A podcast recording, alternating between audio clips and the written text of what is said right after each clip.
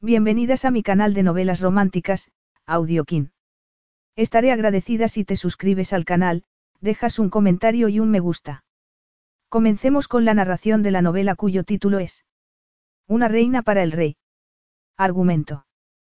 Tenía que elegir una reina, pero se impondría el deseo sobre el deber. El rey Augustus se quedó estupefacto cuando su país le entregó una cortesana.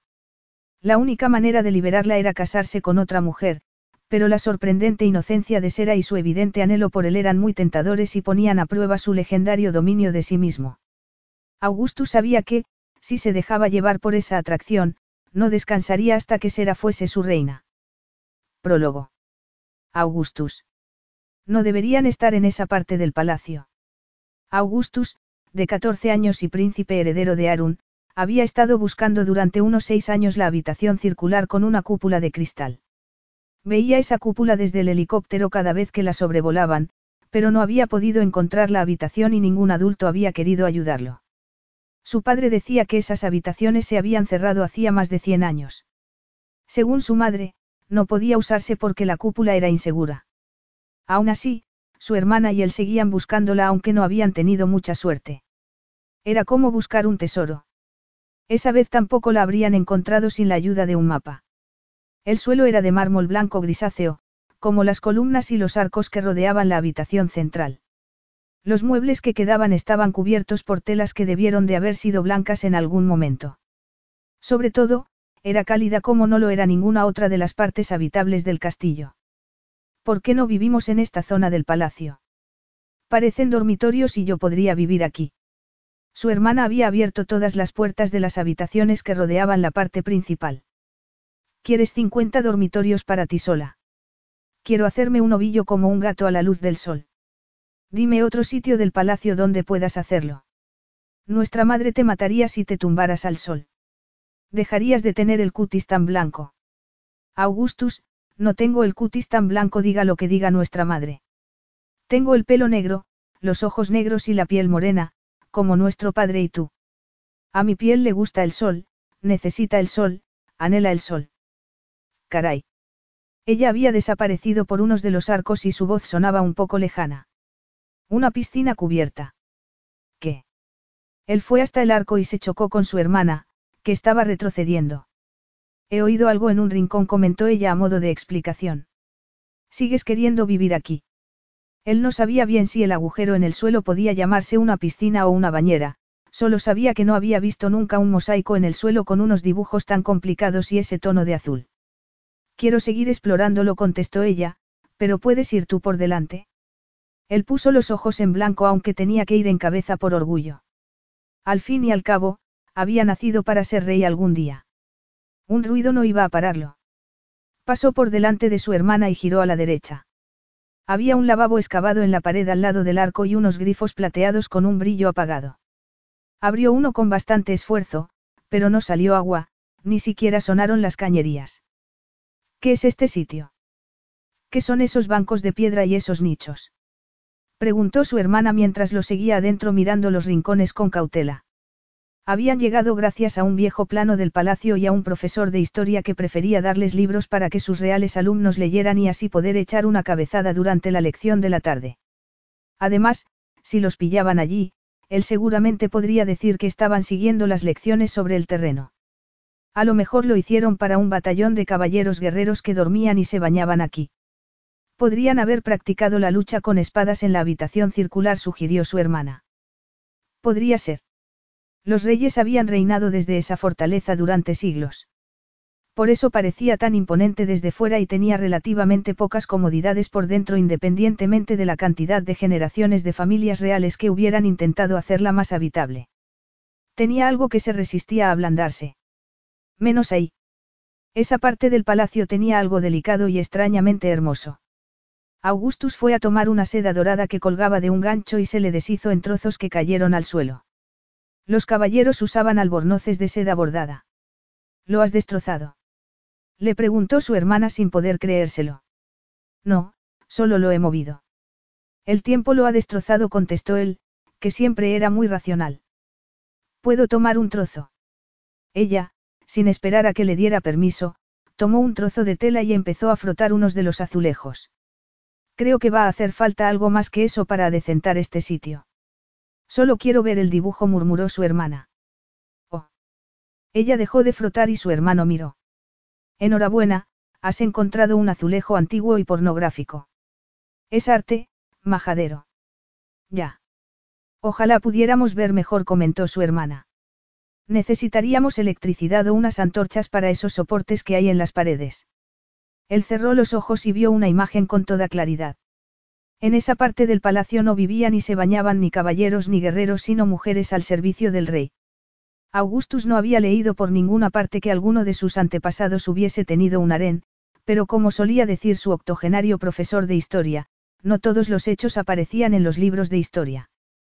Entonces, hay dormitorios, un baño común, una sala. ¿Qué más? Había más habitaciones que salían de la central. Una cocina antigua, despensas con las baldas vacías, habitaciones grandes con chimeneas, habitaciones más pequeñas con restos de velas apagadas en huecos de la pared. También encontraron cómodas y aparadores debajo de pesados lienzos, espejos alargados que, según su hermana, hacían que parecieras más delgado e, incluso, un cepillo de pelo. Creo que nadie sabe siquiera que esto está aquí, comentó Moriana mientras volvía a dejar el cepillo en su sitio. No sé por qué lo tienen arrinconado. Algunas cosas son muy antiguas, podrían estar en un museo. Este cepillo parece de marfil con incrustaciones de plata y está abandonado. A lo mejor deberíamos traer al profesor de historia. Iba a pasárselo en grande. No replicó él en un tono más tajante del que había querido poner. Este sitio es privado y no puede venir. Moriana lo miró con los ojos entrecerrados, pero no dijo nada mientras salían del cuarto que habían estado explorando. Todas las puertas y arcos llevaban a la sala principal. Era como una plaza de pueblo en miniatura. Augustus miró el casi mágico techo de cristal. A lo mejor nuestros antepasados estudiaban las estrellas desde aquí. A lo mejor él podía hacer lo mismo alguna noche. Si además echaba otra ojeada a los azulejos con personas desnudas, pues no pasaba nada. Hasta los futuros reyes tenían que aprender de alguna manera. A lo mejor colgaron un telescopio de esas cuerdas que hay ahí arriba y lo iban girando. A lo mejor sí subían por esas escaleras. Él señaló hacia unas escaleras que terminaban en un descansillo a media pared y no tenían pasamanos. A lo mejor tenían poleas y cuerdas para moverlo. A lo mejor este era un sitio para astrónomos. Augustus, eso es un trapecio de circo. ¿Crees que tenían un circo? Creo que esto es un harén. Qué raro que su inocente hermanita no se hubiera imaginado lo que había sido ese sitio. Voy a subir las escaleras. ¿Me acompañas? Moriana lo siguió. No siempre estaba de acuerdo con él, pero siempre se podía contar con ella cuando las cosas se ponían emocionantes. Tampoco ayudaba que su madre pusiera a Augustus por las nubes por su aguda inteligencia y su dominio de sí mismo y le criticara a ella por sus efusiones emocionales. Sin embargo, que Augustus supiera, era tan fogoso como su hermana o más, pero sabía convertir el genio acalorado en una mirada gélida. Según su padre, un rey tenía que anteponer siempre las necesidades de su pueblo a los deseos propios. Unas palabras que regían su vida. Un rey no perdía nunca el dominio de sí mismo. Esas palabras también regían su vida aunque él no quisiera. Llegaron a la plataforma e hizo que su hermana se sentara. Él también se sentó con la espalda apoyada en la pared y miró al techo antes de mirar el suelo de mármol con dibujos intrincados. Me siento como un pájaro en una jaula, comentó Moriana. ¿Cómo se sentirían las mujeres que vivían aquí? Tienes razón. Él no era una mujer, pero sabía lo que era sentirse atrapado por el deber. Podríamos practicar el tiro con arco desde aquí. Moriana hizo un gesto como si estuviera tensando un arco imaginario. Podríamos poner dianas abajo y practicar la puntería. Me gusta. Tenía que dar salida a la rabia acumulada de alguna manera. También podía ir a ese sitio otras veces y alejarse de las miradas que observaban y juzgaban todo lo que hacía. Júrame que no le dirás a nadie que hemos estado aquí, le exigió a su hermana. Lo juro, contestó ella con los ojos brillantes. ¿Y que no vendrás aquí tú sola? ¿Por qué?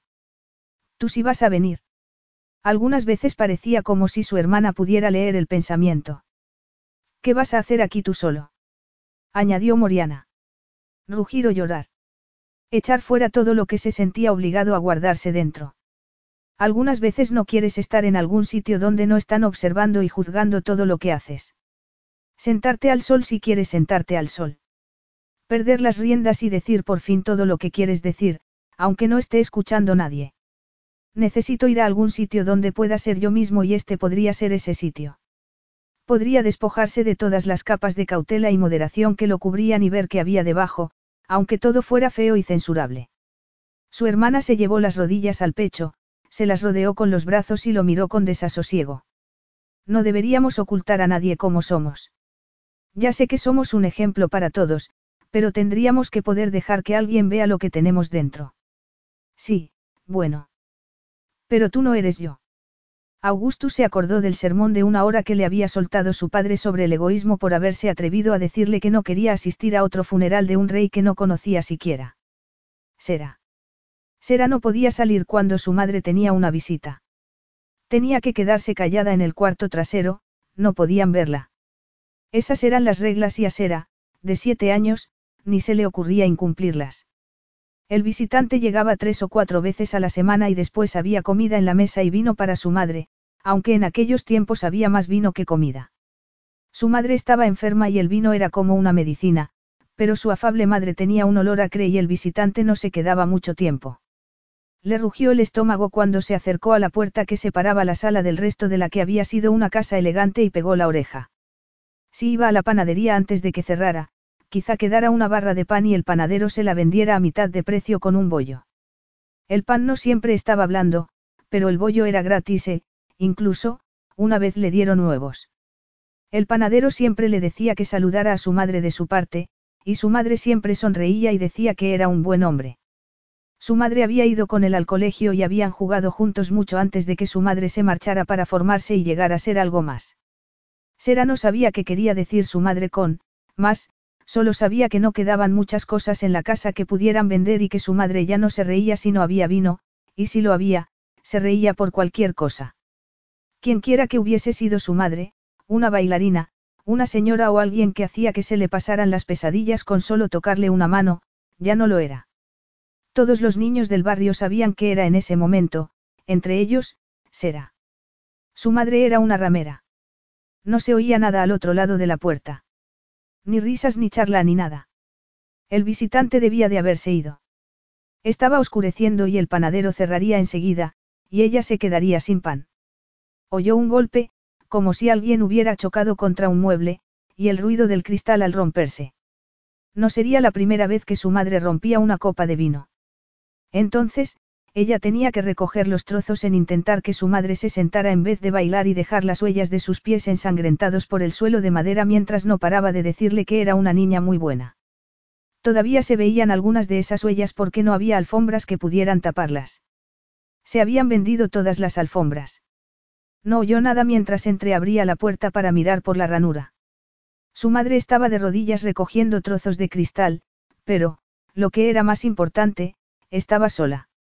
Abrió la puerta y estaba entrando cuando vio a la otra persona delante de la chimenea apagada. Se quedó petrificada. No era un hombre, era una mujer muy bien vestida y costaba dejar de mirarla. Le recordaba a lo que había sido su madre, unos rasgos finos y hermosos, unos ojos claros y una sonrisa que hacía que sintiera calidez por dentro. Miró a su madre sin saber qué hacer, sin atreverse a hablar y sin atreverse a moverse, aunque había trozos de cristal en el suelo que su madre no había visto. No te necesitamos. Su madre se levantó y miró hacia otro lado. Vete a casa. ¿A qué casa? Es la hija de mis vecinos, le explicó su madre a la visitante. Viene a limpiar. Entonces, será mejor que le dejes a ella. Puedo hacerlo yo. Su madre miró con frialdad a la otra mujer antes de dirigirse a ella. Vete y vuelve mañana. Espera. Sera se quedó donde estaba y se estremeció cuando la visitante se acercó y le giró la cara hacia la luz.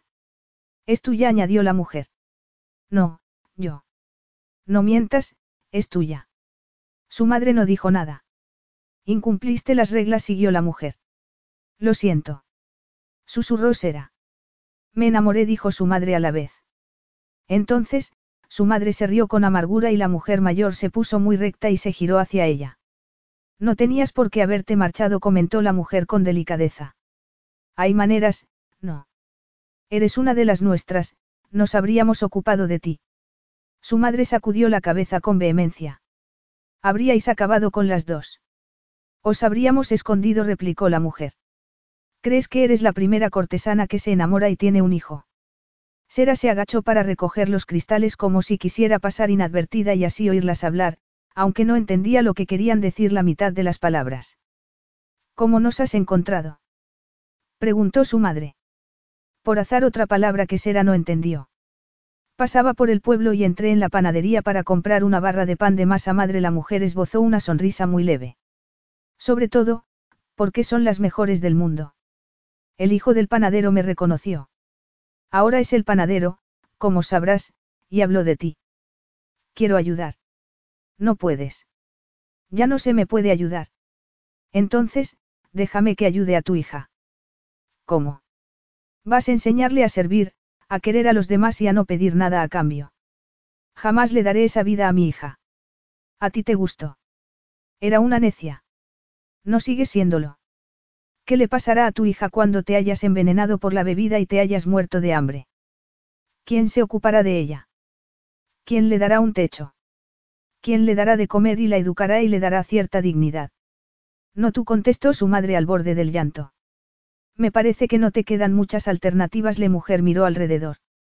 Si no me equivoco, has vendido todo lo de valor. ¿Queda alguna joya? No contestó su madre con un hilo de voz. La casa es tuya. No. ¿Cuánto tiempo llevas enferma? Un año, a lo mejor más. No es contagioso, es cáncer. La mujer mayor inclinó la cabeza. ¿Y cuánto tiempo crees que puedes durar vendiendo tus favores al peor postor? ¿Cuánto tardará en mirar a la niña y preferirla a ti? Yuna, por favor, puedo darte un hogar otra vez, y tratamiento médico si lo tienes. Puedo daros la ropa y las comodidades que os corresponden por vuestra condición. La discreción será absoluta en cuanto al padre. No creas que no lo sé. Él no la querrá. Eso es verdad, pero yo sí la quiero. La orden del Milano siempre vela por los suyos. Desde el halcón más temible hasta el gorrión más desamparado. ¿Cómo es posible que no lo sepas? Una lágrima asomó entre las pestañas cerradas de su madre. Me pareció mejor alejarme de todo ello. Estuvo bien durante un tiempo y podría volver a estarlo. ¿De verdad lo crees? La otra mujer se acercó a su madre y le tomó las manos. Déjame que te ayude. Prométeme que no la formarás como cortesana. Liante, por favor. Te prometo que le daré las mismas alternativas que te di a ti. La deslumbrarás. Tú lo contrarrestarás. La mujer se llevó a la madre de Sera a un sofá y no le soltó las manos ni cuando estuvieron sentadas. Sera también se acercó con miedo a que el dobladillo del vestido de esa mujer se manchara con el charco de vino y atraída por el delicado olor que la rodeaba. Déjalo, la mujer le sonrió. Ven, déjame que te vea de cerca.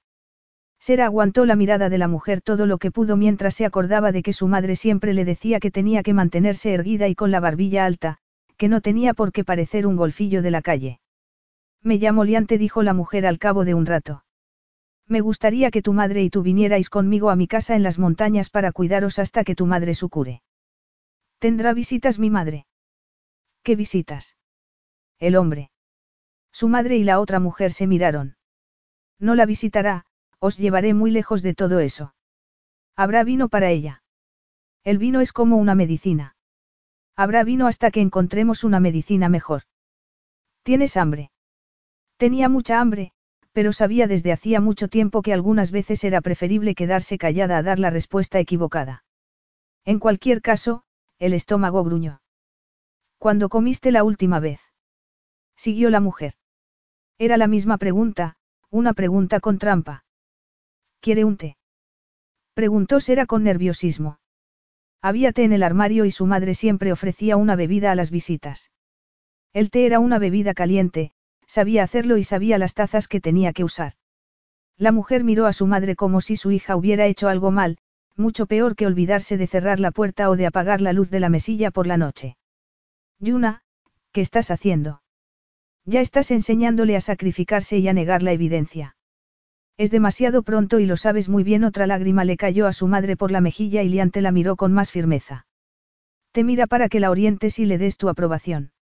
Yuna, Tienes que estar dándote cuenta de lo que estás haciendo. Esto no es libertad ni una infancia como hay que vivirla. Esto es maltrato y ningún integrante de la orden te lo ha enseñado. Él no puede saberlo, replicó su madre con la voz entrecortada. No puede llevársela. No lo sabrá nunca, te lo prometo. No la mandaréis cerca de él. Te doy mi palabra. Podrá elegir. Si no quiere será acompañante, harás que le vaya bien en otro sitio. De acuerdo. Será. ¿Te gustaría ir a las montañas con Lady Liante?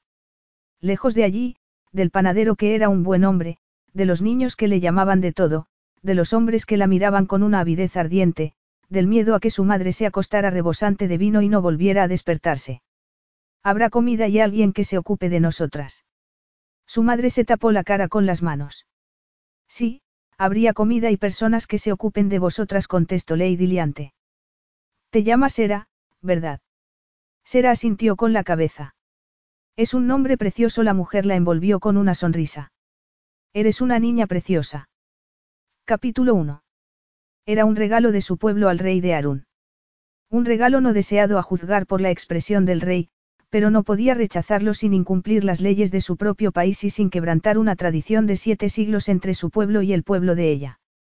Sera lo miró por entre las pestañas y con la protección que le daba la capucha de la capa de viaje. No podía rechazarla aunque pareciera que estaba pensándoselo. Era una cortesana, había nacido y se había criado para agradar al rey. Se había comprometido a los siete años a cambio de la mejor comida y vivienda y de una educación insuperable. La habían elegido por su belleza y su rapidez mental. Le habían enseñado a servir, a aliviar, a bailar, a luchar y a vestirse. Una y solo una para cada rey de Arun, un bien muy preciado. Se quedó delante de él dispuesta a hacer lo que tuviera que hacer. Había recibido mucho más de lo que había dado y si había llegado el momento de saldar la deuda, lo haría. Era atractivo, alto, delgado, con los labios firmes y el pelo moreno. También tenía fama de ser un líder justo y reflexivo. Efectivamente, estaba dispuesta. Parecía tranquilo mientras miraba el grupo. Sera tenía dos guerreros en posición de firmes a cada lado y otro detrás. Lady Liante, la anciana representante de las tierras altas, la precedía. Ese grupo de cinco, con ella en el centro, estaba ante el rey de Arun, quien estaba de pie al lado de una silla de cuero muy alta en una habitación demasiado fría y desolada para vivir en ella. El hombre mayor que los había llevado hasta esa sala habló por fin. Majestad, Lady Liante, líder de las tierras altas, y sus acompañantes. Él ya sabía quiénes eran porque habían solicitado esa audiencia hacía dos días y habían mandado una copia del acuerdo.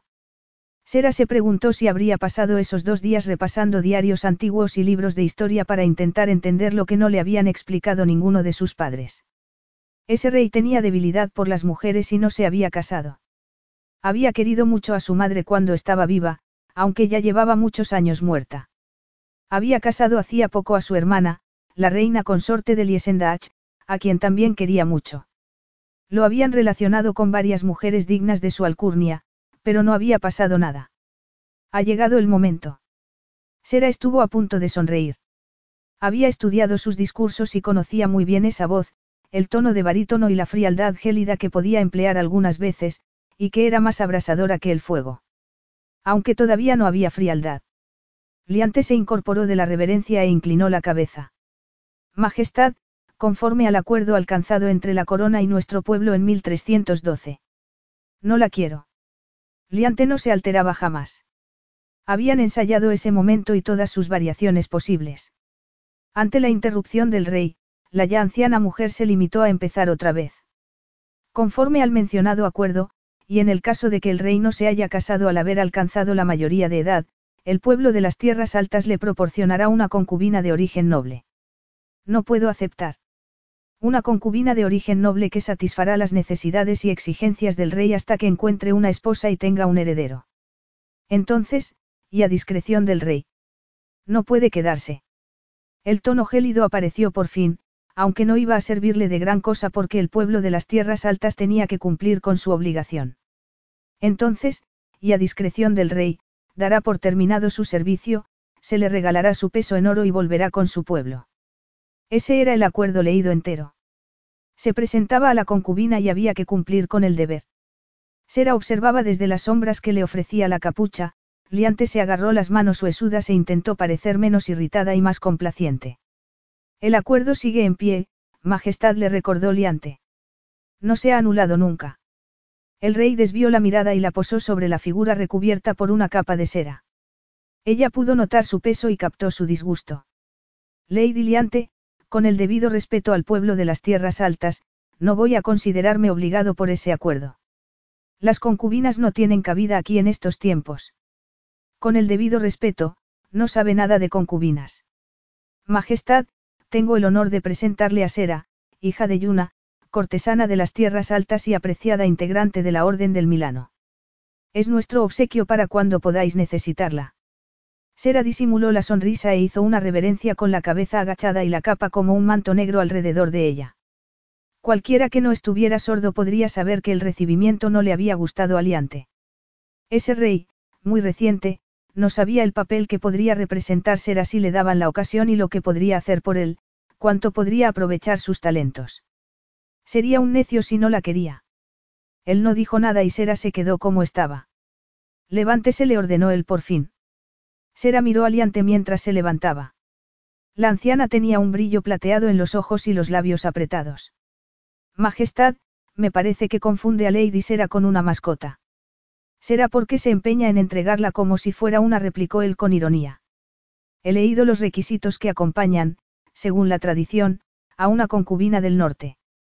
Espero que pueda proporcionarnos los eunucos porque yo no tengo ninguno a mano. Él miró a los guerreros de las tierras del norte, que le aguantaron la mirada sin inmutarse. Diría que no le acompaña ningún eunuco. Puedo apañarme sin ninguno si usted puede, Majestad Sera empleó un tono ligeramente burlón. No obstante, estoy deseando ocupar los aposentos que suelen ofrecerse a las concubinas del norte. He leído mucho sobre ese sitio. Hay una cara que acompañe a esa melodiosa voz. Preguntó él después de una pausa. Ella se bajó la capucha y él entrecerró los ojos con un gesto burlón en los labios. A lo mejor querría empezar por esa cara la próxima vez, comentó él. Si le complace, Majestad. Estoy seguro de que le complace a todo el mundo. Lady Sera, ¿cómo espera serme útil? Depende de lo que necesite. Necesito que se marche. Ah. Sera inclinó la cabeza como si lo comprendiera. Entonces necesita una esposa, Majestad. ¿Quiere que le busque una? A Augustus, el rey de Arun, no le extrañaban las maquinaciones de las mujeres, pero nunca había conocido a una así. La una con una capa regia, roja y muy elegante y con una belleza todavía apreciable a pesar de la edad. La otra cubierta con una capa negra desde el cuello hasta los pies, con unos rasgos perfectos y unos ojos grises y cristalinos. Ninguna de las dos parecía impresionada por su enojo. Él estaba acostumbrado a estar rodeado de personas que hacían lo que él quería, pero los llamaba empleados, no sirvientes, y ya había reglas y directrices que regulaban lo que podía esperar de ellos y lo que ellos podían esperar de él. Sin embargo, no había reglas para aquello. Sus asesores y él se habían pasado dos días en los archivos del palacio rebuscando todo lo que pudiera hablar de las concubinas de las tierras altas y las leyes que se les aplicaban. Hasta el momento, había encontrado abundante información sobre su elegancia, su belleza y sus impecables modales, pero no había encontrado nada que pudiera ayudarle a deshacerse de ellas. Según había dejado escrito uno de sus antepasados, una concubina de las tierras altas era un regalo que había que desenvolver con el mismo cuidado que se tendría con una copa envenenada y no era muy tranquilizador. Esos aposentos de los que ha leído. Él sacudió la cabeza y frunció el ceño. Están en desuso desde hace más de 120 años. Esa enorme habitación circular con una cúpula de cristal les había fascinado a su hermana y a él cuando eran pequeños. Justo hasta que su madre los sorprendió un día jugando a las batallas aéreas. Cerró el sitio con llave y puso unos centinelas en el pasadizo, y ese fue el final de su escondite secreto. No tienen ni calefacción ni electricidad y el agua que llegaba a las piscinas se derivó hace mucho tiempo. Es un sitio inhabitable. El pueblo de las tierras altas tiene recursos, intervino la mujer mayor en un tono regio. Sería un honor devolver su antiguo esplendor a esos aposentos. Además, tenían respuestas para todo. No se ponga demasiado cómoda, Augustus miró a su secretario. Todos damos fe de que se han satisfecho las condiciones del acuerdo. También dejaré constancia de que tengo la intención de que Lady Sera quede liberada de sus obligaciones lo antes posible. Encontraré una esposa y no necesitaré una concubina. Solo tenía 30 años, no era tan remiso en tener un heredero que afianzara el trono. Además, su hermana podría reinar si hiciera falta. Sus hijos podrían reinar aunque su marido pondría objeciones con toda certeza. Liesendach, el reino vecino, también necesitaba un heredero y, seguramente, más que Arun todavía. Hizo un gesto a su secretario. Enséñales lo que han pedido. Si la habitación circular abandonada no les daba escalofríos, nada lo haría. Los guerreros inclinaron la cabeza, las mujeres hicieron una reverencia, todos se dieron la vuelta y se marcharon dejando solo el silencio y un leve olor a violetas flotando en el aire. Sera esperó aliante nada más salir. Tenían dos escoltas por delante, con el guía, y a otro por detrás, era lo habitual cuando estaban en un sitio desconocido. Podría haber salido mejor. Murmuró Sera. Mocoso insolente. No me extraña que no se haya casado. El secretario del rey, que iba por delante, tosió elocuentemente. Esto es muy húmedo, siguió Liante, aunque les encantará a las ratas. Hemos tomado un atajo que no se usa nunca, Milady le explicó el hombre. En cuanto a las habitaciones. No sabría qué decir. No les resultarán cómodas. Hay más aposentos para invitados en el palacio. Solo tienen que pedirlos. El secretario abrió una puerta y salieron a un pequeño patio con macetas de hierbas aromáticas impecablemente cuidadas. Una puerta que había en un lado del patio volvió a sumergirlos en la oscuridad de un pasillo que se ensanchó tanto que cabían seis personas una al lado de la otra. Al final del pasillo había dos puertas enormes de madera negra con bisagras de hierro. Dos vigas de madera mantenían cerradas las puertas. El anciano guía se quedó a un lado y miró a los soldados de las tierras altas. Muy bien. ¿A qué están esperando? Qué acogedor. Murmuró Sera mientras los soldados quitaban las vigas entre crujidos de madera y metal. A lo mejor unas flores y una luz tenue podrían animar el pasillo. El guía volvió a toser antes de que por fin abrieran las puertas y vieran un espacio circular del tamaño de una catedral con una cúpula de cristal y rodeado de columnas de mármol gris y alcobas en la sombra. Los muebles que quedaban estaban tapados con fundas y las alfombras, si alguna vez habían alegrado el suelo de piedra gris, brillaban por su ausencia. Las motas de polvo se arremolinaron en el aire al abrirse las puertas. En una de las alcobas había algo que podía ser un palomar o un buzón y otra una piscina vacía y sucia, pero las cañerías habían funcionado una vez y volverían a hacerlo ya se ocuparía ella. Había frescos borrosos en las paredes y un segundo piso con una galería con columnas que daba a la zona central. Las lámparas de techo seguían colgadas en su sitio y con una capa de polvo formada durante décadas. Incluso, había un trapecio de circo atado a un balcón de un piso superior a los demás. Bueno. Sera miró aliante con una sonrisa fugaz. Tenemos tarea. La mujer asintió con la cabeza y se dirigió al secretario. Pueden proporcionarnos limpiadores. El hombre hizo un gesto de incertidumbre. No. Entonces traeremos los nuestros. Supongo que deberíamos agradecerles a los distintos monarcas que hayan conservado el lugar con todo su esplendor histórico. Al menos, no hay ratas. Creo que sé por qué Sera miró hacia la cúpula de cristal, donde se veían unas figuras oscuras. Son búhos. Liante también miró hacia arriba y sonrió. Sí. Es un buen presagio, ¿no te parece? ¿Te gustaría conservarlos? Depende de las ratas si no había ratas, Sera prefería que las rapaces cazaran en oro sitio. A lo mejor deberíamos consultarlo con un cetrero. Supongo que el rey Augustus no tendrá uno, ¿verdad? No, Lady Sera, pero el rey Casimir de Vicenmach sí lo tiene, contestó el secretario. Es verdad, Liante asintió con la cabeza. Los cetreros de Vicenmach son legendarios. Tomás el Taciturno es el jefe de cetreros en este momento, no.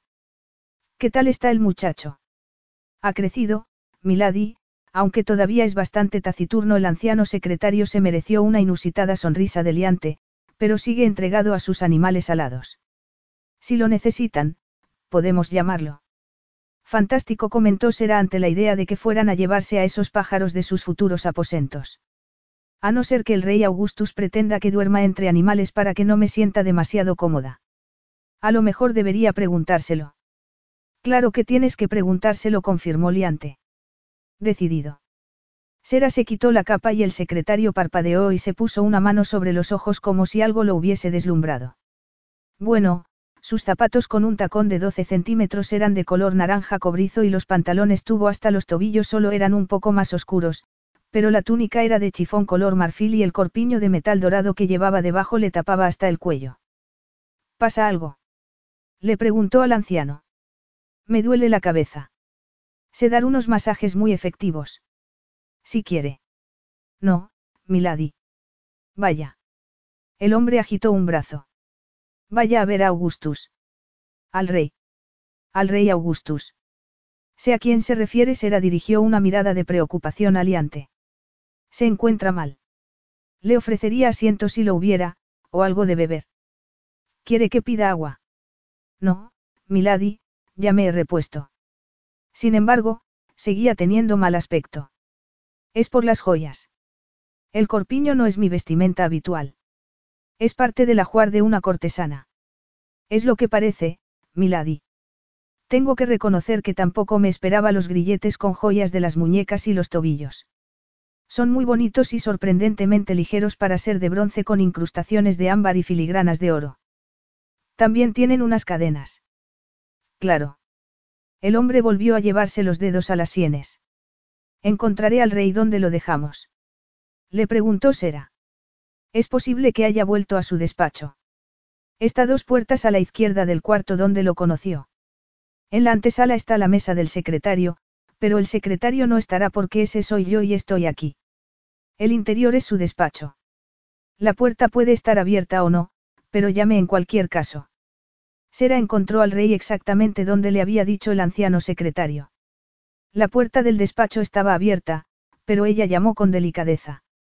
Él levantó la mirada de los papeles que tenía encima de la mesa negra y parpadeó y volvió a parpadear. Ella hizo una reverencia, hasta casi besar el suelo, porque ese hombre era su rey y el protocolo lo exigía. Levántese le ordenó él con cierto tono de cansancio. ¿Qué pasa? Él no le había dicho que entrara y ella se quedó fuera. Quiero pedirle que venga a Thomas, el cetrero de Vicenmach. Ya se ha cansado de mí. Él arqueó una ceja y la observó con detenimiento desde los zapatos hasta el pecho. El corpiño dorado era bastante deslumbrante, pero no era la prenda más cómoda que tenía. Se ha dado prisa, añadió él. Quiero que venga para que retire a las rapaces de mis aposentos. Rapaces. Sí, búhos. Ah. murmuró él en un tono casi burlón. Por cierto, ¿qué es eso que lleva? Aparte de la ropa, que me gusta mucho. La ropa es útil y pasará frío aquí si no se pone más. Se refiere a las joyas. A su secretario también le sorprendieron bastante. Es ceremonial. Me da su permiso para llamar al cetrero. Es una petición para cambiar de aposentos. Seré claro. No quiero darle ningún aposento, pero como tengo que hacerlo, puedo ofrecerle alguno más adecuado que el que ha pedido. No es una petición para cambiar de aposentos. Ese rey ponía a prueba su paciencia con su arrogancia. Efectivamente, ha sido muy claro y es posible que yo deba ser igual de clara. Quiero su permiso para adecentar mis estancias.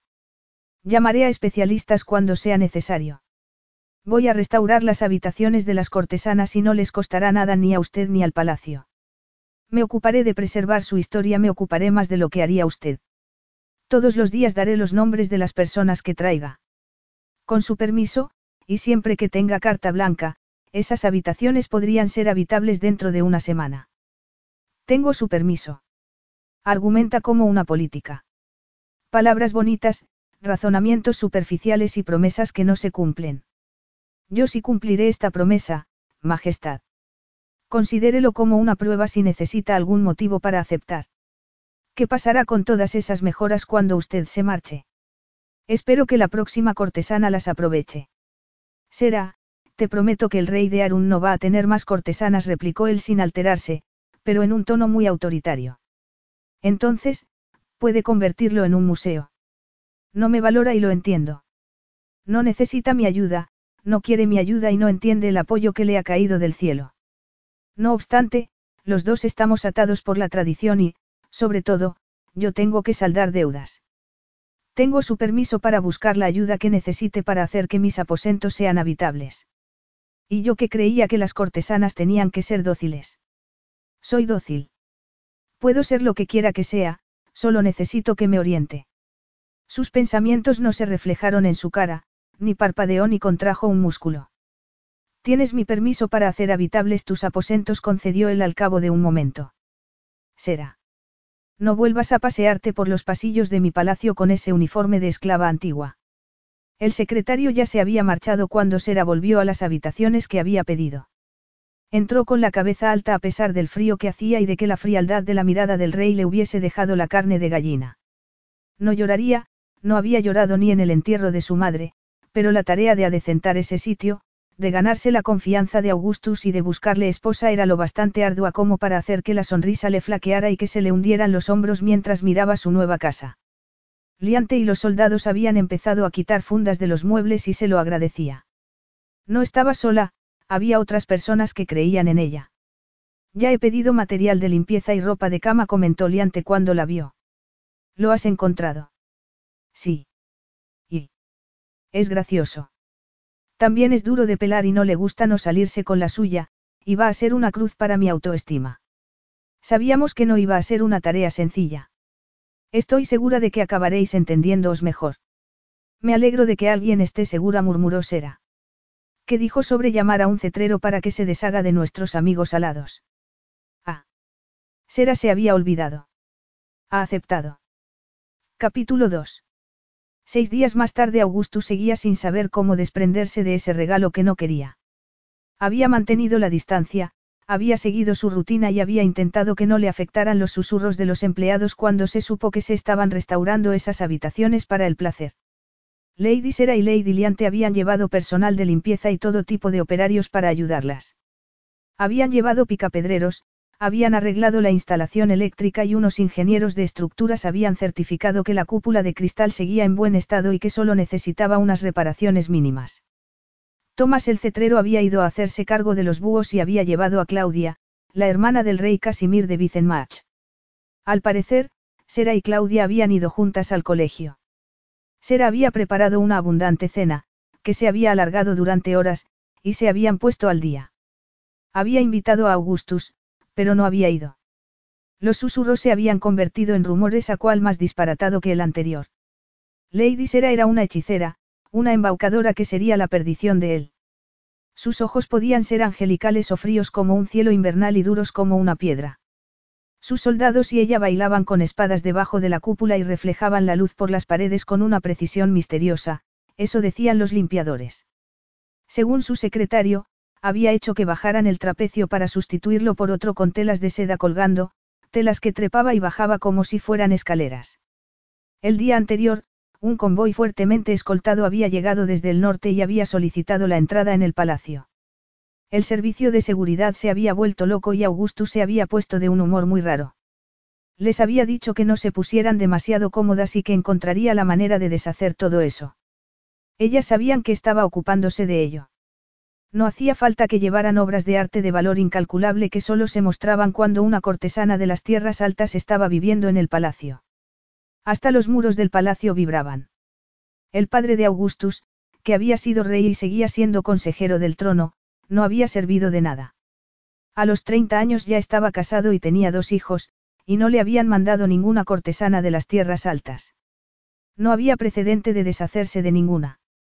Solo podía renunciarse a una cortesana, una vez entregada, cuando ya se tuviera esposa y heredero, no antes. Podían mandarla a cualquier sitio que dijera el rey, pero él conservaba la propiedad, mejor dicho, no la propiedad, pero sí el acceso pleno a sus aposentos en el palacio. Ella tenía la capacidad de negar la entrada a cualquiera menos a él. También tenía el derecho a recibir visitas, pero el rey tenía que dar el visto bueno a la lista. Había pedido todos los detalles sobre el origen y la educación de Sera Boreas y esa misma mañana había recibido un informe. Había estudiado filosofía, políticas y económicas en Oxford, había recibido clases de música en San Petersburgo y también había aprendido baile con integrantes del Ballet Nacional de China. Los monjes de las tierras altas le habían enseñado artes marciales, pero sus orígenes estaban rodeados de misterio. Su madre había acompañado a políticos y dignatarios de todo el mundo, había sido una moderadora que podía ofrecer un terreno neutral para que se encontraran personas de distintos signos políticos. Liante podría ser su abuela, pero eso no se había comprobado todavía. Cuanto más leía sobre ella, más irreal le parecía. Tenía infinidad de contactos y títulos, pero seguía sin saber bien qué hacía. Solo durante el año anterior, y como integrante más joven de la Orden del Milano, había honrado con su presencia las mesas de docenas de líderes mundiales y personas influyentes. Había llegado a sitios realmente increíbles y él la tenía a la altura de su sótano. Como mínimo, tenía que hablar con ella y necesitaba la opinión de otra mujer. Entonces, parpadeó la luz de su intercomunicador. Su hermana está al teléfono, le comunicó su secretario. Pásamela, murmuró él. Problema resuelto. Augustus, ya sé que me echas de menos, pero de verdad te has comprado un gato. ¿Qué? No era a lo que él había estado dándole vueltas en la cabeza. Augustus frunció el ceño y no solo porque su reciente matrimonio le hubiese dejado sin organizadora de actos sociales para el palacio y sin saber cómo reemplazarla. ¿Quién te ha dicho eso? Teo. Me dijo que tenía que llamarte porque había oído rumores de que te sentías solo y te habías comprado una mascota. También dijo algo sobre un gato. Es peludo. Araña. Teo, rey de Liesendach, un reino vecino, era el reciente marido de Moriana. Teo, rey de las intrigas, sabía muy bien que se había llevado. Moriana, vamos a dejar clara una cosa, no soy un rey solitario que necesite gatos, me he comprado un catamarán de competición. Ah. Entonces no entiendo por qué se ha empeñado Teo en que te llamara esta mañana. Acabamos de volver de visitar a Casiana en las montañas de Vicenmach, no me cansaré nunca de las vistas que tiene esa fortaleza. Además, me llevé muy bien con la esposa de Casi su recién encontrada hija. Me preguntaron por qué no habían recibido la invitación para tu baile del solsticio de invierno. Dejé instrucciones muy claras. Moriana era la reina de las listas y él estaba seguro de que habría una carpeta llena de instrucciones por alguna mesa en algún lado. ¿Por qué no está Marguerite a cargo de esto? añadió su hermana. No dio buen resultado. Su hermana no dijo nada y fue un silencio que indicó que estaba haciendo un verdadero esfuerzo para no decir lo que estaba pensando. Augustus, no puedes despedir a todas las coordinadoras de actos sociales cuando solos llevan dos semanas trabajando. Si puedo si venden información a la prensa. Ah. El lunes viene otra. Aparte, ¿qué sabes de la Orden del Milano? ¿Te refieres a las cortesanas? Entonces, ¿sabes algo? Sé que existieron hace siglos. Las tenían en nuestro cuarto circular, como mascotas. Moriana se cayó y Augustus esperó a que atara cabos con lo que había dicho Teo sobre una mascota y la pregunta que le había hecho él, pero no lo hizo. Hay ropa en la colección que, según se dice, la usaban ellas. Moriana estaba desviándose hacia su terreno. Unas cosas impresionantes. Yo no las llamaría precisamente vestidos, más bien son ropa atrevida para llevarla en la cama. La de cuero lleva una colección de fustas. Fustas. No hacía falta mucha imaginación para saber cómo conseguían su influencia aquellas cortesanas de la antigüedad. Augustus se llevó dos dedos a las sienes y cerró los ojos, una costumbre que había adquirido de su secretario o su secretario había adquirido de él. ¿Sabes algo más de ellas? Siguió Augustus. Algo de hoy en día. Hoy pertenecen a la leyenda. Hay un libro infantil en el cuarto de juego sobre ellas, en el supuesto de que siga allí. Se llevan a las montañas a una niña de siete años lista y guapa de una familia que no la quiere y le enseñan a bailar, luchar y ser una espía. Luego, conoce a un rey de las tierras bajas y espía para él, que se enamora de ella y viven felices y comen perdices. No hagas caso de la parte en la que ella envenena a la esposa estéril de él. No tienes que creerte todo lo que lees. ¿Cómo se llama ese libro? El rey de los asesinos. Era uno de mis favoritos. ¿Por qué? Nadie se lo había leído a él. En este momento tengo en la habitación circular a Lady Sera Boreas, hija de Yuna, de la Orden del Milano. Llegó la semana pasada como un obsequio del pueblo de las tierras del norte. Silencio por parte de Moriana la Roja, quien tenía un genio que, cuando se desataba, también pertenecía a la leyenda. Repite eso. Hay una cortesana en el palacio y a mi servicio. Ayer llegaron seis camiones con antigüedades de valor incalculable. Pertenecen a la Orden del Milano y solo pueden verse cuando una cortesana está viviendo aquí. Has dicho antigüedades de valor incalculable. Concéntrate, Moriana. Hay una mascota, una concubina, en la habitación circular. Has chillado. No chilles. Invítala a ir contigo. Enséñale las fustas. No. Lo retiro. No le enseñes las fustas, pero averigua qué está haciendo aquí. Puedes hacerlo. Tiene libros. Estoy segura de que tiene libros de historia. ¿Sabes lo que significa eso? Seguramente que Moriana intentaría organizar una exposición de antigüedades de cortesanas. Es guapa. Según se dice, eran de una belleza singular. Eso tiene algo de verdad. Es lista. Diría que sí. También es astuta y absolutamente insondable mantenía la distancia y su presencia era más intensa precisamente por eso.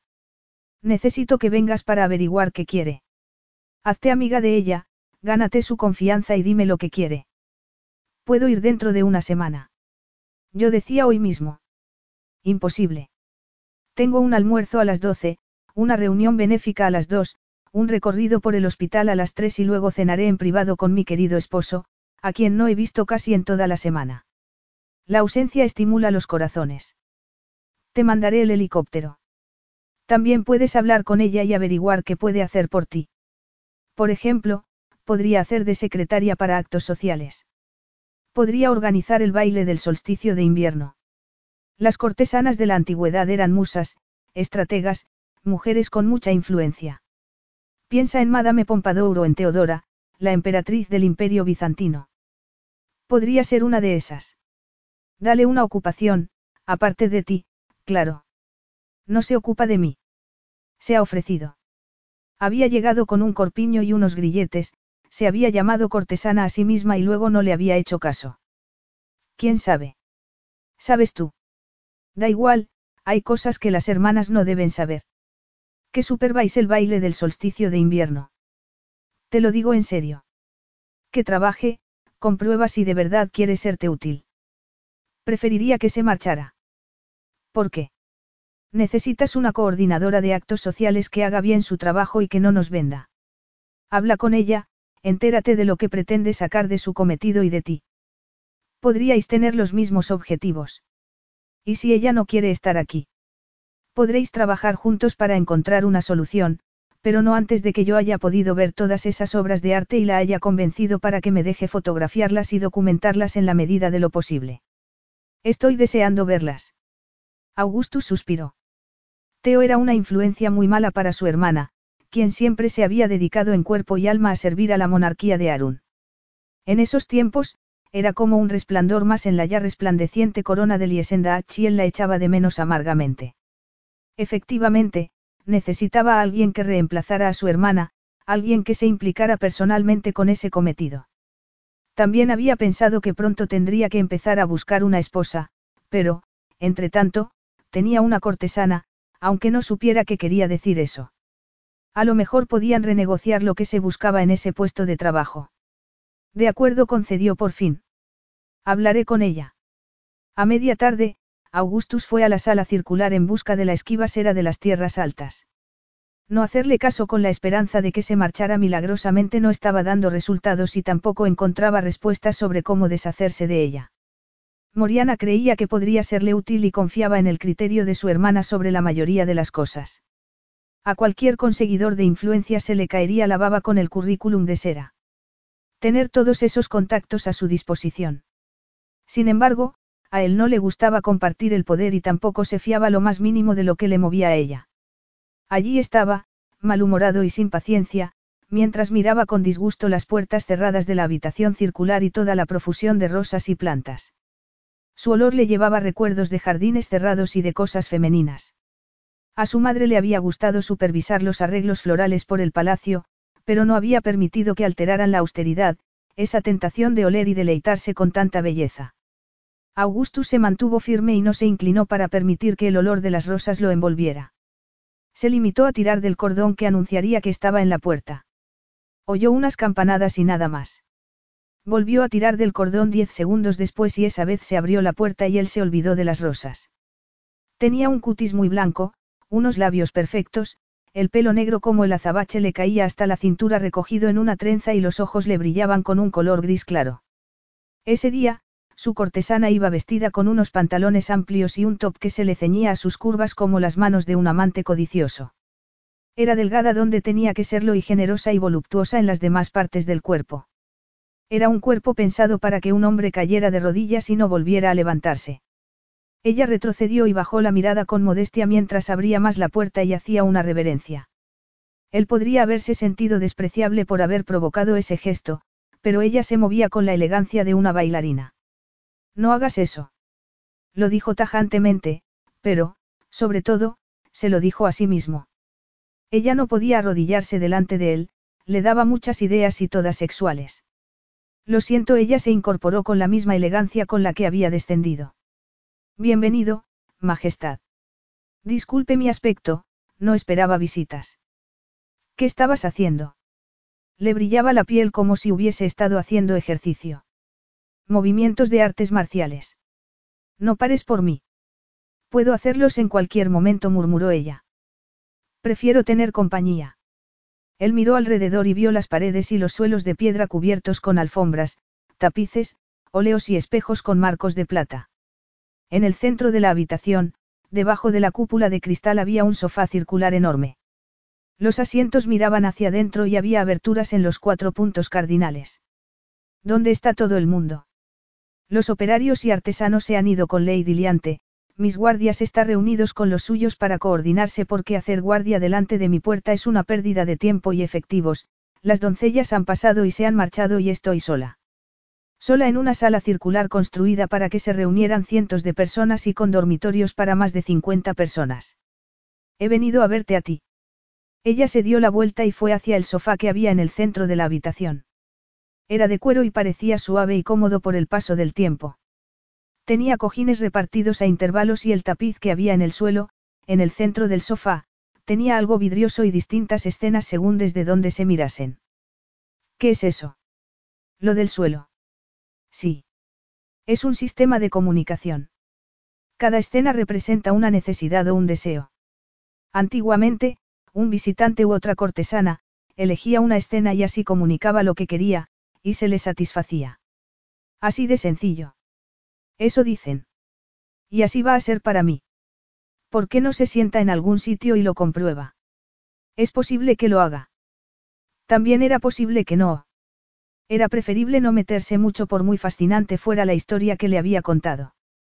He intentado deshacerme de ti, añadió él. Lo sé, Majestad, ella miró el tapiz. Mírelo con detenimiento.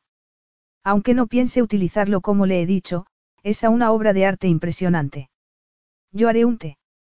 La observó mientras se alejaba como si pudiera llegar a ver debajo de su piel. No volvió a mirar el tapiz hasta que la perdió de vista, y jamás había visto algo parecido. Algunas de las imágenes eran fáciles de interpretar. Una escena de una orgía con cuerpos entrelazados, una escena más moderada con un hombre reclinado y una mujer leyéndole, otra escena de personas comiendo alrededor de una mesa repleta de manjares, una escena de un baño y otra de una lucha con espadas, otro hombre reclinado que miraba a unas bailarinas con abanicos, una docena de hombres y mujeres discutiendo alrededor de una mesa, una pareja dormida, un hombre atado a una aspa de madera con la espalda sangrante por unos latigazos. El látigo lo manejaba una mujer muy hermosa con gesto de firmeza y el hombre parecía agradecido. Su cortesana había vuelto con el té. Podía oírla a un lado y verla por el rabillo del ojo. ¿Hacéis eso? preguntó él sin dejar de mirar la escena de los latigazos. Azotáis a un hombre para que espíe sus pecados y luego lo remendáis. En la escena siguiente se veía a la misma mujer curándole las heridas. Sí, me han enseñado a hacerlo. Ella se acercó por su izquierda y le ofreció una taza con un líquido color ámbar. No quiere sentarse. Él tomó la taza de té y sus dedos se rozaron con los de ella, que se quedó tan inmóvil como él. Él no creía en la atracción a primera vista y nunca había sido esclavo de las necesidades más elementales de su cuerpo, pero si un contacto tan nimio podía producirle esa oleada abrasadora por dentro, ¿qué pasaría cuando el contacto fuera del todo el cuerpo? Es una trampa, comentó él. ¿Por qué? Preguntó ella con la mirada firme y el cutis terso como el mármol. Él señaló las imágenes que tenía delante. Eran muy tentadoras, pero una verdad más sombría se escondía bajo la superficie placentera. El cuerpo, la mente y el alma. Ella no estaba allí para servirle, estaba para adueñarse de él. ¿Qué esposa podría competir si yo tuviera todo esto al alcance de la mano? Solo vendría aquí, donde se me servirían todos los caprichos en bandeja de plata.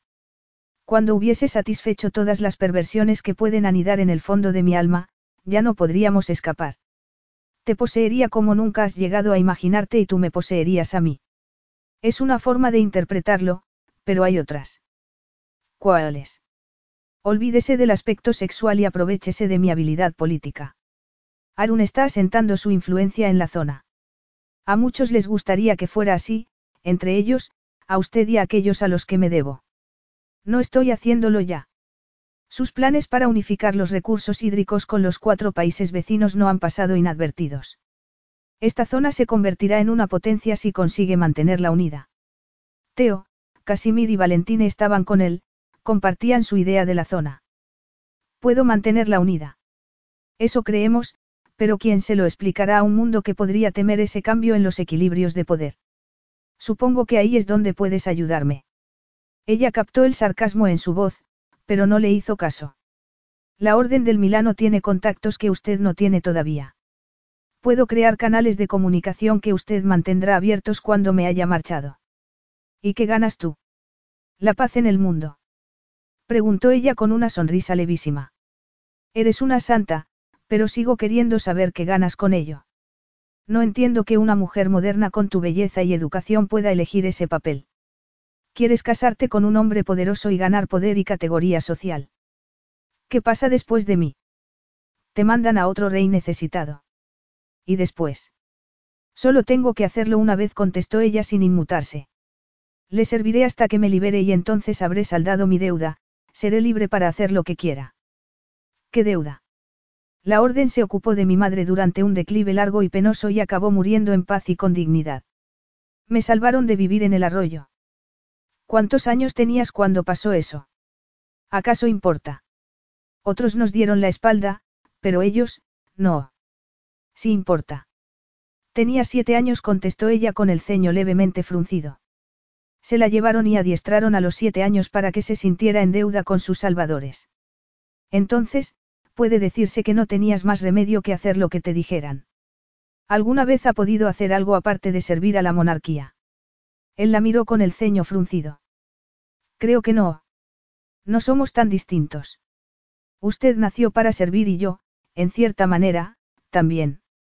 Aunque el compromiso de ella no era para toda la vida. Te liberaré de tus obligaciones en cuanto pueda. Me alegro, pero, al menos, utilíceme antes. Él desvió la mirada hacia esa maldita rueda de deseos que había en el suelo. No tiene que desear todo lo que se ofrece, puede aceptar algunos sin que su alma mortal corra peligro. No lo conocía casi y ya era como un libro abierto para ella, y eso no le había pasado nunca. Tengo una vacante entre mis empleados. Necesito una coordinadora para actos sociales, alguien que organice un baile y otros actos pequeños. Él le devolvió la taza completamente llena. Podemos empezar con eso. Sera asintió con la cabeza y dejó la taza a un lado. Claro. Creo que lo mejor sería marcar los límites entre nosotros, pero, aparte, puedo ofrecerte algo para que estés más cómoda. ¿Hay algo que te falte todavía? Ni ella era una hechicera ni él un necio locamente enamorado, pero sí podía ofrecerle la cortesía más elemental. Si vamos a fijar unos límites entre nosotros, me gustaría comentar algo. Él esperó y, por primera vez, le pareció nerviosa. Puedo buscar la satisfacción sexual en otro sitio. Él solía emplear la táctica de no decir nada para obligar a la otra persona a que hablara, pero esa vez se quedó en silencio por el pasmo. Sera de las tierras altas se puso muy recta y lo miró con unos ojos suplicantes como los de un gatito. No he tenido relaciones íntimas con otra persona, siguió ella. Estaba reservada para usted y mentiría si dijera que no esperaba impacientemente el momento, pero al ver que no tiene intención. Él sabía que algunas mujeres se impacientaban por tener experiencia sexual. Su hermana, por ejemplo, se había mostrado dispuesta a todo, aunque no bajo su mismo techo y no había llegado a hacerlo. Teo se había ocupado con todas sus bendiciones, pero... Eres una cortesana virgen. Sí. ¿De verdad cree que habrían mandado a una usada? Perdón por mi ignorancia, pero había dado por supuesto que una cortesana bien formada tendría alguna experiencia. Maldito fuera el animal que llevaba dentro y que había empezado a rugir ante la idea de que la hubiesen preservado virgen para que él pudiera aleccionarla. No estaba bien que él lo quisiera y peor estaba que ella no pudiera decir nada sobre su aprendizaje sexual. Tenía una cortesana, una cortesana virgen, debajo de la cúpula de cristal, enseñándole el abdomen, con el pelo recogido en una trenza y sin maquillaje. ¿Tienes pensado a alguien para intimar con él? De repente, tuvo unas ganas incontrolables de estrangularlo. Había pensado en usted, contestó ella mirándolo a los labios. Sé la teoría. La teoría no es la realidad. Podría querer utilizarte con crueldad, atarte hasta que perdieras la dignidad y el dominio de ti misma, hasta que me suplicaras y dejaras de pensar, podría descargar sobre ti todas las infamias que he recibido. Tus eruditos tutores te enseñaron a lidiar con sádicos dementes. Ella no contestó. No sabes nada, remató él. Su primer beso sería para él si lo quería, como el segundo y todos los demás. Se dirigió hacia la puerta antes de que perdiera la cabeza y tomara todo lo que ella le ofrecía tan despreocupadamente. Ya tenía la mano en el picaporte cuando algo hizo que mirara atrás. Ella estaba haciéndole una reverencia en el centro de esa maldita alfombra que ilustraba todos los pecados y placeres que había conocido el hombre. Levántate y ven. Esperó hasta que la tuvo delante y lo miró con incertidumbre cuando él se inclinó hasta que sus labios casi se tocaron. Sabe Dios que yo no te he pedido, pero has aparecido etiquetada como mi cortesana y le cortaré la mano al primero que te toque. Nada de besos ni relaciones sexuales, nada de coquetear con mis empleados. ¿Ha quedado claro? Muy claro. Susurró ella con la voz temblorosa. Estaba asustándola. Entonces vio el torbellino en sus ojos grises y quizá no estuviera asustándola en absoluto. Esa mirada se parecía mucho a una rendición. Haz el trabajo que te he dicho, gruñó él entre dientes. Ponme en contacto con las personas influyentes que creas que tengo que conocer y encuéntrame una esposa adecuada si quieres. Podría poseer esos labios perfectos si quisiera, podría pasarle la punta de la lengua por el superior e introducirla en su boca hasta devorarla. Estaba dispuesta, más que dispuesta. Y, sobre todo, no me tientes. Él se marchó, Sera cerró la puerta y se apoyó en ella sintiendo todavía el peso de sus palabras y el leve roce de sus labios. No podía llamarse un beso, pero todavía sentía su mano abrasadora en la barbilla y la caricia de su pulgar en el pómulo, notaba su aliento en los labios y la descarga de deseo cuando sus ojos se encontraron. Había querido besarlo de verdad. Se dejó caer al suelo con las manos entre las piernas como si quisiera presionar las sensaciones que él había despertado dentro de ella. Estaba dispuesta a que la despertaran físicamente. Quería las manos de él donde tenía las suyas, que la elevaran hasta que explotara sobre él. No sería solo entrega por su parte y que él solo recibiera, aunque quería reaccionar a todos los espasmos de sus músculos. Le habían enseñado a complacer independientemente de lo que él pensara. El trato físico entre una cortesana y su rey no tenía por qué ser algo tan malo como estaba haciendo el que pareciera. Cerró los ojos y movió la mano para aliviarse mientras se imaginaba un beso suyo, no esa parodia, un beso de verdad. Se pasó la lengua por el punto donde habían estado sus labios y llegó al clímax imaginándoselo. Capítulo 3. Sera tardó dos días en organizar el baile del solsticio de invierno. Moriana, antes princesa de Arun y en ese momento reina consorte de Liesendach, había dejado preparada la lista de invitados. La Alteza Real Moriana había contestado inmediatamente la llamada de Sera y había dado el visto bueno a las invitadas que había propuesto con el objetivo de encontrar una esposa para Augustus. Ya se habían enviado las invitaciones.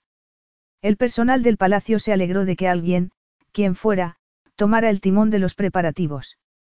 El baile era un acontecimiento anual y ya sabían lo que tenían que hacer. Después, tenía que organizar un almuerzo para doce y una cena informal para 30 personas en una de las bibliotecas del palacio. Moriana ya había llamado varias veces por la lista de invitados a la cena de 30 y otra más para comentar los libros que estarían más a mano dada la cantidad de historiadores que había entre los invitados. Además, Moriana le había preguntado si las cortesanas de las tierras altas tenían libros que pudieran aportar. Será dudo. Había algunos libros que podían mostrarse sin inconvenientes, pero otros, no. Los diarios de las cortesanas de la antigüedad eran fascinantes, pero no eran aptos para todos los públicos. Augustus no había vuelto ni había recibido más visitas, y sus guardias se habían incorporado a la rutina habitual del palacio, aunque los veía todas las mañanas para entrenar. Se encontraban en el cercado que había detrás de los establos, donde el serrín del suelo era blando y suave. Además, estaba lo bastante apartado como para no molestar a nadie.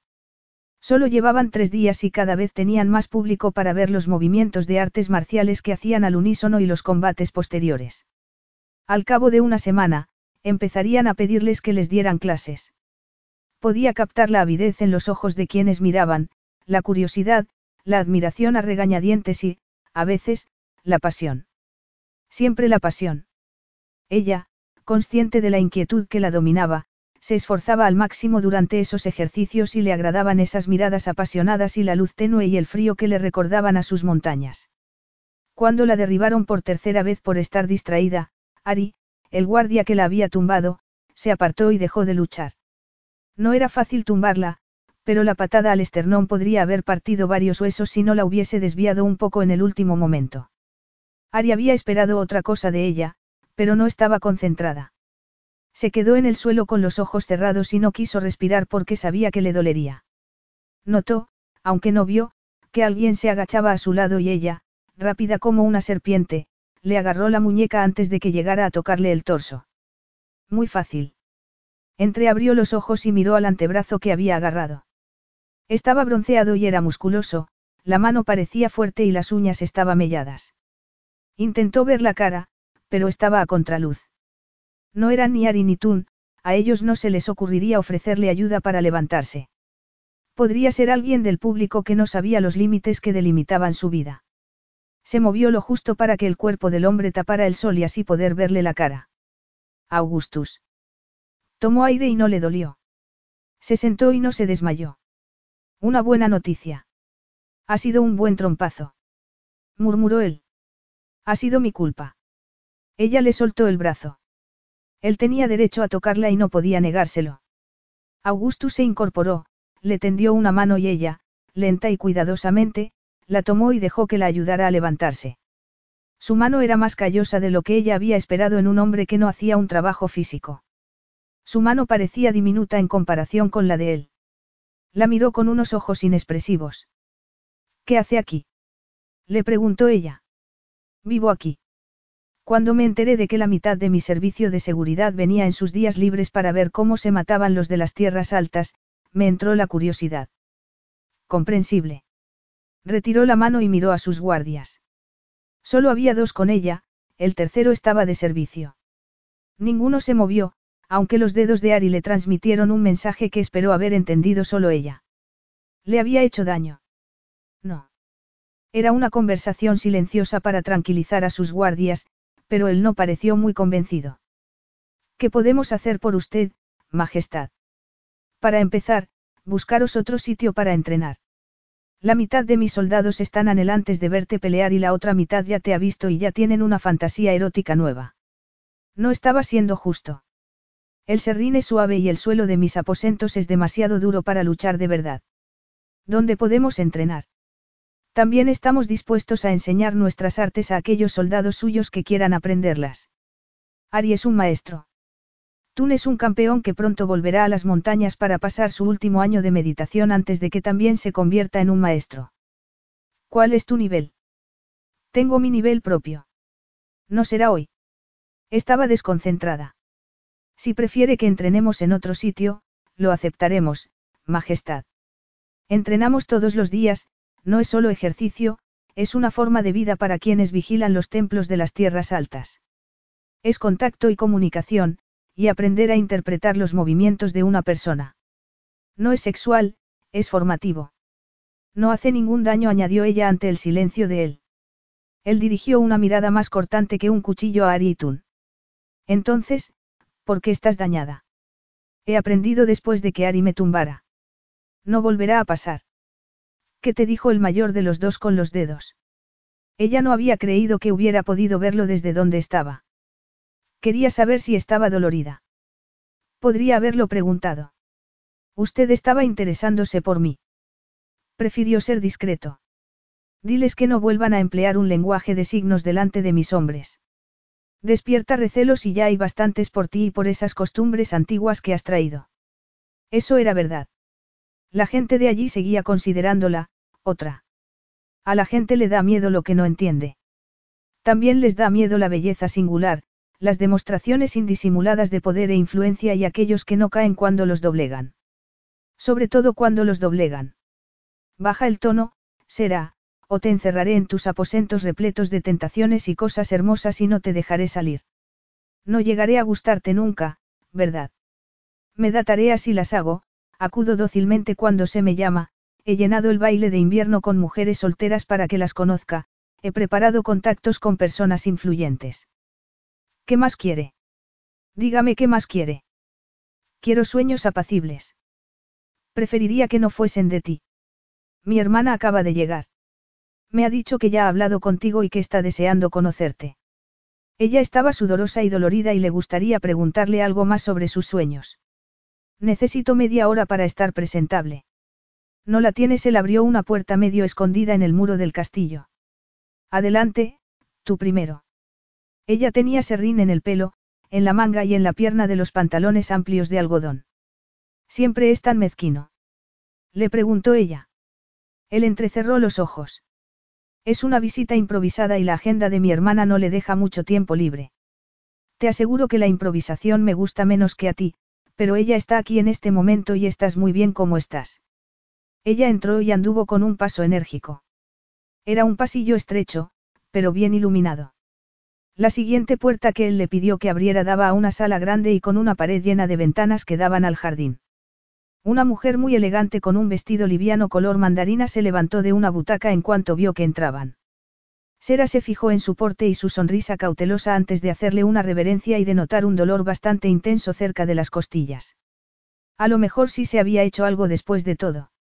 Moriana, te presento a Lady Sera, cortesana de las tierras altas, dijo Augustus desde detrás de ella.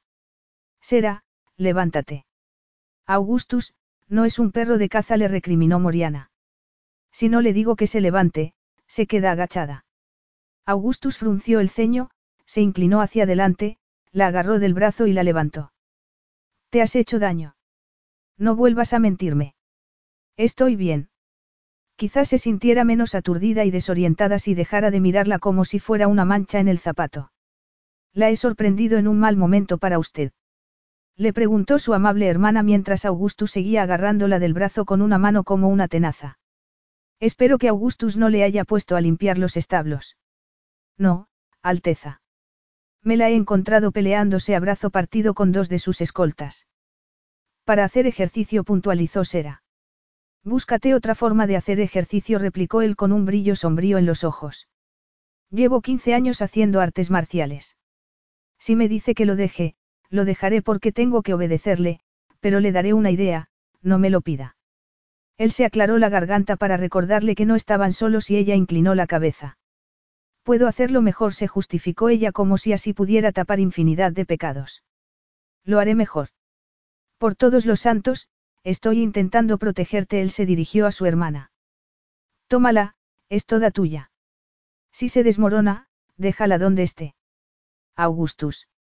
Sera bajó las pestañas y vio que Augustus se marchaba majestuosamente de la habitación y dejaba un silencio tenso. Vaya, ha sido inesperado, comentó la hermana del rey sin disimular el desconcierto. ¿Qué le ha hecho a mi hermano que es cortés a rajatabla? Creo que nada. No me quiere aquí, Alteza. Nada más. ¿Cuántos años tienes? Preguntó la hermana de Augustus con los ojos entrecerrados. 23. Parece que tienes 16. Es posible que eso sea lo que le altera. Has venido voluntariamente. Si quizá esa mujer pudiera entenderle. Cumplo con mi cometido voluntariamente y es un honor. Me alegra saberlo, pero hace más de un siglo desde que vino la última cortesana de las tierras altas. Somos, por definición, recelosos y tremendamente independientes. ¿Cómo puede servirle a mi hermano? ¿Qué aportas? Respaldo político y contactos con personas influyentes. Vio los nombres que añadía la lista del acto en la biblioteca. Un diplomático, un mediador de paz y un historiador de más allá de nuestras fronteras del norte. Personas con las que no solemos tratar. Sin embargo, se les escucha en todos lados, donde otros se interesan por los proyectos hídricos de esta región. Qué mejor manera de empezar la conversación que en una reunión informal entre libros y buena comida y con uno de los reyes que promueven ese proyecto. Estás diciendo que mi hermano no puede abrirse paso en el lodazal político. Estoy diciendo que la Orden del Milano tiene influencia más allá de lo que crea Arun Liesendach, independientemente de lo que haga su marido. Si su hermano pide alguna vez conocer a alguien que podría ayudarlo, lo conocerá. Y lo ha pedido. No. Además, estaba el asunto de su orgullo y de su recelo consustancial. La familia real de Arun no era nada confiada. También está el asunto de que su país necesita un heredero al trono. No consigo entender qué puede hacer una cortesana al respecto. Las cortesanas han mediado para fraguar matrimonios durante siglos. Hay algo que le impide a su hermano comprometerse. Una vez que entendamos qué es, podremos afrontar el asunto y encontrar a alguien que pueda darle lo que necesita. De repente, la elegante reina consorte pareció muy incómoda. ¿Qué te hace pensar que mi hermano tiene necesidades concretas? Por ejemplo, que no se haya casado todavía eso no podía decirse de una manera delicada. Todo el mundo explora sus deseos ocultos si tiene la oportunidad. Mi trabajo consiste en darle la posibilidad de hacerlo sin que nadie lo juzgue. Algunas de las preferencias de los reyes de Arun han sido muy concretas. Debería saberlas. Preguntó Moriana parpadeando. Hay diarios, Milady, y usted, como integrante de la familia real de Arun, tiene derecho a verlos. ¿Puedo verlos ahora? Claro. Tengo algunos en mis aposentos. Los rumores sobre tus aposentos son bastante enrevesados. Y son ciertos. Le gustaría tomar un té conmigo allí. Su hermano todavía no se ha llevado una taza mía a los labios, pero le aseguro que no está envenenado. Sería contraproducente. La verdad es que no sé si hablas en serio o en broma. Sera sonrió y la hermana del rey la miró fijamente. Estoy empezando a darme cuenta de la dimensión real del problema de mi hermano, comentó Moriana con ironía. Sí, me gustaría ver esos diarios y lo que has hecho con la sala circular. Cancelaré mis compromisos de esta mañana. Perfecto. Sera pensó hacer otra reverencia, pero se acordó del dolor y se limitó a darse la vuelta para ir hasta la puerta y abrírsela a su acompañante. Entonces, has estado trabajando con Augustus y su secretario. ¿Conoces a la jefa de personal?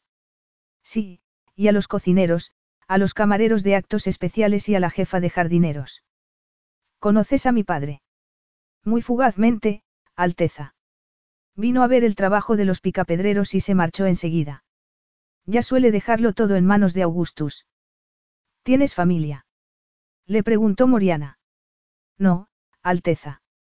Mi madre murió cuando yo era adolescente y no tengo hermanos. ¿Y su padre? No lo conozco, contestó Sera después de una pausa. Es que según el acuerdo, eres noble. Es el linaje de mi madre. La orden traza el linaje por las mujeres. Qué inaudito murmuró la otra mujer.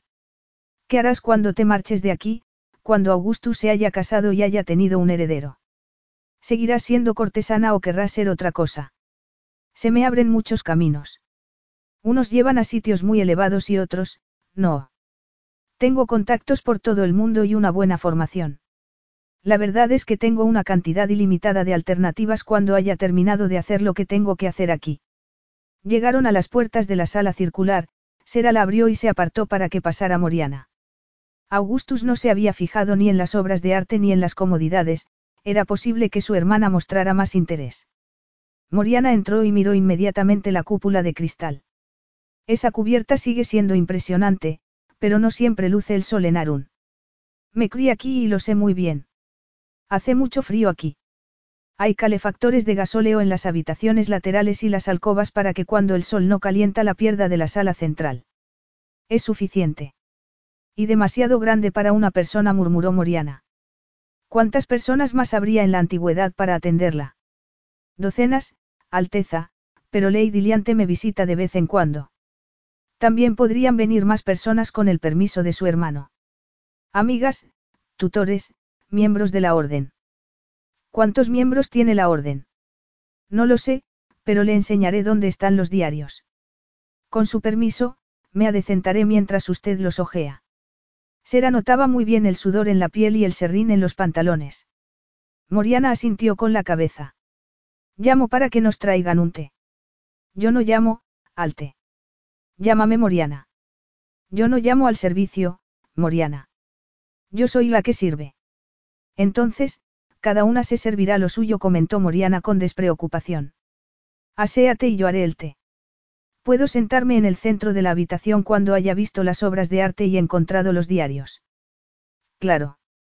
Los diarios están en la vitrina de cristal que hay en la alcoba de la biblioteca. No pueden salir de aquí ni que se copien. Entenderás el motivo cuando hayas empezado a leerlos. En la mesa de la biblioteca he dejado otros libros que me han parecido que podrían llevarse a las otras bibliotecas del palacio. No me he olvidado de lo que me pediste. Una visita por fin, y una importante. Sera se desvistió y se peinó. No lo hizo todo lo deprisa que le habría gustado, pero no pudo hacerlo mejor por el estado de sus costillas. No tenía nada roto, pero ya estaba amoratándose y se habría puesto hielo si hubiese estado sola. Tomó un pañuelo de algodón, se envolvió el torso con fuerza y soñó con los analgésicos. Quizá encontrara algunos más tarde, pero en ese momento tenía que atender a Moriana de Liesendach. Se puso una túnica y unos leotardos, lo bastante amplia para disimular el vendaje y lo bastante bordados para mostrar respeto. Se hizo un moño, se puso unas sandalias con tacón abiertas por detrás, se maquilló ligeramente y se pintó un poco los labios. Cuando volvió, unos diez minutos después, Moriana ya tenía una taza de porcelana en la mano y estaba en el tapiz del suelo que tanto había llamado la atención a Augustus. Qué curioso comentó Moriana mientras ella se acercaba. Cuenta alguna historia. Es una rueda de los deseos, Moriana. Puedes sentarte en cualquier sitio, según lo que quieras, y yo satisfaré tus deseos. Moriana se quedó helada con la taza a mitad de camino de los labios. A tu hermano no le gustó, añadió Sera. Le pareció que la escena de los latigazos era un poco agresiva. Vaya, vaya. murmuró Moriana sonrojándose. Entonces, podría venir y elegir. Sí. Una vez dicho eso, ya ha estado una vez y no ha querido sentarse.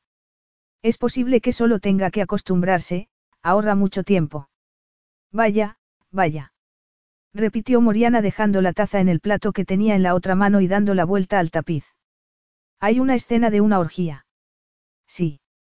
Si me permite decirlo, me parece que los arunianos están un poco reprimidos. Es posible, reconoció Moriana con una sonrisa muy leve. ¿Tienes una escena favorita? Me gusta leer en voz alta a los demás, lo había aprendido mientras cuidaba niños en las tierras altas. También me gustan los debates con argumentos sólidos, así que me gustan las escenas con conversaciones. En cuanto a las escenas de sexo. También le gustarían si hubiese tenido la ocasión disfrutarlas. Sobre gustos no hay nada escrito, no.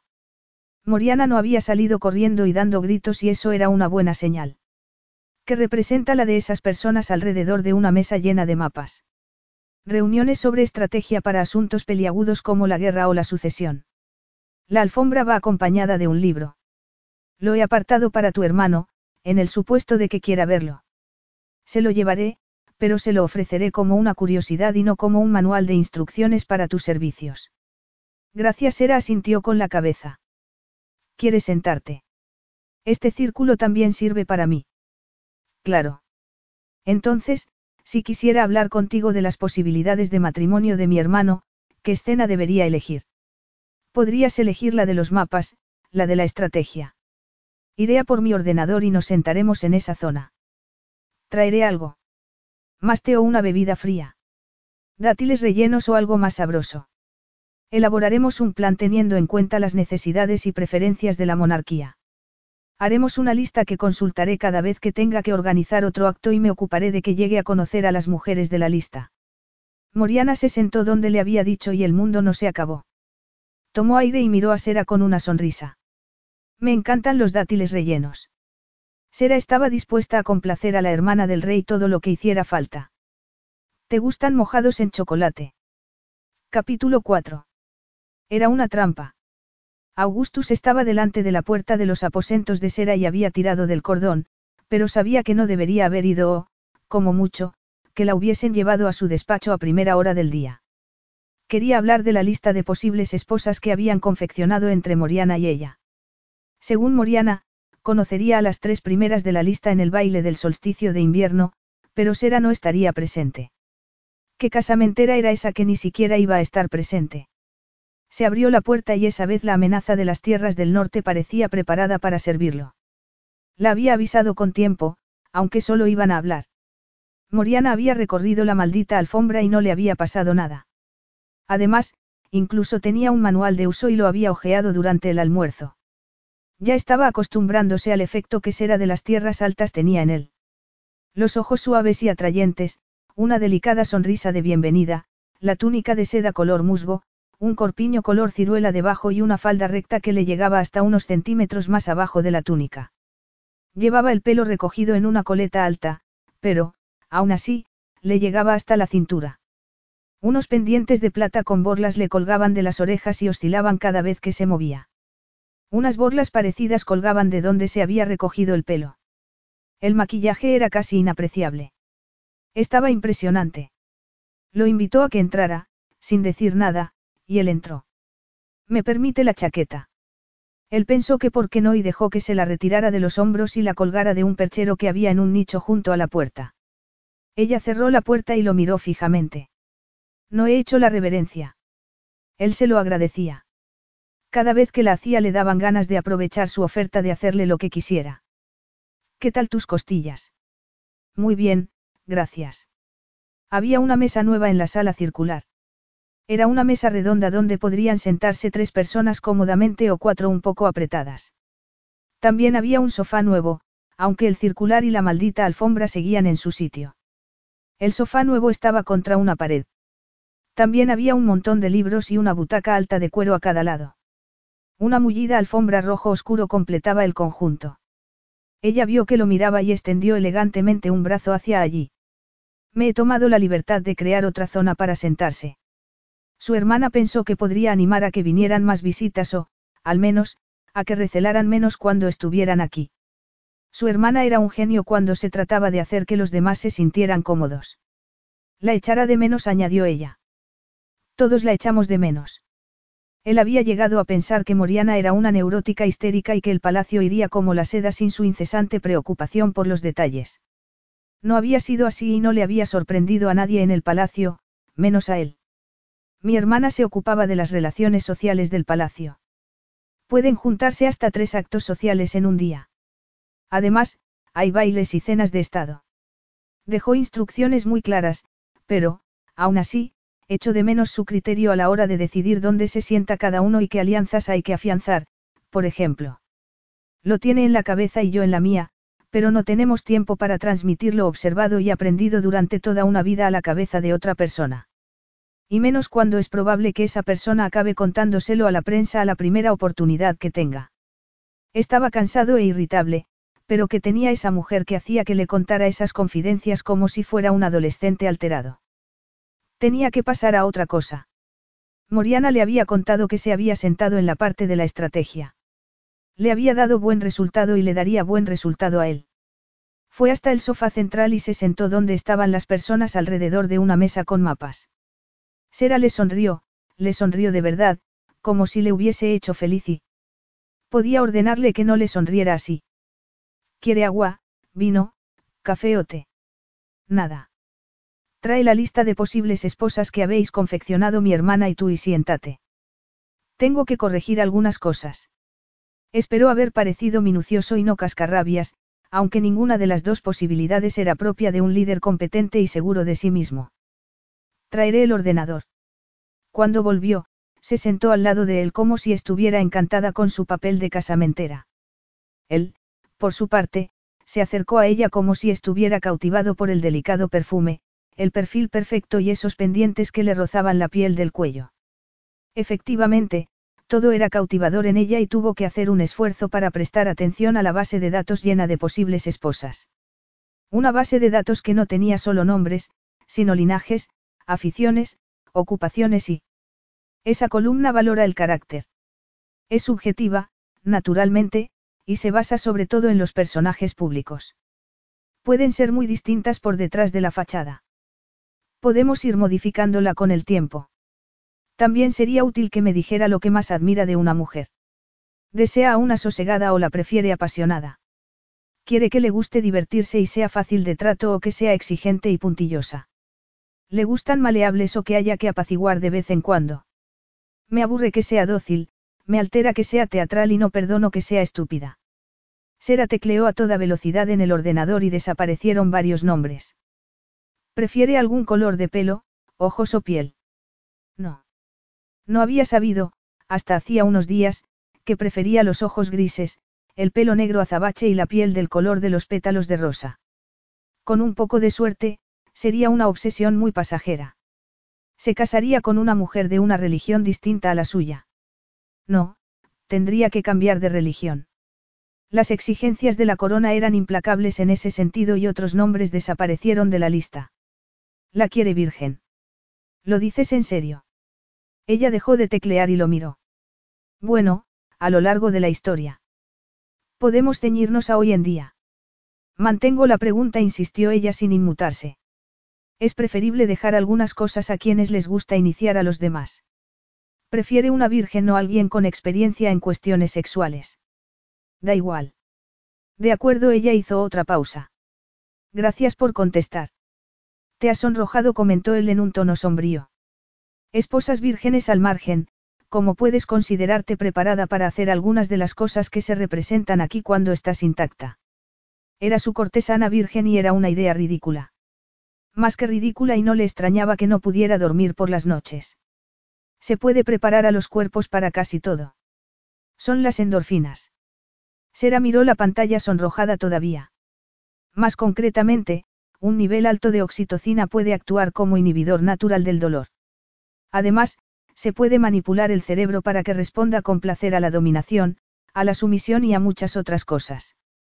De repente, la idea de una concubina virgen dejó de parecerle absurda y ardía con fuerza en esa sala pensada para el placer. Entonces, ¿crees que estás preparada para cualquier cosa? Eso espero. Lo contrario sería inaceptable y deshonroso. ¿Desde cuándo es deshonroso no estar preparado para participar en una orgía o para azotar a un hombre hasta que sangre? Ella tenía un don especial para sacarlo de sus casillas. Maldita sea, será.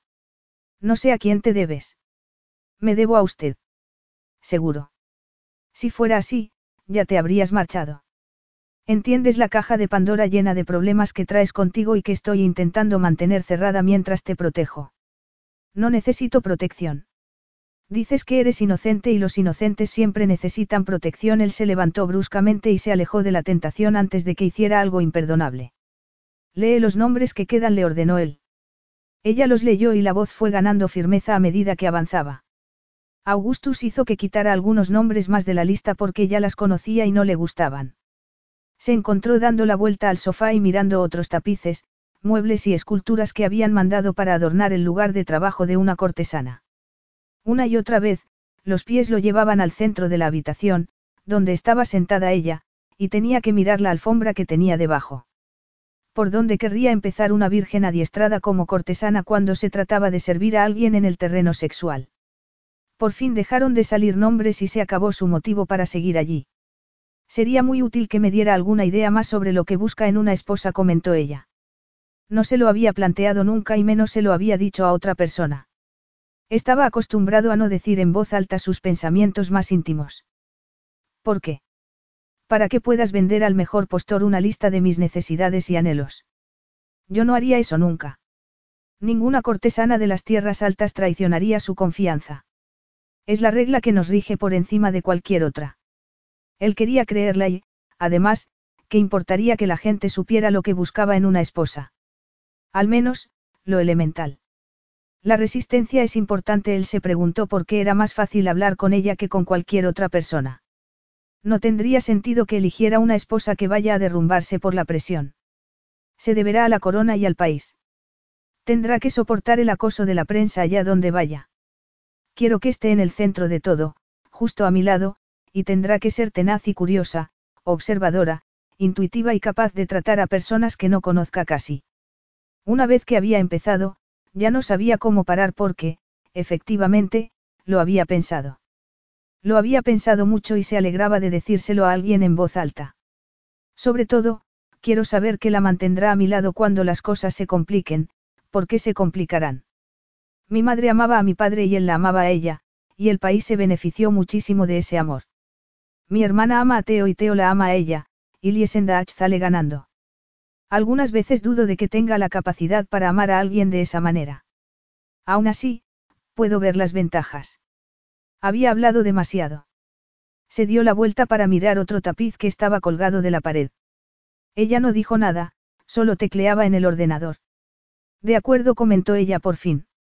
Disculpe la indiscreción, pero la resultan satisfactorias las relaciones sexuales. Ahora eres mi terapeuta sexual virgen. La necesita. Él soltó una carcajada. Era mejor que gruñir a esa confidente con un ingenio tan afilado. Me defiendo. Algunos de sus antepasados preferían a los hombres. Tenían esposas que lo consentían, que miraban hacia otro lado. Yo prefiero a las mujeres. En cuanto a la fidelidad. ¿Será fiel? Sí. Exige fidelidad a su esposa. Sí. No comparto a nadie. Ella tenía que saberlo. Ya le había prohibido que besara a otros y había estado a punto de castigar a su escolta por haberse atrevido a entrenar con ella. Sera siguió tecleando y no comentó nada. Tengo 30 años. Prefiero a las mujeres que a los hombres. No he estado nunca enamorado y creía que tenía más tiempo hasta que una cortesana descendió de una montaña mística para ayudarme en la tarea. Puedo encontrar una esposa independientemente de lo que creáis tú, la orden o mi hermana. Estoy aquí solo porque me niego a que conspires a mis espaldas. Puedes conspirar conmigo, todo irá más deprisa si trabajamos juntos. Sí, lo sé. También quiero poder explicar tu cometido sin que quede en entredicho mi cordura, mi moral o la tuya. De ahora en adelante, cuando trates con mis empleados o elabores listas de invitados, serás Lady Sera Boreas, directora ejecutiva de actos sociales del Palacio Real de Arun. Responderás ante mí o mi secretario ejecutivo. Supervisarás personalmente los actos, pero no asistirás como invitada. Quiero que lleves trajes sobrios, joyas discretas y peinados comedidos. Nada de grilletes, corpiños o tacones de 10 centímetros cuando estés en público. Y en privado. No puedo decirte lo que tienes que hacer cuando estés en tus aposentos. La verdad es que... No sigas se dio cuenta de que ya estaba diciéndole lo que podía hacer en privado y sonrió sin ganas. Era una situación sin solución y lo único que se le ocurría era hacer que se marchara o convertirla en una respetable empleada del palacio. Hizo un gesto con la mano que abarcó toda la sala. Todo lo que has traído me perjudica en el mundo exterior. Mis empleados solo hablan de la reconstrucción de esta zona del palacio. El rey Augustus de Arun tiene una cortesana escondida en una sala circular que parece una jaula de pájaros. Está hechizado, tiene anhelos sombríos y no es un rey de nuestro tiempo. Tú eres una hechicera, una criatura mítica y tentadora. Eso es lo que dicen sobre ti, sobre mí y sobre la situación. Ha llegado el momento de tomar el control. ¿Quiere reconducirme? Sí. Minimizar el misterio y modernizar esa mitología. Quiero que pongas alguna obra de arte en el vestíbulo del palacio y que la acompañes con notas que expliquen su importancia histórica. Quiero que mandes libros a la biblioteca y obras de arte con significado histórico a los museos. Quiero que se dé a conocer a la Orden del Milano, que se conozca su complicada historia, su carácter solidario, cultural y no político y que se sepa cuál es tu papel, no sexual, en mi administración. Quiero que des charlas de historia en las universidades, quiero que seas la invitada de honor cuando se presenten todas esas obras, quiero que hables sobre la orden de la antigüedad, sobre el papel que han tenido las mujeres en los gobiernos, sobre el papel que tienen hoy y sobre tu educación. Majestad, la orden no busca publicidad. Entonces, no deberían haberte mandado aquí, replicó él en tono tajante. Te pido que seas una mujer moderna para un público moderno, que asume la historia y el poder de tu orden y que puede explicar su presencia aquí, que proyecta una luz favorable sobre los dos. Si no lo haces tú, lo haré yo. Augustus se metió las manos en los bolsillos y se dio la vuelta. Mirarla siempre acababa mal, siempre acababa molesto por la reacción de su cuerpo y porque su cabeza se despistaba. No eres tonta, será. Estás graduada en filosofía, políticas y económicas y con sobresaliente o más. Si quieres tener algún poder aquí, te reto a que lo consigas. Hazte un hueco que todo el mundo acepte. Eso también puedo aceptarlo yo. Augustus miró la rueda de los placeres. En cambio, hay demasiados elementos aquí que no me atrevo a aceptar. Majestad. Él quería oírle decir su nombre. Solo su madre y su hermana, algunas veces, habían conseguido que no pareciera una serie de letras juntas, lo habían acompañado de cariño y amor o de desesperación por sus reflexiones frías e implacables. Su padre no solía llamarle por su nombre, le llamaba, hijo, como si quisiera recordarle su labor en la continuación del linaje. Quería oírle decir su nombre, pero no había ninguna imagen en la alfombra para eso. Solo quiero oírte decir que aceptas el reto y la maravillosa oportunidad de llegar a ser alguien importante en esta corte. Se hizo el silencio y miró la cúpula de cristal para no mirar a la mujer que tenía sentada en algún sitio a su izquierda. También había otras maneras de solucionar eso. Podía mandarla en alguna misión o podía llevar el asunto al Parlamento y a los tribunales para que rescindieran el acuerdo y ganarse la enemistad de una orden con tentáculos que llegaban a todas partes. Lo que había esbozado, que se diera una interpretación moderna a su situación, era lo mejor, pero necesitaba la colaboración de ella. Aceptó el reto. Augustus cerró los ojos por el alivio.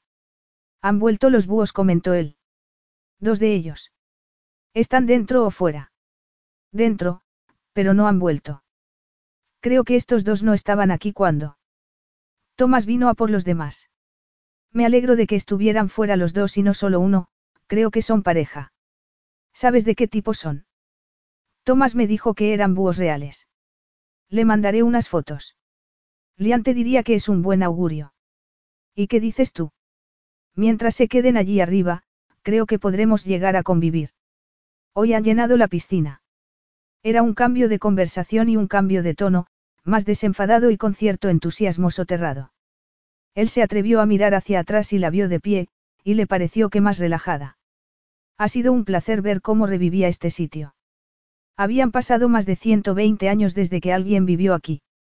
¿No le parece fascinante? Rememoró la habitación de la piscina con azulejos con dibujos, alcobas y bancos de piedra. No podía negar que le gustaría ver la transformación. Enséñamelo.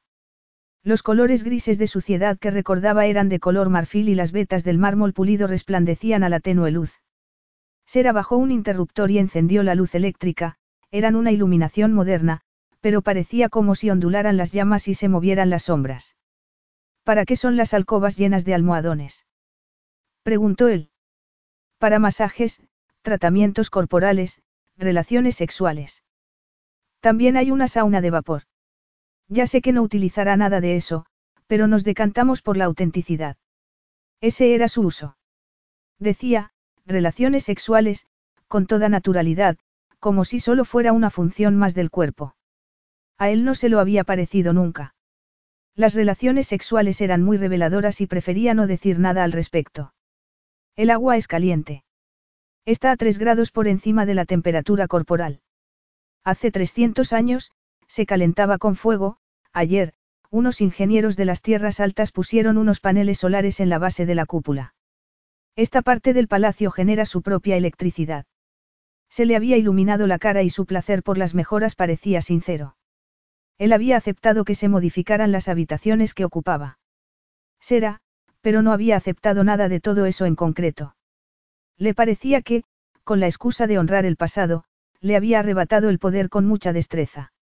Sera lo miraba desde las sombras mientras él se preguntaba qué hacer con ella tanto en público como en privado. ¿Quiere darse un baño? Le preguntó ella por fin. Ella tenía que saber lo que quería de verdad. Le habían enseñado a interpretar a las personas, no. Tenía que captar su tensión y su anhelo, y no solo por un baño caliente. Anhelaba lo que esa maldita alfombra le había dicho que podía recibir. Quería que lo desvistiera, que le lavara el pelo mientras estaba reclinado, todo lo que mostraba la imagen del baño y mucho más mientras los apliques proyectaban sombras en las paredes. No debería. Sería una pena desperdiciar la ocasión. No me tientes. Algunas veces, un baño puede ser solo un baño. Di mi nombre. Tenía que oírlo dicho por esos labios perfectos y ella lo miró como si quisiera interpretar su estado de ánimo. Ha sido una orden. Augustus. Hizo que sonara deseo y liberación todo a la vez y él intentó no soltar una maldición mientras se pasaba una mano por el pelo e intentaba darle sentido a su deseo y su resistencia. Te enseñaron eso y lo has ensayado. Efectivamente, ella sabía modular la voz como nadie y transmitir distintos sentimientos, pero, esa vez, la falta de aliento era auténtica. Señaló hacia un montón de toallas y cremas como si quisiera volver al asunto de antes. Augustus, ¿quieres darte un baño? La piscina está preparada y me han enseñado a conseguir que sea una experiencia relajante. Podría lavarte el pelo, untarte aceites. ¿Cuál es tu estado de ánimo? No lo sabes. Es difícil interpretarte. No se había esperado ese giro que había dado él, que pudiera hacerse una imagen pública, que tuviera un cometido más allá de los que se reflejaban en el tapiz y una estricta falta de contacto físico en privado. Lo que más iba a costarle sería mantener las distancias en privado. También puedes bañarte solo mientras yo leo un libro en otra habitación. Esta piscina es para que la uses tú, Augustus, como prefieras. Se dio la vuelta, dejándolo con sus pensamientos, y acercó una mesilla llena de aceites y jabones líquidos. Mezcló en un cuenco el sándalo, la bergamota y la naranja. Creo que el ritual es calmante, murmuró ella. Sin mirarlo, llevó al cuenco hasta el borde del agua, vertió dentro la fragante mezcla y lo aclaró tres veces antes de dejarlo a un lado y levantarse. Sin embargo, si prefieres menos ritual y más distancia, puedes darme el papel de auxiliar de piscina, puedo dejar toallas al borde de la piscina y dejarte solo. Ella no quería estropear la paz que habían creado esa tarde, quería que siguiera. ¿Qué conlleva el ritual? Puedo desvestirte, enjabonarte, lavarte el pelo, secarte, hidratarte la piel y vestirte otra vez. Te llevará una hora de tu tiempo. ¿Y qué ganas tú? El ritual me calma y... No va a gustarte, no iba a aceptarlo. Quiero servirte como me han enseñado a servir. No tiene que ser nada sexual ni complicado. Aquí puedes encontrar refugio y relajación si quieres. Hazlo. No lo dijo porque lo aceptara y la palabra tuvo algo de aversión. No era un buen comienzo, pero, al menos, tenía permiso para intentar bañarlo adecuadamente. Se acercó hasta que estuvo delante de él. No era complicado desvestir a un hombre. Había un orden para soltar los botones y quitar las prendas y ella lo sabía. Sin embargo, le temblaron las yemas de los dedos cuando le tomó una muñeca para intentar quitarle el diminuto gemelo. Se mordió el labio inferior y se preguntó si tendría el pulso alterado por ella. Se acercó más para deshacerle el nudo de la corbata y él no dejó de mirarle a la cara, ni ella a él. La camisa tenía demasiados botones a lo largo del pecho y los últimos estaban por debajo del pantalón. Le sacó la camisa y también los desabotonó aunque estaba quedándose sin respiración. Esto no va a acabar bien, murmuró él. Tranquilo, soy una profesional. Le separó la camisa a los lados, levantó las manos hasta los hombros y se la quitó. La camisa cayó al suelo y ella se arrodilló a sus pies. Le quitó los zapatos y los calcetines y le pasó las manos por los muslos como si estuviera apaciguando a un animal salvaje. Le soltó el botón de los pantalones, introdujo las manos por debajo de la cinturilla y se los bajó a lo largo de las piernas. Apóyate en mi cabeza y mis hombros para mantener el equilibrio. Ella le levantó un pie para terminar de quitarle los pantalones y luego el otro. La protuberancia del miembro tensaba los calzoncillos más que antes, pero todavía faltaba un poco. Si le quitaba los calzoncillos como le había quitado los pantalones, podía llevarse un susto. Entonces, apoyó las manos en sus muslos y lo olió. Había visto horas de vídeos, pero no le habían servido para prepararle ante la calidez de su piel y su olor, ante el brillo de sus ojos negros y toda la atención que le prestaba. No sabía ni cuándo ni dónde hacía ejercicio, pero tenía un cuerpo delgado y fibroso. Tenía algunos vellos, pero no muchos. Su miembro parecía grande bajo la tela de algodón y se preguntó si le cabría en la boca. No era solo grueso, también era largo y sería una prueba para la boca y la garganta. Él tomó aire, se apartó de ella y se despojó de los calzoncillos. Era hermoso de los pies a la cabeza. Me daré ese baño. Ella notó la pérdida de su mirada mientras se metía en el agua y se sumergía por completo. El ritual del baño siguió sin estridencias y se arrodilló en un almohadón con las manos en el regazo, la espalda muy recta y la cabeza agachada mientras esperaba en silencio a que él le pidiera algo. Lo miró entre las pestañas y vio que tomaba un jabón y empezaba a lavarse con una brusquedad que no habría puesto ella.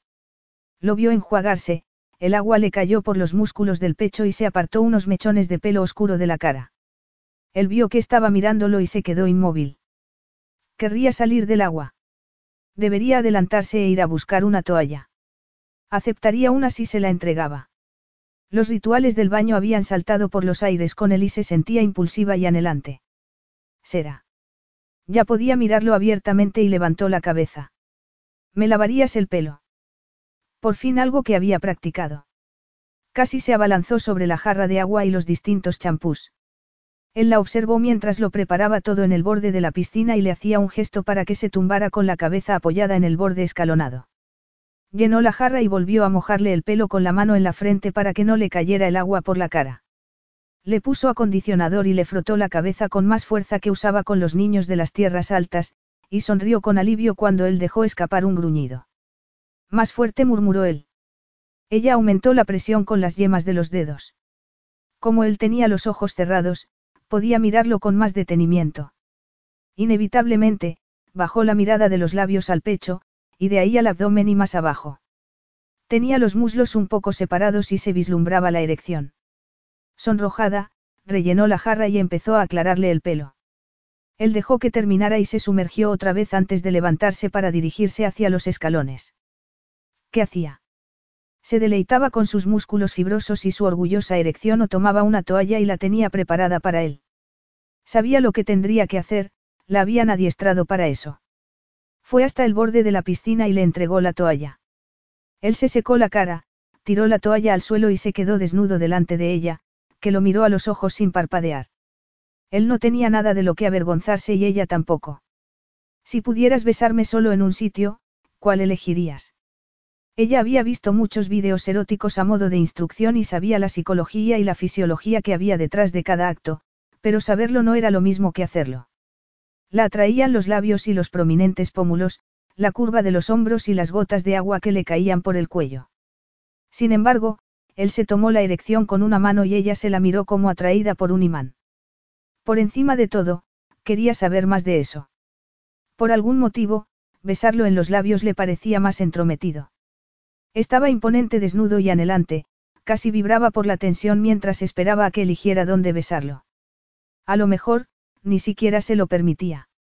A lo mejor, solo quería saber qué prefería para no dárselo y así torturarla. Se arrodilló y Augustus la miró con un brillo de advertencia en los ojos. De verdad. murmuró él. Quiero saber qué se siente, contestó ella. Tú. Yo ya lo sé. Ella siguió mirándolo como si le pidiera que le dejara hacer eso. Yo también quiero saberlo. Muy valiente. ¿Te han enseñado a hacerlo? Sí. Habían utilizado juguetes y escenas grabadas, pero no tenían nada que ver con la calidez de su miembro cuando puso los labios húmedos y separados justo debajo de la punta, en el punto más sensible. Lo lamió con delicadeza y solo sabía agua. No captó el sabor de su esencia hasta que le pasó la lengua por la hendidura. La piel era tersa y suave y él dejaba escapar un sonido que ella esperaba que fuese de placer. Sabía que no podía utilizar los dientes y succionó con suavidad. Muy bien. murmuró él. ¿Cuánto puedes meterte? Todo. Cerró los ojos, abrió la garganta y se lo introdujo hasta que los labios tocaron los testículos y tuvo que respirar por la nariz. Él le puso una mano en la cabeza, pero no para empujarla, solo para mantenerla ahí. Entonces, fue retirándose muy despacio hasta que solo tuvo la punta entre sus labios. Respira, le ordenó él antes de volver a ponérsela donde estaba. Otra vez. Ella se dejó arrastrar por las rítmicas y lentas acometidas. Tócame. Ella primero le puso las manos en los muslos y le acarició los testículos con los pulgares, pero fue atreviéndose más a medida que él acometía entre maldiciones. Mírame. Él se lo ordenó mientras se retiraba otra vez y la miraba como si fuera un rompecabezas que no sabía resolver. ¿Te gusta? murmuró él al cabo de un rato. Que Dios se apiade de nosotros. Efectivamente, le gustaban esas acometidas delicadas y mesuradas, le gustaba saber qué era el motivo de esa erección. Sabía, en teoría, cómo hacer que explotara. Tenía que succionar y tragar mientras utilizaba los músculos de la garganta, pero él se retiró tan bruscamente cuando fue a intentarlo que se quedó parpadeando. ¿Qué había hecho? ¿Qué no había hecho? Lo siento, yo. No te disculpes. Sin embargo, ella se sentía como si no hubiese estado a la altura y él debió de notarlo porque la tomó en brazos y la besó con voracidad, con una pasión desenfrenada y ella respondió igual porque nunca había sentido algo como eso. Él gruñó sin dejar de besarla y ella lo recibió con los labios separados. Él inclinó la cabeza para devorarla y ella lo agarró del pelo bajando la boca por su cuello, mordiéndoselo y succionándoselo porque a los dos les gustaba rozar la violencia. Ella llevaba demasiada ropa y él no llevaba ninguna. Estaban pasando por alto muchos pasos en el proceso o no. Toma la iniciativa, murmuró Augustus. Tócame. Él la levantó un poco más y ella lo rodeó con las piernas. La empujó contra una columna y se frotó contra ella mientras le devoraba la boca.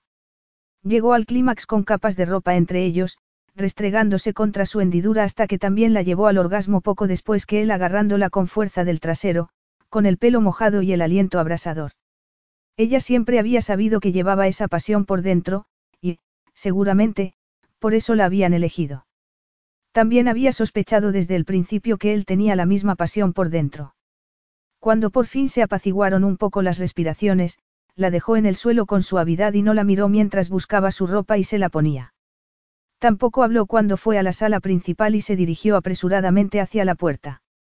La abrió, se marchó y ahí quedó todo. Entonces, el vacío se adueñó de ella. Capítulo 5. Augustus, rey de Arun, siempre conservaba el dominio de sí mismo. Nació para heredar el trono de su padre y lo educaron para que pensara antes de hablar y para que sopesara todo lo que hacía. Su hermana había sido la indisciplinada, se había dejado llevar por sus emociones y solo la habían refrenado una tutela cuidadosa y la promoción de un personaje público más sereno. Para Augustus había sido fácil. Él no había caído en los enamoramientos adolescentes ni en los arrebatos de rabia. Él era el que tenía la cabeza fría, el anticuado y convencional. Augustus de Arun no hacía nada inesperado. Sabía lo que tenía que hacer en todo momento y lo hacía, su resistencia a lo que le había tocado en la vida había desaparecido hacía mucho tiempo. Entonces, podía saberse qué acababa de pasar. Jamás había hecho algo así. Se había dado placer y no había dado nada a cambio. Había dejado a una mujer, a una virgen, apoyada contra la pared, con la ropa manchada, los ojos fuera de las órbitas y los labios. Los labios. Lo que había hecho con ellos. Podría escribir una oda incoherente a esos labios. ¿Qué había hecho él? ¿Dónde había quedado su rigidez moral? Nadie debería servir como le habían adiestrado a ella para que sirviera. Hasta los reyes necesitaban límites. La rienda suelta y el poder no habían sido nunca una buena combinación. Así se creaban los déspotas. Ni siquiera le había dado placer a ella. Se paró y se apoyó contra la pared fría del pasillo. Cerró los ojos, inclinó la cabeza e intentó darle un sentido a lo que había hecho. Sera le atraía, lo había atraído desde que la había visto. Había querido liberarla de las obligaciones que le habían impuesto y lo había intentado. Había rebuscado en todo tipo de documentos para encontrar la manera de liberarla. Era lo que tenía que hacer. Entretanto, le había permitido que se instalara en esos aposentos polvorientos y que reavivara una tradición extinguida hacía mucho tiempo. Además, había permitido que lo legitimara con obras de arte y muebles y le había dejado que lo hiciera ella sola. Le había dado un cometido en el palacio porque él necesitaba una organizadora de actos sociales y ella necesitaba servir. Había permitido que elaborara una lista de posibles esposas no porque quisiera casarse sino porque si se casaba, ella tendría que marcharse. Era un motivo ridículo para casarse, pero tenía que casarse antes o después y no se quejaba. Se había portado bien hasta que había dejado de hacerlo. La había dejado allí con los ojos como platos, con la boca devastada y temblando. Oyó un ruido amortiguado, abrió los ojos y se encontró con la mirada de uno de los guardias de ella entre las sombras. Era evidente que el hombre quería que supiera que estaba allí. Iría a verla cuando él se hubiese marchado. La consolaría y maldeciría al rey. Cuando le habían abandonado el buen juicio y el sentido común. Se apartó de la pared, se dio la vuelta hacia la puerta doble que mantenía a Ser adentro y a los demás fuera y tiró del cordón. Sonó la campanilla, pero no pasó nada. Volvió a llamar y esa vez, después de unos segundos, se abrió una mirilla y él se puso delante. Ella abrió la puerta en silencio y con una toalla alrededor del cuerpo mojado y desnudo. Él se imaginó que habría estado limpiándose las manchas de él y se le encogió el corazón. Majestad. Le saludó ella con una voz más ronca que antes. ¿Sabes mi nombre? Ella no lo dijo. ¿Puedo entrar? Ella se apartó. Abrió la puerta y miró detrás de él. Augustus también miró y vio que el guardia los observaba con los brazos cruzados y una mirada penetrante. Él no supo qué hizo Sera, pero el guardia asintió levemente con la cabeza y desapareció. Le has dicho que lo tenías todo controlado. Sí. Es lo que crees. Creo que estás desorientado. Creo que soy un monstruo. Por haberme dado lo que había pedido. No pediste eso, ella miró hacia el sofá circular. No quiero sentarme en tu maldita rueda. Estabas dándote un baño, ¿quieres seguir? Ella podría estar limpia, pero ni toda el agua del mundo le limpiaría él ese pecado. Con la elegancia de una bailarina y sin la más mínima inhibición, se acercó a la piscina, dejó caer la toalla y se metió en el agua hasta que le llegó por los hombros con el pelo alrededor de ella como mechones de tinta. Siento cómo te traté antes, fue inaceptable.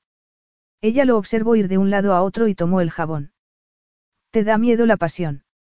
No. Ella arqueó una elegante ceja.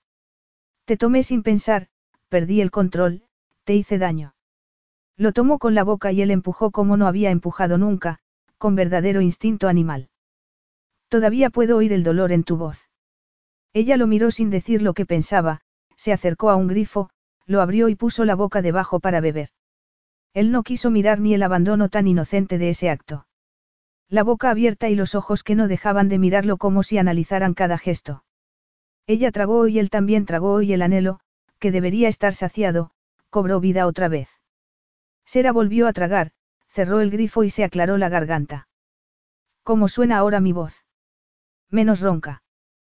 Todavía tienes los labios hinchados. Se le había quitado el maquillaje, pero conservaba el rubor. No lo sé. Ella estaba otra vez en el borde de la piscina, más cerca de él, con los pezones endurecidos, pero nada cohibida. Él miró hacia otro lado, siguió yendo de un lado a otro y se preguntó por qué habría vuelto, estaba desatándolo todo otra vez. ¿Ya no vas a bañarte? Le preguntó ella en tono serio. Ya no iba a desvestirse delante de ella. Su nuevo lema cuando estaba con ella era que al menos uno tenía que seguir vestido. Yo no. Sera esperó a que terminase. Tú no. Ella siguió esperando a que terminara una maldita frase. Las primeras veces deberían ser satisfactorias para todos los implicados. Debería haberme ocupado. Todavía puedo enseñarte cómo puede ser. Dominándote. Sí. No te das cuenta de que mi satisfacción no es el objetivo. Eso era lo que más le desquiciaba de ese asunto disparatado. ¿Por qué lo dicen tus profesores? ¿Por qué estás aquí para servir y mi satisfacción es más importante que la tuya? ¿Por qué no te mereces un primer beso delicado y respetuoso? Créeme, será de las tierras altas, todo el mundo se lo merece. Es verdad, no fue delicado, ella había salido del agua y estaba acercándose a él, pero mi dignidad se mantiene intacta aunque la tuya no lo esté. Sera inclinó la cabeza hacia atrás para mirarlo. Tienes la vanidad herida porque crees que no me gustó tu sabor o tu contacto. Te aseguro que sí me gustó. ¿Quieres intentarlo otra vez? Le preguntó ella con suavidad. Reaviva el ego, deja a un lado el remordimiento. Olvídate de lo que te ha traído aquí para disculparte. Puedes volver a besarme si quieres. No se trataba de él. ¿Qué quieres de mí? Es este momento. En este momento él lo haría. No se trata de mí. Lo dices de verdad. Sera tomó una toalla, se secó la cara y se envolvió con ella. Se puso el pelo a un lado, lo agarró entre los puños y lo escurrió para secarlo. Me gustaría besarte otra vez, siguió ella. Me gustaría que me besaras con delicadeza y respeto, si es lo que crees que necesito, y ya veremos qué pasa.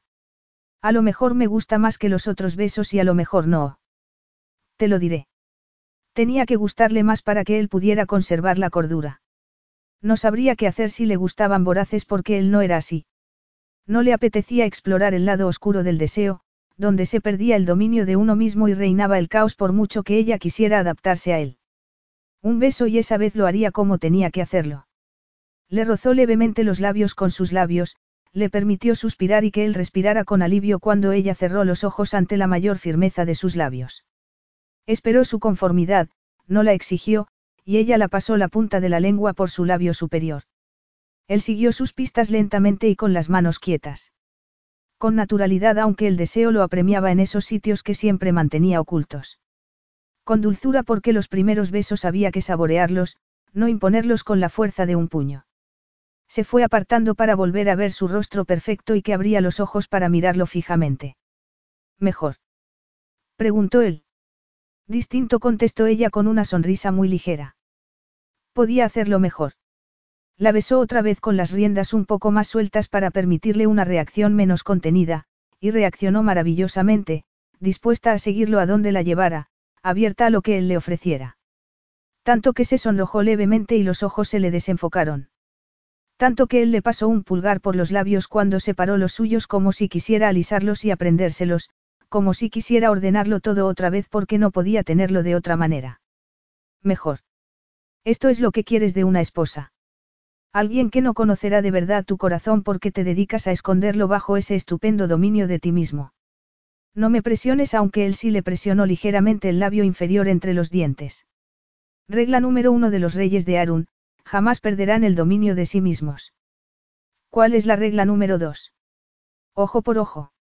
Se arrodilló delante de ella y le quitó la toalla. Le lamió la gota de agua que tenía en la unión de los muslos. Ella contuvo la respiración y fue todo el estímulo que necesitó. Subió las manos por sus muslos para separárselos. Bastó esa dulzura en la lengua para despertarle la voracidad otra vez, para lamerle y succionarle mientras se deleitaba con todos los sonidos que ella dejaba escapar. Lo hacía muy bien y ella reaccionaba con avidez. Era virgen.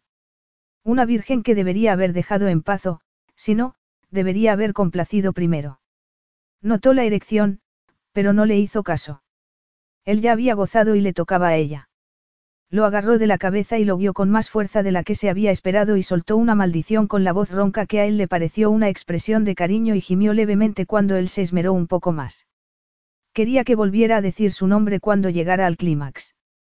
Sin embargo, las palabras parecían perderse entre los gemidos de ella y los gruñidos de él cuando ansiaba más como si no pudiera saciarse. Ella llegó al clímax, se estremeció contra su lengua, y él había jurado que había notado la oleada en su cuerpo con la mano. Debería haber acabado allí, pero quería deleitarse más con ella aunque evitaba los puntos más sensibles. Entonces, ella se arrodilló con las manos en sus hombros y mirándolo a la cara. Vuelve a besarme y hazlo de verdad, Augustus. Su nombre dicho por ella fue como un augurio e hizo lo que le pidió y se supo que estaba perdido. No lo hagas, susurró él cuando por fin reunió fuerzas para separarse. No me tientes. Esa vez, fue directamente a sus aposentos y se duchó con agua hirviendo como si quisiera, inútilmente, limpiarse el alma. También le pidió, para sus adentros, que no le hiciera perder el dominio de sí mismo. El ejercicio físico fue lo único que le impidió que se subiera por las paredes durante los días siguientes. Nadó en la piscina hasta que temió ahogarse y corrió en la cinta de su gimnasio hasta que se dobló por la cintura y vomitó. Salió a navegar con el catamarán que acababa de comprarse y lo llevó al límite, pero, aún así, no se sosegó. Lo intentó sumergiéndose en el trabajo y dio resultado hasta que su explotado secretario le pidió que le ayudara a alguien. Salió con una mujer que podría ser una candidata aceptable, que era atractiva y competente y que no era una amenaza para su dominio de sí mismo, pero le espantó cada incómodo momento que pasó con ella. Visitó a Benedict, el primo de Teo, para ver caballos, y conoció a la que fue amante del padre de Teo durante mucho tiempo, que era la dueña de los caballos que estaban viendo, y tuvo ganas de preguntarle qué se sentía al tener el corazón de un rey y no poder tomarle la mano en público. Sin embargo, no se lo preguntó porque le pareció indiscreto y, además, no le habría gustado la respuesta. Benedict pasó medio día con él y acabó olvidándose de la cortesía en cuanto salieron de los establos. ¿Puede saberse qué te pasa? Le preguntó Benedict sin andarse por las ramas. He visto toxicómanos con el síndrome de abstinencia que tenían mejor aspecto que tú. Y Benedict sabía de lo que hablaba. Había sentado la cabeza y había vuelto al seno de la familia después de la muerte de su padre, pero Benedict de Liesendach lo sabía casi todo sobre la parte más turbia del sexo, las drogas y todos los placeres. No me drogo. Pero, aún así, transmites una angustia muy evidente. Tienes una crisis existencial. Te sorprendería saber la cantidad de personas que me invitan a tomar el té y acaban deshechos, como si me importara algo. Benedict lo miró con los ojos entrecerrados. Aunque sí podría preocuparme un poco por ti. Le debo un favor a tu hermana, me devolvió a mi primo. Sea lo que sea lo que crees que le debes a Moriana, manténme al margen. No necesitaba que Benedict arreglara nada, fuera lo que fuese lo que creyera que estaba haciendo. Solo quería dejar de pensar en la mujer que le daba vueltas en la cabeza, la mujer que había puesto esa mañana un tapiz en el vestíbulo principal. En el tapiz se veía a unos de sus antepasados dándose un festín en la sala circular. En un atril, al lado del tapiz, había un libro de recetas antiguo y abierto. Ella, a su lado, ofrecía una versión moderna de banquete número 6 para una recepción a mediados de invierno. Augustus volvió a fruncir el ceño. Sera de las tierras altas estaba haciendo exactamente lo que él le había dicho que hiciera y, además, estaba haciéndolo bien. No tendrás una crisis de identidad sexual. ¿Qué pasaba últimamente con esa pregunta? Soy heterosexual. Sinceramente, no sé qué más decir al respecto. No pasa nada, comentó Benedict despreocupadamente, pero si ese hubiese sido tu problema, te habría ayudado. Me tomo muy en serio mi papel cuando se trata de asesorar sobre las relaciones sexuales con el mismo sexo dentro de la realeza. Te entregaste al vicio, tu familia te repudió y dejaste a un lado durante años a tu relación amorosa más importante. Y ahora he vuelto. Como he dicho, puedo asesorar. Además, se pueden tener otras crisis existenciales. El deseo de que te aten y amordacen y estar a merced de otra persona. No. La sumisión, el boyerismo, el sexo en público. Me preocupas de vez en cuando, replicó Augustus. Tú me preocupas en este momento a pesar de mi pregonada indiferencia. Me parece que estoy ablandándome. Preocúpate por otro. He oído decir que tienes una cortesana. Según Moriana, es maravillosa, es un descubrimiento, sabe mucho de arte, historia y cultura en general. Lo cual, me parece que no es de lo que se trata, aunque comparto con tu hermana el entusiasmo por todo lo cultural. Tienes una mujer preparada para que satisfaga todos tus caprichos sexuales. ¿Qué tal te va eso? Lady Sera ha dejado el papel de cortesana y ha pasado a ocuparse de los actos sociales y las relaciones públicas. Benedict bajó la cabeza con las manos en los bolsillos mientras se dirigían hacia el coche que los llevaría a otros compromisos, pero se detuvo antes de llegar y levantó la cabeza. Ningún servicio especial. Está buscándome una esposa. Benedict se rió con todas sus ganas y Augustus solo pudo fruncir el ceño. Es la peor idea que has podido tener, comentó Benedict cuando pudo hablar por fin. Gracias por tu apoyo incondicional. Moriana está ayudándola. ¿Lo dices en serio? ¿Y cuándo no? Lo dice el que amenazó a Teo con una procesión de elefantes cuando le pidió a tu hermana que se casara con él. Lo repito, cuando no he hablado en serio. Los elefantes también habían sido parte de las tradiciones ancestrales de Arun. Necesito una esposa para que la cortesana pueda volar libre. También necesito un heredero y una reina le vendrá bien a Arun. Parecen motivos suficientes para que el matrimonio sea una prioridad. Entiendo que necesites una esposa e, incluso, entiendo que recabes otras opiniones reales, pero ¿por qué iba a ayudarte tu cortesana? No está ayudándome a elegir, está ayudándome a organizar el desfile de posibles candidatas. Eso le da la posibilidad de manipular el desfile. Replicó Benedict sin disimular el sarcasmo. Si no me gusta lo que veo, puedo buscar en otro lado. Augustus era famoso por ser muy quisquilloso con las mujeres. Ya he buscado, pero tengo que ampliar los horizontes y esta es una manera de hacerlo. ¿Piensas acostarte con tu escortesana mientras aparece tu posible reina? No. Sin embargo, rememoró la imagen de ella de rodillas delante de él y la de ella desnuda, debajo de él, con esos expresivos ojos grises ajenos a todo lo que no fuera sentirlo a él. Eso sería un desaire para esa posible esposa, añadió Augustus. Aunque tentador. Mucho reconoció él entre dientes. Entiendo tu dilema, Benedict sonrió. Te vendría bien tener menos escrúpulos. Un rey tiene que dar ejemplo. Sera de las tierras altas tiene que marcharse como llegó. Muy bien. Entre tanto, tú. Estoy volviéndome loco, sí. Sera sabía que Augustus estaba evitándola y le parecía muy bien. Las cortesanas no deberían sonrojarse por el recuerdo del beso de un hombre. Tampoco debería anhelar tanto las atenciones de Augustus. Le bastaría cualquier cosa. Que la rozara, que la mirara, que le hiciera el más mínimo caso, cualquier cosa que avivara el caldero de sentimientos en ebullición que había despertado en ella, la necesidad imperiosa de satisfacer los deseos de él y los de ella, todo lo que podrían hacer y sentir juntos, podrían ser temerarios juntos. Había leído textos sobre las situaciones de dominio sexual porque eso era lo que le gustaba a él, no.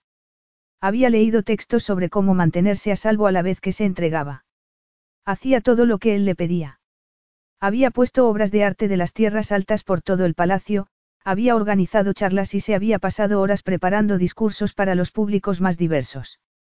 Estaba reinventándose su papel y, por una parte, disfrutaba con la tarea, pero, por otra, lamentaba que se perdieran las tradiciones. Se compró ropa más propia de una ejecutiva de la banca que de una cortesana y cuando llegó el baile del solsticio de invierno, asistió como coordinadora de actos sociales y vestida de negro de los pies a la cabeza. Botas negras, pantalones negros, chaqueta negra y melena negra recogida en una coleta. Llevaba el transmisor sujeto a la cintura y un auricular en una oreja, y estaba claro que estaba trabajando, que no era una invitada. Eso no impedía que la gente, casi todos hombres, la mirara o la llamara con la excusa de quejarse de algo para luego pedirle el número de teléfono o preguntarle qué iba a hacer cuando terminara de trabajar. No eran muy diplomáticos, pero sí aceptaban tranquilamente el cortés rechazo de ella. Los que insistían un poco se encontraban con Arietun. Augustus se había empeñado en que estuviera allí esa noche, pero no había sido tan necio como para dejarla desprotegida. Que él no deseara una cortesana no significaba que los demás hicieran lo mismo. Augustus había renunciado a ella de la manera más evidente posible, haciéndole trabajar, muy visiblemente, en otra función. Otros tenían la costumbre de recoger lo que él no quería. Eso le complicaba muchísimo hacer bien su trabajo. Cuando el sufrido secretario de Augustus le hizo un gesto para que se dirigiera a las puertas del servicio, Sera se fue sin rechistar. El rey le pide con todo respeto que, de ahora en adelante, sus escoltas o yo mismo nos ocupemos cuando alguien le pida su atención, le explicó el hombre sin inmutarse. Será un placer. También le pide que deje de llamar la atención intencionadamente. Llamar la atención intencionadamente. Mi ropa negra no es lo bastante recatada. El hombre se encogió de hombros para indicar que no sabía qué contestar. Tengo que olvidarme de toda la formación que he recibido y moverme con los hombros caídos. Yo solo soy el mensajero, contestó él encogiéndose de hombros otra vez.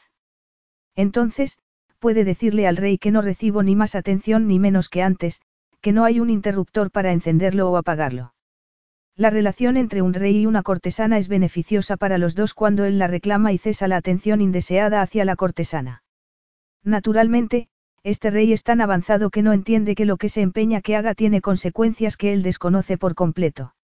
Se lo comunicaré, replicó el hombre antes de marcharse. La siguiente vez que le llamó un invitado, ella le mandó a Ari. Cuando el secretario del rey volvió a acercarse, ella esbozó la más amable de sus sonrisas. El rey le sugiere que supervise del acto desde la galería, entre bambalinas. Claro. Había dos maneras de llegar a la mencionada galería, por la puerta de servicio o por la escalera principal, y ella eligió la escalera principal. Subió por el centro con la cabeza muy alta, con los tacones de 10 centímetros de las botas bien a la vista y con Arietun a sus lados y dos escalones por detrás. Ni siquiera se molestó en mirar atrás porque sabía que había captado la atención de todo el mundo, de Augustus entre ellos. La encontró dos horas más tarde, cuando ya se habían retirado los restos de la cena y los invitados habían ido a la pista de baile, unos para bailar y otros para charlar alrededor. Él también charló, mientras le duró la paciencia, y luego se escabulló por una puerta lateral para subir a la galería por la parte de atrás. Estaba de espaldas a él cuando uno de los escoltas abrió la puerta para dejarle entrar. El otro escolta lo miró con frialdad antes de decidir que se marchaba en silencio, que cerraba la puerta y los dejaba en una oscuridad casi absoluta. ¿Por qué estás aquí arriba cuando deberías estar ahí abajo? Le preguntó ella sin darse la vuelta siquiera. ¿Por qué has sabido que era yo? Ari nos ha dejado solos y solo lo haría por una persona en el palacio sin esperar mi orden. Ella se dio la vuelta para mirarlo, Majestad. Él no había cometido el error de pensar que controlaba a los escoltas de Sera. Según su jefe de seguridad, eran obedientes hasta cierto punto. Colaboraban cuando podían y se adaptaban discretamente a cualquier operación de seguridad, pero, aparte, eran de ella. Qué afortunado. ¿Prefieres que vuelva a llamarlo? No, la noche no ha salido según lo previsto, en lo que respecta a ti. ¿De verdad? Le preguntó ella en un tono aparentemente despreocupado. Creía que todo había ido bien. Te has relacionado, has comido bien, has conocido a las mujeres que querías conocer. Parece que Caterina Delit es una conversadora agradable. Loes era una de las incorporaciones de su hermana a la lista, era noble y tenía muchas relaciones comerciales. Tiene título, es leída y amena y es agradable a la vista. Sin embargo, esta noche todos los ojos se dirigían hacia ti. Suele pasar. ¿Por qué? Él supo que lo había preguntado en un tono tenso por la desesperación. Deberías haber pasado por una empleada para acabar con el mito de la cortesana de la antigüedad, pero tú, en cambio. ¿Qué? Él debería haber captado el tono cortante. ¿Acaso no se había criado con una hermana muy temperamental? No me vestí adecuadamente y me ocupé de que todo fuera como la seda. No estuve a disposición de los invitados para resolver cualquier incidencia. No hice lo que me pediste que hiciera. Llamaste demasiado la atención.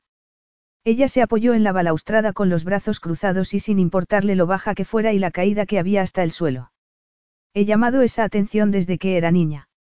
Dicen que tengo demasiada presencia y que mi belleza hace que los demás se sientan inseguros. Algunas personas quieren machacarme antes de que les haya dirigido la palabra y otras quieren conquistarme por vanidad. No paso inadvertida ni lo he pasado nunca. Mi belleza siempre se admira o se demoniza, o las dos cosas a la vez, porque la belleza da poder y más en manos de alguien que sabe emplearla ella la de o la cabeza con la cara a contraluz. Quieres que me cree un personaje mientras vivo aquí y yo no tengo ningún inconveniente, pero la reacción de los demás siempre será parte de ello, tu reacción siempre será parte de ello. Entonces, ¿qué pasa? Vas a pedirme que organice otra cita con la aceptable Caterina Delit. ¿Quieres decirme que no vuelva a invitar juntos a Peter Saville y Ricardo Anguisei para que sus esposas y todos los demás no sepan que se acuestan juntos? Has venido para reprocharme que mi presencia hace que todo el mundo se porte mal. Había estado a punto de hacer lo último. No le había gustado la atención que habían dedicado sus invitados a su nueva coordinadora de actos sociales, el aire depredador de algunos y su deseo instintivo de protegerla. Había querido abalanzarse sobre cualquiera que se hubiese atrevido a codiciarla. Había querido afearle que hubiese utilizado las mismas escaleras que habían utilizado docenas de sus empleados durante toda la noche.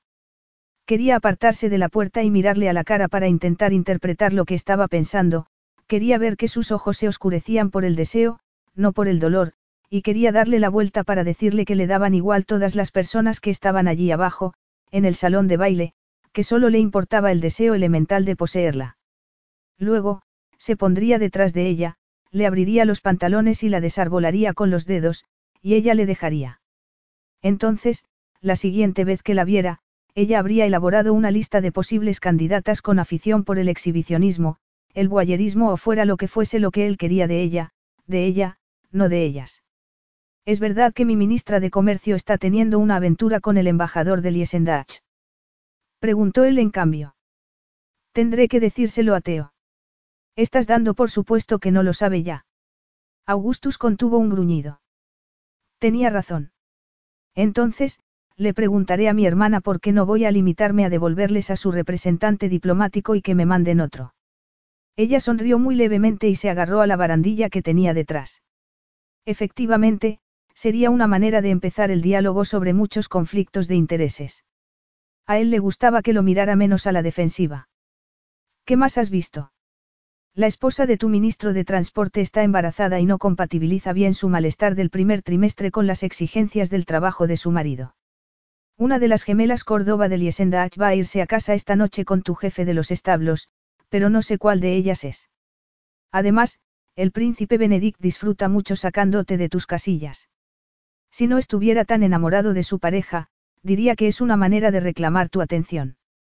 A Benedict le gusta que la gente piense mal de él. Así no se dan cuenta de lo astuto que es hasta que es demasiado tarde. Para entonces, ya suele tener tantos trapos sucios de ellos que están en deuda para toda la vida. No infravalores a Benedict. Ya me cae bien, murmuró ella. Colecciona arte y estoy seguro de que le gustaría ver los tesoros de la sala circular. Benedict se volvería loco con el tapiz del suelo. Creo que deberías tener cuidado con el sitio donde quiera sentarse en ese sofá. Querrá sentarse en todos los sitios para ver qué pasa. Ella sonrió y él se quedó sin respiración. Daba igual de lo que hubiesen estado hablando porque él no había visto nunca esa sonrisa, que era cómplice y franca a la vez, como si se sintiera feliz por cotillear sobre los invitados y porque él le dejaba tratar con Benedict como le pareciera oportuno. Augustus desvió la mirada para no ser uno de esos hombres que la miraban y la deseaban por los motivos equivocados. Tampoco quería ser uno de los tantos que caían rendidos por una sonrisa. Quería portarse bien con esa mujer que estaba a su cargo quisiera él o no, quería darle una salida de esa vida en la que la habían metido a los siete años. No quería juzgarla ni aplacar sus deseos, solo quería ser decente sin más. Cerciórate de que inviten a Caterina Delit al siguiente acto del palacio, como al siguiente grupo de candidatas murmuró él. Me gusta. Dicho lo cual, se marchó. Capítulo 6. Tres días después, Sera entró desnuda en la piscina y avanzó hasta que el agua le llegó al cuello. El agua estaba cada día más caliente y solo la utilizaba ella. Augustus no había querido volver después de la primera vez y sus escoltas tampoco la usaban aunque supieran que ella estaría todo el día fuera dando una charla en un museo, concediendo una entrevista o supervisando algún acto. Augustus la mantenía ocupada y si él no estaba, lo hacía su secretario. Los programas de entrevistas en televisión la adoraban, porque era muy fotogénica y sabía decir dos palabras seguidas. Era dócil y se abría paso en ese mundo que no tenía nada que ver con el papel sexual de una cortesana y todo con la dinamización de la vida social, con la exaltación de la historia y con que todo el mundo pudiera vislumbrar cómo era la vida cotidiana en el palacio. Era una embajadora. Establecía relaciones, creaba una red y consolidaba un poder que no le pertenecía, y era un papel que le iba como anillo al dedo. Augustus la dirigía, la mantenía tan ocupada como relaciones públicas y organizadora de actos sociales que no le quedaba tiempo para pensar o para sí misma. Esa mañana le había pedido al secretario de Augustus que le diera tiempo libre, que si tenía que trabajar un fin de semana, le diera libre el martes siguiente. Por fin. Murmuró el hombre en voz baja antes de sacar un montón de papeles de un cajón y dárselos a ella. Léalos, fírmelos y devuélvamelos. Podré hacer algo al respecto, Lady Sera. No todo el mundo quiere trabajar como una mula sin motivo aparente. Leyó las condiciones de trabajo, las firmó y las devolvió, y ya tenía libres el martes entero y el miércoles y el jueves por la mañana para descontento de Augustus. Se sumergió en el agua y contuvo la respiración hasta que no pudo más. El día siguiente era martes, su primer día libre, y Ari le había propuesto que entrenara con él a las seis de la mañana. No había entrenado desde que Ari la tumbó y Augustus la ayudó a levantarse. En cambio, había adoptado un papel de monitora y había ayudado a quienes habían querido aprender los movimientos, y le había gustado ese papel, pero quizá peleara con Ari al día siguiente y recuperara algo de su verdadera identidad. Si Augustus se oponía, le diría que era monitora y que tenía que hacer una demostración.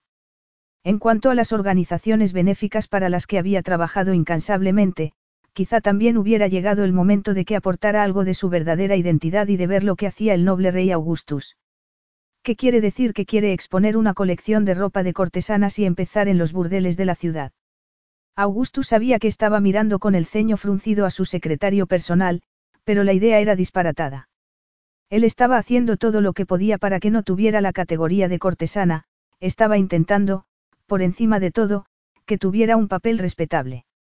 Lo mínimo que debería hacer ella era agradecérselo. El Servicio de Seguridad de Lady Sera presentó el plan de seguridad esta mañana, le comunicó su secretario sin inmutarse. Hay un informe de 50 páginas que justifica la utilidad social y que cuenta con la colaboración de grupos de actividades sociales y con el respaldo del jefe de policía y del alcalde de la ciudad. Dos de los burdeles son muy prestigiosos. Otros lo son menos. Creo que algunos son para gustos particulares. Todos son legales y con los permisos en regla. El silencio era una de las posibles reacciones ante situaciones que él no podía controlar, pero no era la única. Que venga ahora mismo. Según la agenda de Lady Sera, a la una estará en la Biblioteca Nacional asistiendo a una conferencia sobre historia. Esta tarde supervisará el picnic de los botánicos en el césped que rodea los invernaderos reales. Pregúntale a Lady Sera si está libre para que cenemos juntos esta noche. Que nos pongan en el comedor azul con algunas cosas para compartir y nos serviremos nosotros mismos. No era una petición rara, aunque solía reservarla para familiares. Aprueba la exposición de vestidos de la semana que viene. Le recordó su secretario sobre el asunto que tenían entre manos. No, has leído la propuesta. Es una lectura interesante. El capítulo 2 me gustó especialmente. Has dicho que son 50 páginas. Con referencias, notas a pie de página y bibliografía el hombre se lo entregó. También le ha escrito un informe que esboza algunas iniciativas nuevas para la reforma de la educación, sobre todo, para los niños sin estudios. Plantea una donación considerable para que los templos de las tierras altas pongan en marcha un programa piloto. Quiere ver también esa propuesta. Pásaselo a alguien. Él no tenía tiempo para eso y no lo tenía de verdad. Además, Lady Sera ha reestructurado el sistema de recaudación de fondos para la educación, el que tan trabajosamente elaboraron su abuela, su madre y Moriana durante generaciones. ¿Por qué? No se da cuenta de que es bueno. Eso lo dejaré a su criterio, pero le aviso de que ya cuenta con la colaboración de su hermana y están preparando algunas reformas radicales. Tendré que darles el visto bueno. Podía enumerar una docena de iniciativas educativas que había intentado respaldar Moriana y que habían tirado por tierra distintos comités llenos de especialistas sobre educación. Vamos a indagar más sobre la preparación de Sera en educación, y también en su historia personal. No quiero sorpresas en cuanto a las reformas que puede llegar a proponer. Tiene un informe sobre ella. Tengo un currículum. Quiero acelerar ese informe completo que pedí. Que me manden lo que hayan reunido. El otro hombre asintió con la cabeza. En cuanto a la reforma de la educación. Lleva seis meses encima de su mesa, pero la deja en un cajón mientras se concentra en los planes hídricos de la zona. Hace una semana, por un impulso, le di el proyecto a Lady Sera. Si quiere echarle la culpa a alguien de ese informe concreto, échemela a mí. Lo haré. Augustus miró la carpeta que tenía en la mano y frunció el ceño. Los niños son nuestro futuro, siguió el secretario. Estoy deseando ver los suyos. Vaya, eso exigirá una esposa. Él no tenía ninguna pensada y, además, ya se ocupaba bastante de las organizaciones benéficas e iniciativas que financiaba. Esta noche cenará con ropa formal o informal. Le preguntó el secretario cambiando de conversación. Informal. Aunque la imagen de Sera con un vestido de noche hizo que se desconcentrara un momento. Que consideraría formal e informal una cortesana de las tierras altas. Se acordó del corpiño y los grilletes que llevaba el día que llegó. Informal sin duda. Sera llegó a la puerta del comedor azul 30 segundos después de las 7. La puerta estaba abierta y Augustus ya estaba dentro. Entró y él levantó la mirada. Era como un demonio con pelo moreno, con atractivos rasgos clásicos y con unos ojos oscuros y penetrantes. Ella se bajó la capucha de su capa de viaje, lo miró a los ojos con modestia e hizo una reverencia y se levantó antes de que él se lo ordenara. Podría añadir que no obedecía órdenes a su lista de pecados, aunque había pecados más graves. Llevas una capa de viaje para recorrer el pasillo. Ella se deshizo el lazo del cuello y se apartó para que Ari entrara con un perchero cubierto y con ruedas y lo dejara en un lado. Esperó a que Ari se colocara al otro lado de la puerta para cerrarla y mirar a su anfitrión. Me ordenaste que no fuera por el palacio con la ropa de mi profesión, le recordó ella. ¿Te acuerdas? Se quitó la capa. La túnica era sencilla y el corpiño más hermoso y decorado que todos los que había visto hasta ese momento. Llevaba pantalones ceñidos, tacones altos y unas perlas en el pelo como únicas joyas.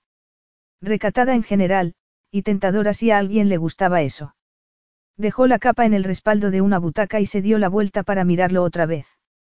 ¿A eso le llamas una vestimenta informal? Le preguntó él. Sí. Tú también llevas un traje hecho a medida y un reloj de época de 50 mil dólares. Lo único informal es que llevas desabotonado el primer botón de la camisa y la corbata suelta. Ella arqueó una elegante ceja. Esperabas que llevara pantalones cortos.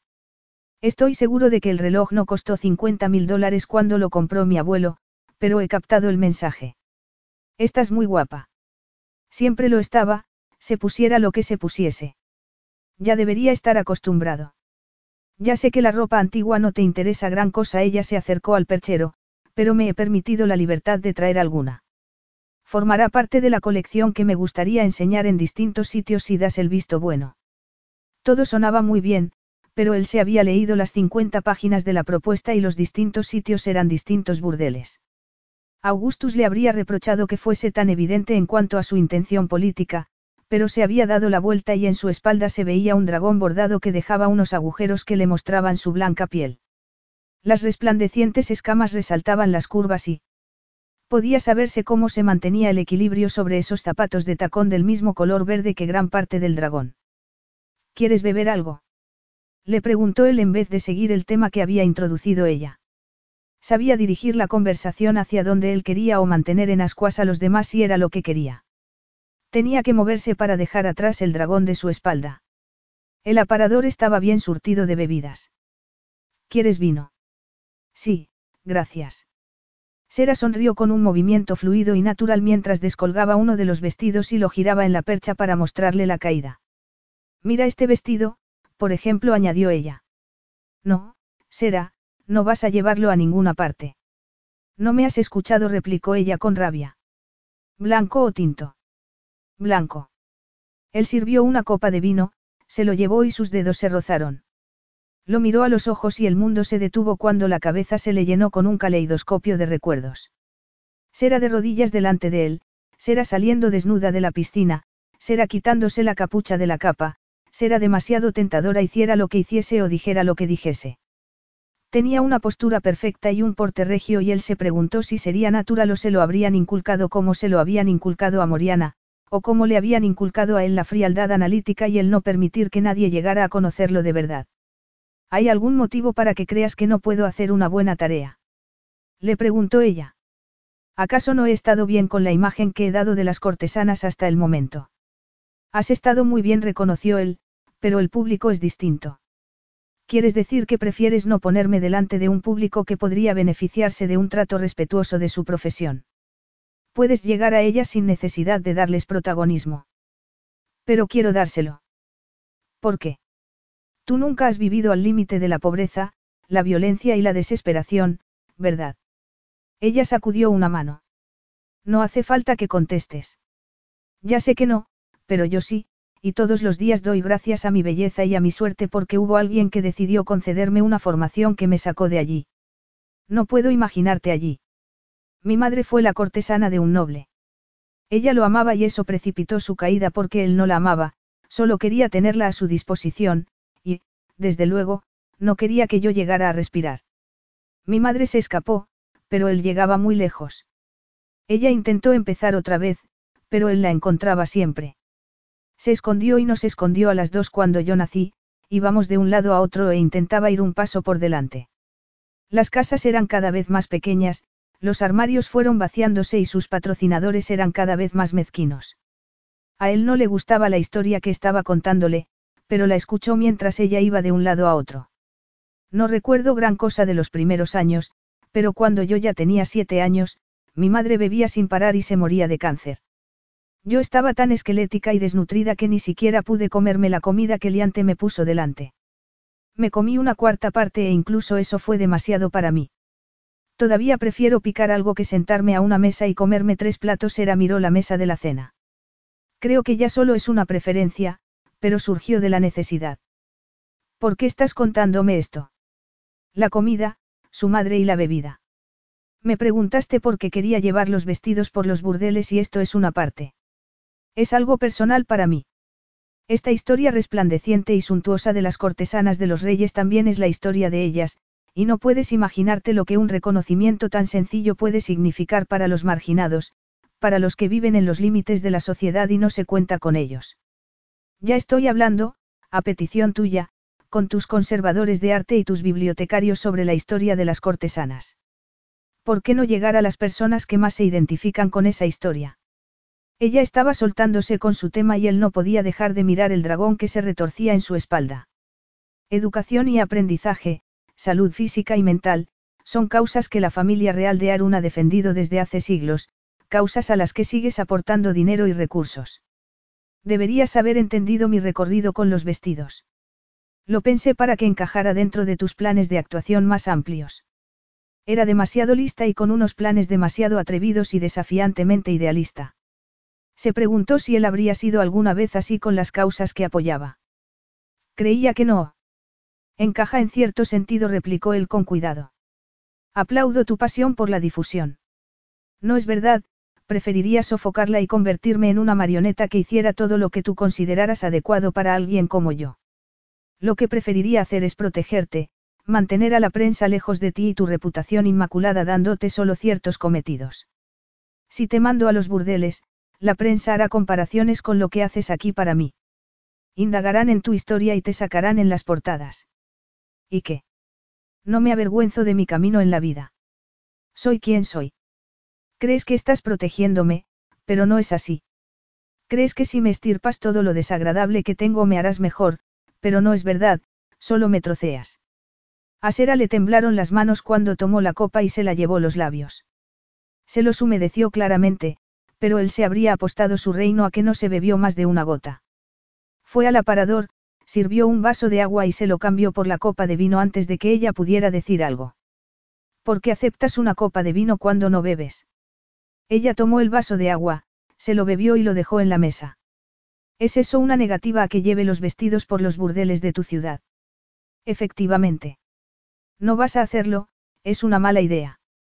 Pareció devastada mientras recogía la capa y se la ataba alrededor del cuello. Yo, como siempre, acataré tus órdenes. Ahora, si me disculpas, me marcharé. Será. Su obediencia debería haberle complacido, pero sintió una desolación inesperada. ¿Podrías quedarte a comer algo? ¿De qué íbamos a hablar? Preguntó ella con frialdad. Se añade la perfección a la lista de virtudes que le pides a una esposa. No apoyará causas perdidas, ¿verdad? No verá la parte más sórdida de la humanidad desde su pedestal, ¿verdad? Dalo por hecho. No he dicho eso. Ella podía sacarlo de sus casillas antes que cualquier otra mujer que hubiese conocido, le avivaba un genio que dominaba con mucho esfuerzo. Todavía tenía la copa de ella en la mano y la agarró con fuerza. Su cortesana captó ese gesto casi insignificante. Adelante ella se acercó hasta que él sintió su aliento en la oreja. Tírala. ¿Por qué iba a hacerlo? Él dejó la copa en la mesa, aunque le tentaba la idea de tirarla contra la pared. No soy un bárbaro. Supongo que eso te lo estirparon a ti cuando eras pequeño. Ella se acercó más, hasta que le tocó la oreja con los labios. ¿Quién necesita pasión? ¿Quién necesita compasión? No un rey. La frialdad analítica no tiene nada de malo, eso era lo que le habían enseñado. La pasión está sobrevalorada. Si lo crees de verdad, te compadezco. Sera lo agarró del pelo con una mano y él no hizo nada para impedírselo. Deberías haber tirado la copa. Podría haber sido el fin del mundo si lo hubiese hecho. No lo habría sido. Le bajó la cabeza y elevó los labios, el beso fue abrasador y rebosante de rabia. La erección fue plena en 30 segundos. Si ese era el castigo por no plegarse a sus deseos, lo aceptaba sin rechistar. Si era una sed que ella no podía contener, la saciaría. Si era su manera de intentar que cambiara de opinión, le deseaba mucha suerte. Sera se apartó demasiado pronto para gusto de él, pero él no había sido el que había echado ese pulso y pronto sabría lo que significaba ese beso. Eres un buen rey, Augustus, nadie puede negarlo. Sera le soltó el pelo y retrocedió un paso. Espero que algún día también llegues a ser humano. Él esperó hasta que ella, el dragón y el perchero lleno de vestidos de cortesana salieron de la habitación. Cerró la puerta, contó dos veces hasta diez, fue hasta la mesa y vació la copa de ella. Dejó que la rabia, la frustración por todo lo que no podía hacer y el deseo anhelante por todo lo que no podía conseguir se adueñaran de él. Tiró la copa de vino a la chimenea, donde se rompió en mil pedazos resplandecientes y no fue el fin del mundo. El día siguiente no empezó bien para Augustus de Arun. Había dormido mal y se había levantado al alba. Había ido a la cocina para buscar el desayuno y había oído a dos empleados que hablaban de que los guardias de Sera habían ofrecido un espectáculo de lucha con unas varas muy largas la mañana anterior, que los golpes y los movimientos habían sido vertiginosos y que todo el mundo se había quedado con la boca abierta. El combate había sido en la zona cubierta de los establos no porque él lo hubiese permitido tácitamente, sino por el serrín que había en el suelo y porque ese espacio les ofrecía cierta privacidad. Él se preguntaba si lucharían allí porque la multitud que se congregara podría desaparecer rápidamente entre las sombras si los descubrían. Tomó un bollo de pan directamente del horno, lo abrió por la mitad y cortó unas lonchas de carne asada, y supo con certeza que no habría podido hacer nada de todo eso si hubiese seguido siendo un niño. Salió por la puerta de atrás y se dirigió hacia los establos. Encontró fácilmente la multitud, aunque le pareció una clase más de artes marciales. Ari la dirigía y Tun y Sera ayudaban a los alumnos. Le habían informado de que Sera seguía entrenando los movimientos todos los días, pero que no había vuelto a luchar desde el día que la tumbaron. Dos hombres que tenía delante lo miraron con asombro y se apartaron, pero él les hizo un gesto para que se quedaran donde estaban. Esa mañana solo quería mirar y pasar inadvertido. Cuando Ari dijo que repetirían toda la tabla una vez más, Tun y Sera lo acompañaron e hicieron que todo pareciera muy sencillo. Cuando terminaron, todos se inclinaron y dieron por acabada la clase. Entonces, Ari y Sera se acercaron a un envoltorio de lona, lo desenrollaron y se convirtió en una especie de armería portátil. Ari eligió dos espadas cortas y curvas con las empuñaduras negras mientras que Sera eligió dos armas muy parecidas con las empuñaduras rojas.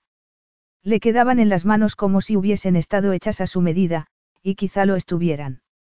Pudo comprobar que la tabla que ejecutaron se basaba en la que habían llevado a cabo durante la clase, pero con unos resplandecientes cuchillos curvos. Parecía como si hubiesen nacido blandiendo unos cuchillos. Entonces, Sera le dijo algo a Ari, que frunció el ceño. Ella sonrió, dejó de hacer la tabla y se puso delante de él, aunque no justo delante. Se saludaron con una inclinación y Tun se puso entre ellos como si fuera un árbitro de boxeo. Dijo algo, retrocedió y ellos empezaron a luchar. Si alguien había creído que iban a contenerse por llevar un arma mortal en las manos, se había equivocado. El combate era endiablado. Sera atacaba y Ari se defendía, y Augustus notó que el aire no le pasaba de la garganta. Ari era más grande y más fuerte, pero Sera acometía aunque él devolvía todos los golpes. El choque de las espadas le retumbaba en los oídos y solo lo rompían los murmullos de los espectadores. Pensó interrumpir el combate, la exhibición o lo que fuera, pero no quería desconcentrarlos.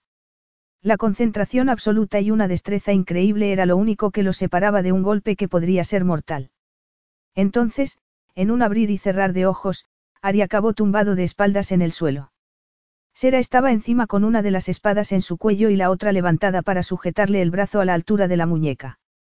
El hombre que estaba delante de Augustus susurró una maldición y él supo que a la hora del almuerzo todo el palacio bulliría con la noticia de que la cortesana de las tierras altas era una especie de guerrera mística, además de una tentadora diabólica. Se quedó sentada encima del maestro durante demasiado tiempo, hasta que se levantó como si lo hubiese oído. Tun dio una palmada y Ari y ella se acercaron entre sonrisas y charlando tranquilamente mientras observaban los filos de los cuchillos como si solo hubiese sido un entrenamiento más. ¿Quién era esa gente? Ella lo vio por el rabillo del ojo y se dirigió hacia él. La multitud se disolvió como si se oliera el conflicto, pero sus escoltas se quedaron donde estaban, sin provocar el conflicto y sin eludirlo. Así es como descargas la tensión. Le preguntó él. Da resultado. Él se acordó de lo que le dijo ella la noche anterior, de su desdén por su frialdad analítica y por su necesidad de controlarlo todo. ¿Sabes lo que veo cuando descargas apasionadamente la tensión?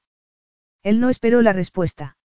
Un control absoluto y unas vidas dedicadas plenamente a buscarlo, añadió Augustus mirando a Ari. ¿Por qué has venido? preguntó ella. He estado pensando en lo que dijiste anoche y en todo lo que yo no dije, en las cuestiones personales que quizá te hubieran ayudado a entender por qué no quiero que te pasees por un montón de burdeles. Ella esperó a que él siguiera hablando, pero él no quería. Él no quería, pero ella le había mostrado su corazón y su pasión la noche anterior y era posible que se entendieran mejor si ella conocía la de él. Me di el primer beso a los 15 años, siguió Augustus. Era una chica que trabajaba en los establos, era algo mayor que yo y llevaba tres años al menos intentándolo. Fue un beso bastante casto para lo que eran los besos, pero esa misma tarde vendió la historia a los periódicos y pudimos leerla durante el desayuno del día siguiente. Él todavía se arrugaba cuando se acordaba de la bronca de su padre. Perdí la virginidad con una mujer que también era mayor que yo, una mujer con bastante dinero y poder como para hacer frente a la prensa durante meses, lo bastante como para que me sintiera seguro entre sus brazos. Hasta que me dio la espalda y concedió esa entrevista. Dijo que era un amante consumado aunque un poco demasiado apasionado para algunos gustos. Dijo que envidiaba lo brillante que era, pero, a la vez, advertía de las reformas sociales y económicas que llevaría a cabo cuando subiera al trono.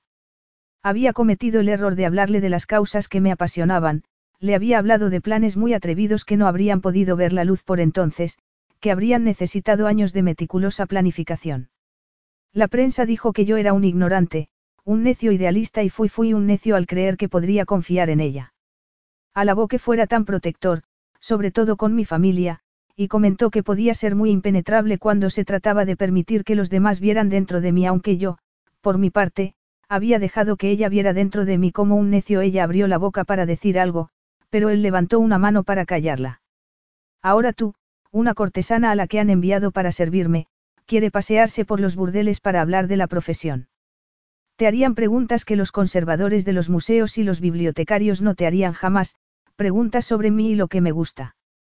¿Y quién puede decir que no me venderás? Yo no haría algo así, ella se estiró, pero estaba descalza y no le llegó a los hombros. Soy una cortesana de las tierras altas y la confidencialidad es la clave de nuestra existencia. Además. Sera sacudió la cabeza. Augustus, jamás traicionaría tu confianza. Ni la sexual, ni la sentimental, ni la intelectual. Te doy mi palabra. Eso es lo que consigues cuando me consigues a mí, un sitio seguro donde puedes ser humano. Me gustaría creerte. Él dejó de mirar esos ojos grises porque la experiencia le decía que no debería creerla. Yo no puedo tomar esa decisión por ti, replicó ella sin alterarse. Él asintió con la cabeza, lo pensaría. Hay otro motivo para que haya venido aquí esta mañana. ¿Cuál? Él fue incapaz de mirarla para contestar. Me encanta cómo haces las cosas, era tan sencillo y complicado como eso. Envidio la mezcla de pasión y control que pones en todo lo que haces, y nunca queda tan claro como cuando estás ahí, ante un adversario. Es precioso. Fue la primera vez que dijo lo que pensaba, desde hacía años, sin pararse a pensar en las ventajas e inconvenientes de hacerlo y se recibió con un silencio absoluto. Se giró para mirarla y consiguió ver una fugaz sonrisa de asombro en su rostro. Yo gracias. Y no fue el fin del mundo. ¿Qué quiere que se haga con el asunto de los vestidos y los burdeles? Le preguntó su secretario dos horas después. Augustus se pasó una mano por la cara entre destellos de recuerdos. Será con un cuchillo en cada mano y la concentración reflejada en el rostro. Será con un dragón en la espalda y el rostro resplandeciente de placer. Será, que siempre destacaba, estuviera donde estuviese, y que no había metido la pata ni una vez en público. Será de niña con un plato de comida delante y que no podía comérselo, un plato que estaba allí porque alguien había visto su situación apremiante en vez darle la espalda a una niña que luchaba por sobrevivir. La propuesta de Sera para que la educación y la asistencia sanitaria llegara a sus colegas, pero que, antes que nada, pretendía que se reconociera su existencia. Podría haber sido una de ellas, era una de ellas, a pesar de su refinamiento y educación, y no había conocido a una mujer más competente. Su madre también había sido una de ellas, una apaleada por la vida. Ese era un programa con sentido y podía confiar en ella. Se retiró la mano de la cara. Dale luz verde. Capítulo 7. El recorrido de los vestidos de cortesana, que había empezado en un burdel sórdido, aunque legal, y había acabado en el Museo Nacional de Arte de Arun, había recibido algunos de los mayores elogios que Augustus había visto en la prensa. Reunió seis programas de educación y salud ya existentes y cimentó la fama de Arun como un país progresista que pensaba en la salud y la educación de todos sus habitantes. No solo no le perjudicó a su prestigio personal, sino que lo alababan como a un salvador, como a un hombre que cualquier mujer, cortesana o no, querría tener de su lado. Incluso, había acompañado a Sera en una de las presentaciones para verla en acción y darle su apoyo y no había habido ni la más mínima alusión a que él se aprovechara de sus servicios sexuales. Era como un milagro caído del cielo. No hacía falta decir que la cena para recaudar fondos a la que estaba asistiendo se resentía un poco en comparación, aunque la hubiese organizado Sera. La cena recaudaba fondos para la investigación sobre el cáncer y era una de sus actividades sociales fijas desde hacía siete años. Estaba sentado al lado de Caterina Delit porque lo había pedido él mismo y ella lo sabía muy bien. Había que reconocer que era muy sociable y que contaba con todas las personas que tenía alrededor. Tenía una sonrisa preciosa y esa prestancia natural a la que él estaba acostumbrado. Sin embargo, todavía tenía que conseguir retener su atención durante tiempo, pero quizá él tuviera la culpa de eso por haberle encargado a Sera que supervisara el acto. Sera con un traje negro hecho a medida y unos tacones de vértigo. Será con un moño en la nuca y casi sin maquillaje. No necesitaba maquillaje porque ya era lo bastante hermosa. Después había hecho una parte con ella para que le informara sobre quién estaba enemistado con quién y otros pequeños asuntos de interés. Su capacidad de observación también lo mantenía alerta. Es muy guapa, comentó Caterina Delit. Perdón. Replicó él, que había estado distraído. Lady Sera Boreas es muy guapa. Ah. Miró a la mujer que tenía a su izquierda con un interés renovado. Ella sonrió con ironía y los diamantes de los pendientes relucieron cuando ladeó la cabeza para mirarlo mejor. Y con mucho talento si son verdad la mitad de las cosas que he oído de ella, añadió Caterina. Él sabía muy bien que debería cambiar de conversación, que era muy difícil cortejar a una mujer si estaba hablando de otra. Podría hablar del tiempo, de las obras de beneficencia, de caballos. Recordaba que Caterina había hablado muy animadamente de caballos. Sin embargo, también podía dejarse llevar por la curiosidad. ¿Qué has oído? Que es muy diestra con los cuchillos y que sabe bailar como los ángeles. Caterina se encogió de hombros. Que es especialmente observadora y que está atada a usted de una forma que nadie puede explicar muy bien, que unas leyes ancestrales lo obligaron a abrirle las puertas, que no puede deshacerse de ella hasta que encuentre una esposa y garantice la sucesión. Aunque podría retenerla en cualquier caso. Así es la información de Caterina era acertada, pero no la retendré. Se dice, entre otras cosas, que le hace caso, que es como una musa para usted. Augustus frunció el ceño y Caterina se apresuró a seguir. Majestad, si me permite el atrevimiento, y me parece que es la mejor manera de tratar con usted, que espera de mí cuando, evidentemente, tiene la atención puesta en otro sitio. Él agradeció su franqueza y le correspondió. Necesito una esposa que me dé hijos y ocupe el cargo de reina consorte con esmero. Surgió tu nombre y disfruto contigo. Estamos conociéndonos. Entiendo. ¿Y qué pasa con el amor? El amor puede brotar. Maje. Llámame Augustus, le interrumpió él. Augustus ella lo dijo en un tono muy agradable, pero no tanto como el de Sera, ya sé que no se estila, pero seamos más francos todavía. Me siento muy honrada por tus atenciones, pero no voy a jugarme el corazón cuando sé lo que tienes a tu disposición cuando quieras. ¿A qué te refieres? Caterina señaló a Sera con la cabeza. No es una alternativa, replicó él entre dientes. Sera se marchará en cuanto se hayan cumplido las condiciones del acuerdo. Incluso, podría marcharse antes si encuentro la manera de hacerlo. Pero podría la reina consorte ocupar su lugar. Lo dudo. Pregúntate una cosa, mi rey en busca de una reina. Esta noche, cuando entraste aquí, ¿quién fue la primera persona a la que buscaste con la mirada? ¿A quién seguiste buscando hasta que apareció ella? Caterina esbozó una sonrisa sin ninguna malicia.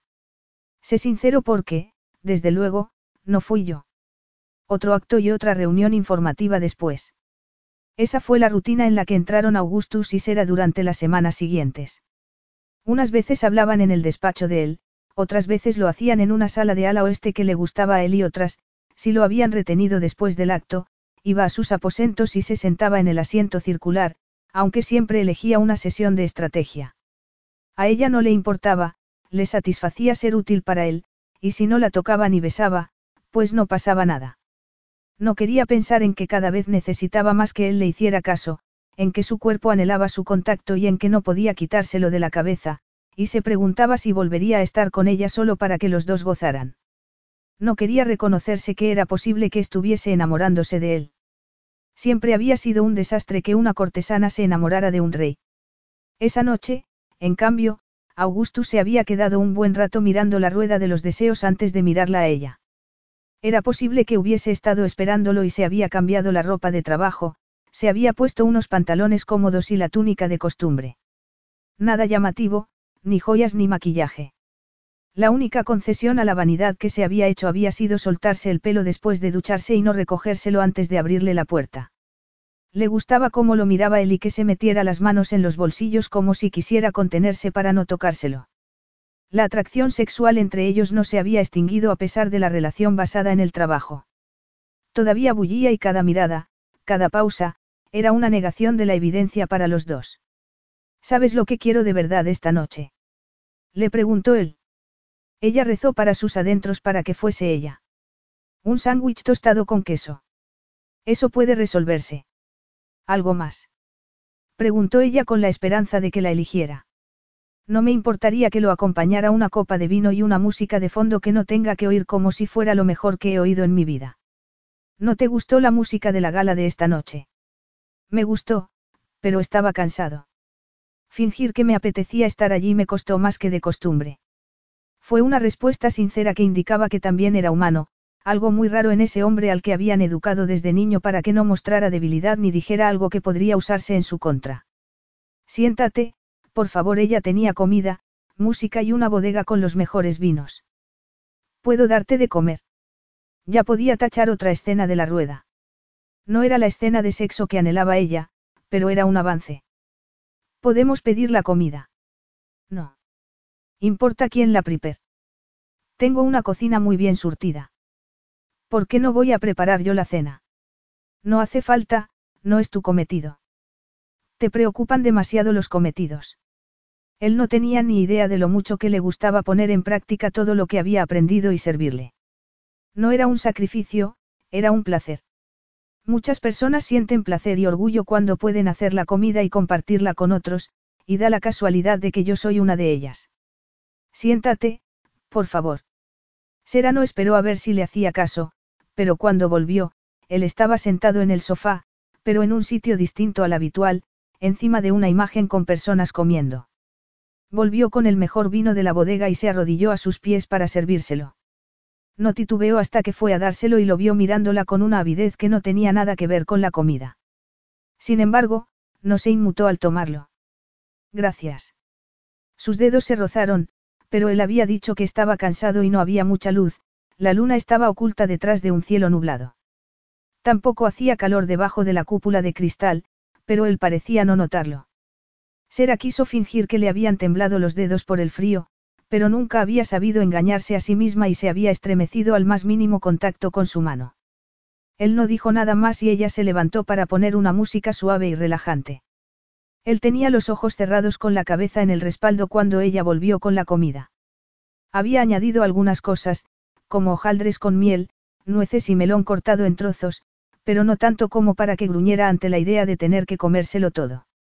Espero que también sea para ti. murmuró él. Sí. Será, no te arrodilles a mis pies. Es posible que sea lo que aparece en la imagen y lo que te han enseñado para ser cortesana, pero yo no lo soportaría. Otra muestra de debilidad, y estaba dejando que ella las viera. Ella no sabía qué hacer y acabó sentándose, se sirvió melón y una copa de vino y dio un sorbo. No bebes. Comentó él mirándola con los ojos entrecerrados. No es que no beba nunca. Algunas veces, si la cosecha es muy buena, sí bebo. Sera levantó la copa a contraluz y se protegió con la pose que le había enseñado la orden. Tenía una relación complicada con el alcohol porque su madre había abusado de él. Además, le desinhibía y le daba una seguridad en sí misma falsa, pero también tenía que tener en cuenta otras cosas. Aprendí sobre vino como parte de mi formación. Si tuviera que clasificar por orden de preferencias mis áreas de estudio, el vino y su elaboración estarían entre las primeras, sobre todo, porque han resultado ser sorprendentemente útiles. Sirve para hablar con los grandes aficionados al vino del mundo y para seleccionar los vinos de distintos actos benéficos de tal manera que los cocineros estén contentos, los bebedores estén contentos y los anfitriones no tengan que pagar una fortuna. Él sonrió y ella deseó que no lo hubiese hecho porque se iluminó por dentro, Tal era el anhelo por agradarle. Y hay un vino para los sándwiches de queso. Lo hay y estamos bebiéndolo. Él sonrió más y ella ardió por dentro como si fuera una chimenea en una habitación familiar. ¿Qué tal los búhos? Le preguntó él mientras tomaba un sándwich. Ya tienen nombres, contestó ella tomando las riendas de la conversación mientras él comía. Tomás y Claudia almorzaron el miércoles conmigo y les pusimos nombres. Le comuniqué a tu secretario que iban a venir, siempre pido permiso cuando van a venir visitas y explico quiénes son. Augustus se encogió de hombros como si no fuera asunto suyo. Hay alguna información que no pasa de mi secretario, sobre todo, si no me interesa. ¿Qué tal está Claudia? Echa de menos la libertad que tenía en las montañas. Por eso pasa tanto tiempo con el cetrero. Podría haber otro motivo. Augustus arqueó una ceja y esa vez le tocó a Sera encogerse de hombros. No iba a revelar por dónde andaba el corazón de Claudia aunque ella tuviera una idea aproximada. El búho más pequeño es el macho y se llama Orión. Ara es su pareja y la complace sin reparos aunque sea más grande. Sus enemigos son otros búhos de la misma especie y algún halcón de vez en cuando. Son muy adaptables y no suelen hacer sus propios nidos, utilizan nidos abandonados de otras aves u objetos construidos por el hombre. Algunas veces, Orión baja y se posa sobre el trapecio para ver mejor lo que estoy haciendo. Luego, le informa a Ara, a quien le gusta fingir que no le interesa lo que yo haga. Y no es verdad. He visto que me observa, le interesa más de lo que está dispuesta a reconocer. Él ya se había terminado el sándwich y estaba pasándolo con un sorbo de vino. Miró más detenidamente la etiqueta de la botella y luego la miró a ella. Es de la bodega de la Orden del Milano, le explicó Sera. Tienen una buena colección. Eso veo. No sé nada de esa orden tuya. Naturalmente, tengo a algunos historiadores estudiándola, pero no se encuentran especialistas, al menos, entre los que yo puedo llegar a conocer. ¿Qué quieres saber? Empieza por el principio, contestó él resoplando ligeramente. Sobre la historia de la orden. Tiene más de dos mil años de antigüedad y empezó para que las mujeres poderosas, o cercanas a hombres poderosos, se reunieran para viajar. Crearon un refugio en la montaña, un lugar de aprendizaje. Se crearon alianzas y se asignaron cometidos concretos a las hijas. Era una corte que se imponía en el comercio pero que no velaba por las comodidades de su pueblo. ¿Cuál, de todas las mujeres disponibles, era la que estaba mejor situada para el cambio? Algunas veces, un gobernante pedía a alguien con unas relaciones y unos conocimientos concretos. La orden podía proporcionarla y lo hacía si creía que era por el bien de todos. Las mujeres de la orden tenían ambiciones personales o solo servían a una causa superior. Estoy segura de que algunas tenían ambiciones personales. La política está en todas partes y la orden no se libra, pero, en general, creo que todas sus integrantes seguían por la búsqueda del equilibrio, la paz y la prosperidad. Creo que somos un elemento de concordia más que de discordia. Siento tener que decírtelo, será, pero haberte instalado aquí y abrirte paso en mi vida y mis pensamientos es una discordia. No estoy ayudando. Preguntó ella con una punzada de dolor en el pecho y los labios apretados. En algunos sentidos, sí, pero en otros no ayudas lo más mínimo. Ella no supo qué decir y él no pareció dispuesto a dar más explicaciones. En cambio, se reclinó con la cabeza apoyada en el respaldo del sofá y miró las estrellas como si le hubiesen defraudado. Tenía 14 años cuando por fin encontré esta habitación, comentó él. Había estado buscándola durante años. Podía ver la cúpula desde el cielo, pero el pasadizo para llegar estaba tapiado con tablones y la habitación estaba fuera de los límites. Estuvo olvidada hasta que Moriana y yo volvimos a encontrarla y nos adueñamos de ella. Él señaló con la copa de vino la plataforma que había en la pared. Nos subíamos allí y disparábamos flechas a calabazas que poníamos abajo. Estropeamos muchas flechas cuando no acertábamos en la diana. Creo que no quedaba ni una flecha recta cuando todo terminó. Sé que también estropeábamos las paredes y el suelo, pero me daba igual. Me decía a mí mismo que estaba dando rienda suelta al motivo de mi descontento. El palacio, la corona, las expectativas que me constreñían como una segunda piel. Tenía que ser digno de mi título y no defraudar. Era el príncipe heredero y tenía que comportarme como tal en todas partes menos aquí. Aquí no me juzgaban. Podía maldecir o gruñir y correr riesgos que no podía correr en ningún otro sitio. Cuando estaba aquí, podía volar. ¿Usaste el trapecio? Le preguntó ella con los ojos entrecerrados.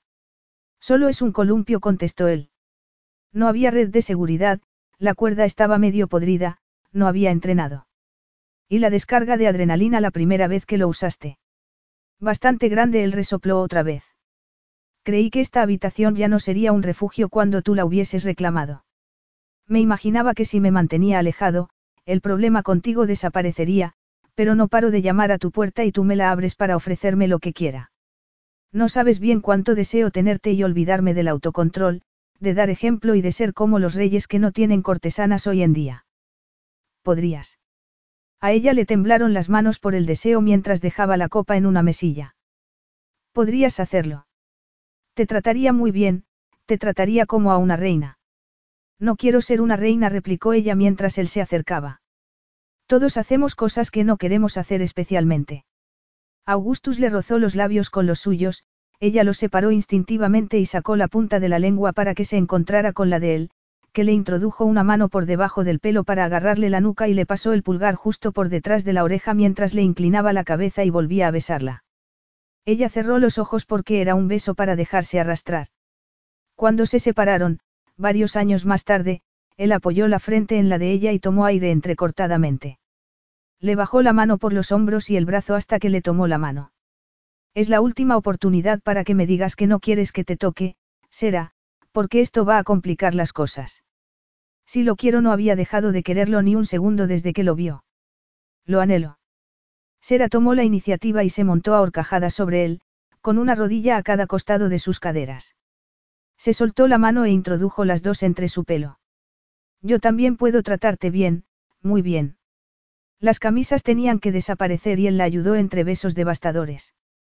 Luego, le pasó la punta de la lengua por el pezón endurecido antes de introducírselo en la boca y succionárselo. Estuvo a punto de llegar al clímax solo por eso. Él la agarró de los glúteos mientras se frotaba contra ella, que se arqueó sobre su erección con los ojos cerrados y las manos entre su pelo para llevarle la cabeza al otro pecho. Hasta que, visto y no visto, se encontró de espaldas viendo estrellas de verdad a través del techo de cristal y con Augustus levantándole las piernas para quitarle los zapatos y dejarla desnuda. Le habían enseñado lo que tenía que hacer para complacer, pero estaba tan dominada por las sensaciones que no podía hacer nada de eso. Empezó a besarla por todos lados, por el hombro, por un pecho, por las costillas y por la cadera. Entonces, le levantó una pierna y empezó otra vez por el empeine para seguir subiendo por detrás de la rodilla, por el interior de muslo y más arriba, con un brillo en los ojos negros y los diestros dedos abriéndole camino a la boca. Se entregó en cuanto llegó con los labios y la lengua. Fuera lo que fuese eso, habían tardado semanas en lograrlo. Cada discusión, cada mirada, cada silencio tenso había sido un paso hacia eso, hacia una ascensión y una caída sin red de seguridad y absolutamente sobrecogedora. Aún así, no era suficiente. Necesito. Sé lo que necesitas, gruñó él, pero yo necesito un preservativo. Estoy protegida, ella abrió los velados ojos grises y él tomó la cara con las manos, pero hay protección física si quieres estar seguro. Salió de debajo de él y gateó desnuda hasta la imagen de la orgía en el tapiz, donde empujó algo que había debajo del sofá y se abrió un cajón oculto. ¿Qué talla? ¿Qué talla? Él intentó comprender lo que estaba preguntándole hasta que ella le enseñó varias cajitas. Seguramente, esta siguió ella dejando las demás cajas en el cajón. Pareces bien dotado. Y tú pareces bien surtida. Él tuvo que reírse y tuvo que acercarse para tumbar la boca abajo y empezar a besarla otra vez, aunque le quitó la cajita que tenía en la mano. No había llegado abajo otra vez, pero se dio cuenta de que eso era una negligencia que tenía que corregir. Ella reaccionaba demasiado bien y estaba demasiado dispuesta a entregarse a él y él necesitaba tomarla. Hizo acopio de todo el dominio de sí mismo que le habían inculcado desde que nació. Tenía que tener en cuenta primero las necesidades de la otra persona porque eso era servir y un rey tenía que servir a su pueblo, no podía ser codicioso y desconsiderado, tenía que dar. Dio una y otra vez y ella se lo devolvió todas las veces, se enardecieron el uno al otro y cuando por fin entró en ella, despacio y con firmeza, fue como si entrara con el alma. Se quedó inmóvil y murmuró desatinos sobre sus labios, pero ella no dejó de mirarlo mientras le pedía más. La llevó al límite, lo sobrepasó con ella y le dio todo lo que llevaba dentro. Capítulo 8.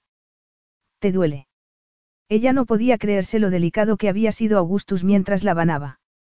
La había acariciado con la esponja, el agua le había aliviado la piel y los apliques de las paredes habían proyectado sombras en las paredes. Ese rey había nacido para ocuparse de los demás aunque lo hiciera desde detrás de unos muros que se había impuesto a sí mismo. Al otro lado de esos muros, reaccionaba increíblemente a la pasión y se ocupaba increíblemente bien de la mujer que tenía entre los brazos. No me duele, le tranquilizó ella mientras él le pasaba la suave esponja por los pliegues. Efectivamente, había sido virgen, pero había tenido una vida activa hasta la fecha y la penetración no le había dolido como le habían dicho que podría dolerle si su amante era precipitado o desconsiderado y Augustus no había sido ninguna de las dos cosas. Me ha gustado mucho, añadió ella con la esperanza de que él le sonriera, pero no lo hizo. Entonces, parece que estás en la profesión acertada. Supongo. Replicó ella aunque le tembló la sonrisa. Será. Ella, sin embargo, no quería oír lo que iba a decir esa voz ronca por el deseo, no quería estropear la noche con la política o la realidad, con la certeza de que no conservaría a ese hombre para siempre. Intentó convencerse de que tampoco quería conservarlo, de que se conformaba con lo que ya le había dado, de que podría alejarse de él con el corazón intacto. Intentó creérselo. Le puso un dedo en los labios para silenciarlo, y cuando él la agarró de la muñeca para retirárselo, lo sustituyó por la boca. Podemos hacer más. Susurró ella sobre sus labios, ella sabía que había mucho más. Sabes que puedes enseñarme más cosas. Qué ansiosa. Comentó él agarrándole la muñeca con más fuerza.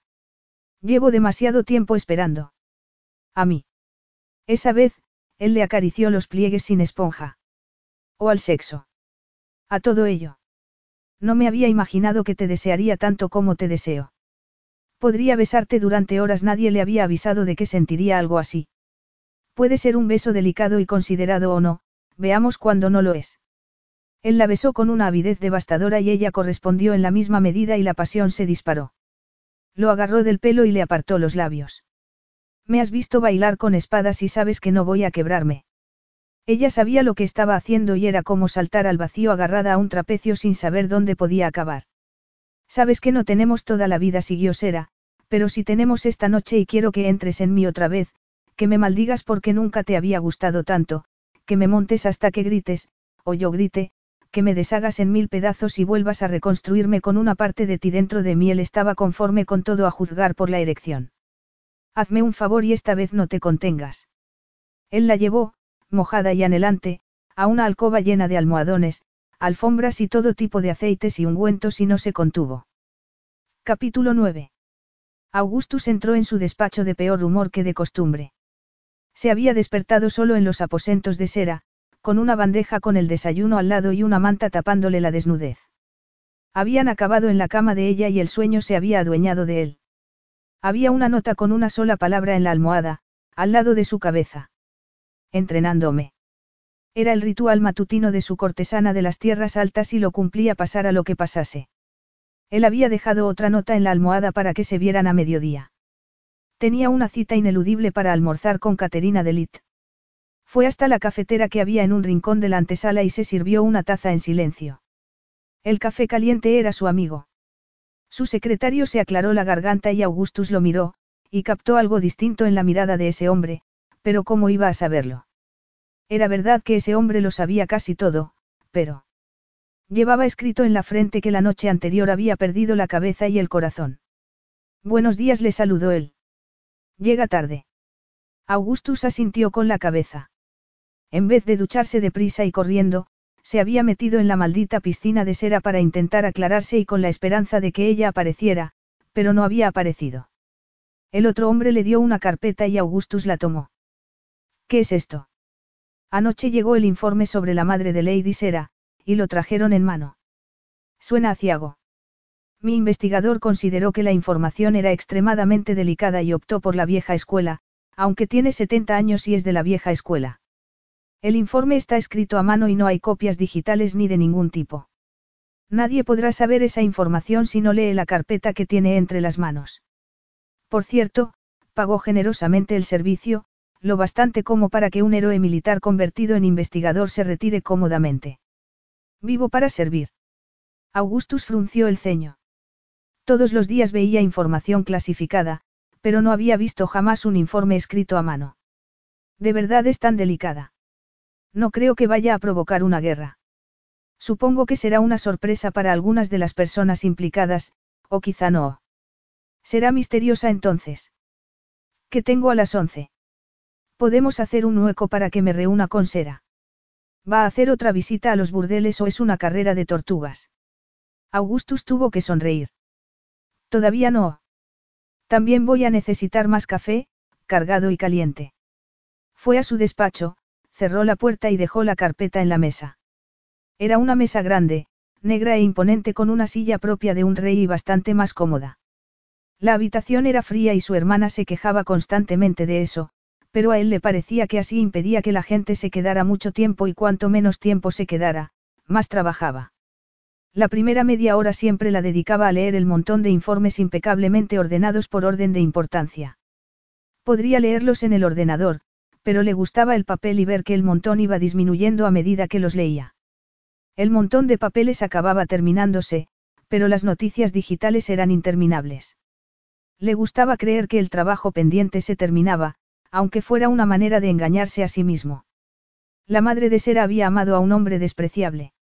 Sera se lo había contado, pero no había dado nombres y si se planteara casarse con ella, cosa que estaba haciendo aunque fuera un disparate, no quería sorpresas. Sera no sabía qué podía esperarse cuando entró en el despacho de Augustus a las once en punto. Lo había dejado profundamente dormido en su cama porque no había sabido qué hacer después de una noche como la que habían pasado juntos y seguía sin saber cómo tratarlo. Sin embargo, cruzó la fría habitación, se sentó en la silla que había justo delante de la resplandeciente mesa negra e intentó no ponerse nerviosa por su impenetrable mirada. Había desaparecido el hombre abierto de la noche anterior y el indefenso mientras dormía con el pelo revuelto y con esas pestañas larguísimas que le abanicaban con delicadeza el párpado inferior. Le había encantado, estaba más delicado y casi aniñado y lo había mirado todo lo que había podido por si era la última vez que podía hacerlo. Algunas de las cosas que habían hecho la noche anterior. Piel con piel y solo el paraíso entre ellos. Lo había pedido ella y lo había recibido. Buenos días. Él arqueó una ceja, la saludó y le preguntó si quería café. No, gracias. ¿Por qué querías verme? Por distintos motivos y no todos relacionados con el trabajo su expresión regia titubeó un poco por algo parecido a la preocupación. ¿Qué tal estás? Se sentía como si la hubiesen ensartado con una pica al rojo vivo, hubiese pedido más y se lo hubiesen dado. Quizás se lo hubiese dicho al hombre, pero no al rey. Así, así contestó ella. Ari prefirió no entrenar conmigo esta mañana. Dice que estoy desconcentrada. ¿Sabe que me quedé anoche? Es el jefe de mi servicio de seguridad, claro que lo sabe. ¿Tienes miedo de que cotillee? No, Augustus no parecía preocupado. Si hay algo que he aprendido de la Orden del Milano, es que saben guardar los secretos. Estaría impresionado si no me produjerais cada vez más recelo. Si quieres saber algo más sobre la Orden del Milano, pregúntamelo, pero no queda mucho que decir. Lo decía en serio, había estado repartiendo información histórica desde que llegó allí. ¿De verdad? Preguntó él en un tono que denotaba cierta irritación. Esta mañana tenía dos informes encima de la mesa y los dos se referían a ti. Uno me informa de que antes de venir aquí eras directora financiera de una organización sin ánimo de lucro que reparte más de 500 millones de dólares al año entre organizaciones benéficas. Lady Liante dirige la empresa, que, supongo, estará vinculada a la Orden del Milano. Sera asintió con la cabeza.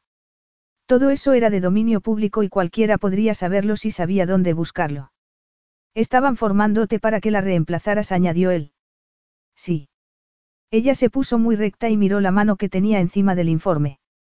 Era una mano ancha, con dedos largos y un anillo con un sello de la Casa Real en el dedo anular. El anhelo empezó a bullirle por dentro. Esos dedos eran mágicos. Y yo, necio de mí, estaba intentando convertirte en una humilde empleada para que, cuando salieras de aquí, tuvieras en tu currículum algo que no fuera solo el título de cortesana. Estaba enfadado y Sera lo miró con cautela. No tengo ninguna queja sobre el trabajo que hago aquí.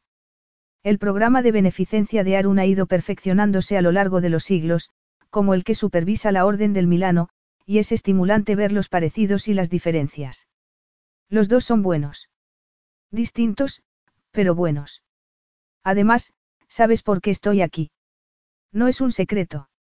No he venido para poder trabajar en la corte, he venido para honrar un acuerdo ancestral entre mi pueblo y el tuyo y para saldar una deuda que contraje a los siete años.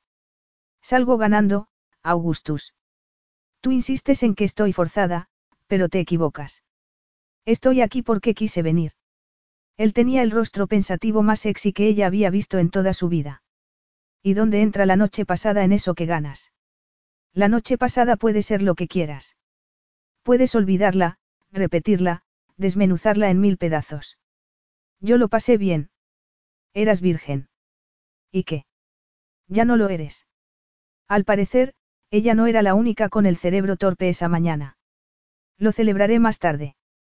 Antes, puedo asegurarte que no lamento nada, que no voy a contarle a nadie lo que hubo entre nosotros y que no pienso obligarte a que te cases conmigo por haberme arrebatado mi preciada virginidad. Él la miró con escepticismo y ella contuvo un suspiro. No quería atraparlo, ese no había sido su objetivo en ningún momento. Su objetivo había sido ayudarle a que satisficiera sus necesidades y eso era lo que estaba haciendo, no. Entonces, ¿no quieres casarte conmigo? El pánico se adueñó de ella. Ni siquiera me lo planteo. El matrimonio no está hecho para las mujeres como yo, las cortesanas no se casan. No. Él estaba cada vez más frío. No lo tienen permitido o es algo que no quieres hacer tú. Estás enfadado conmigo. Tan lista como siempre replicó él en tono cortante. Contesta. No me he planteado casarme contigo, contestó ella sin alterarse, aunque por poco. Las cortesanas y los reyes pueden intimar, claro, y pueden tenerse cariño. Yo te tengo cariño, eso era mentira, estaba enamorada de él. Sin embargo, el papel de una esposa es muy distinto al de una cortesana. De verdad. A ella le espantaba ese tono burlón. No me digas. Tú ya estás atada a mí y bajo mi protección. Durante un tiempo. Desempeñas al papel de anfitriona, me das consejos y compartes mi cama. Él torció los labios. Y me tienes cariño. Augustus, tú eres un rey y yo no soy nadie, solo soy una acompañante especializada. Tienes relaciones por todo el mundo y te respalda una poderosa organización política. Claro que eres alguien. Ella buscó otra excusa. Tu pueblo no me aceptaría. No. A juzgar por la prensa que tienes, yo diría que hay muchas posibilidades de que te adoren. Porque soy una rareza, una curiosidad de otros tiempos con un cerebro brillante, una cara bonita y prendas de ropa interesantes. Estás dándome argumentos. Ella tenía más argumentos. Tú quieres amor. Por eso has pasado tanto tiempo soltero. Yo no puedo dártelo, no te lo daré. Su madre había amado con todas sus fuerzas y había pagado un precio atroz. Ella también había pagado ese precio y no quería repetirlo. ¿Qué crees exactamente que hicimos anoche, Sera? Estuvo bien, no voy a negarlo, pero me han entrenado para complacer. Una vocecilla le dijo por dentro que lo había hecho la noche pasada había sido amor y que no podía negarlo. Mi madre amó y mira cómo acabó, siguió ella. No pudo escapar de él ni cuando lo abandonó. No fue libre nunca.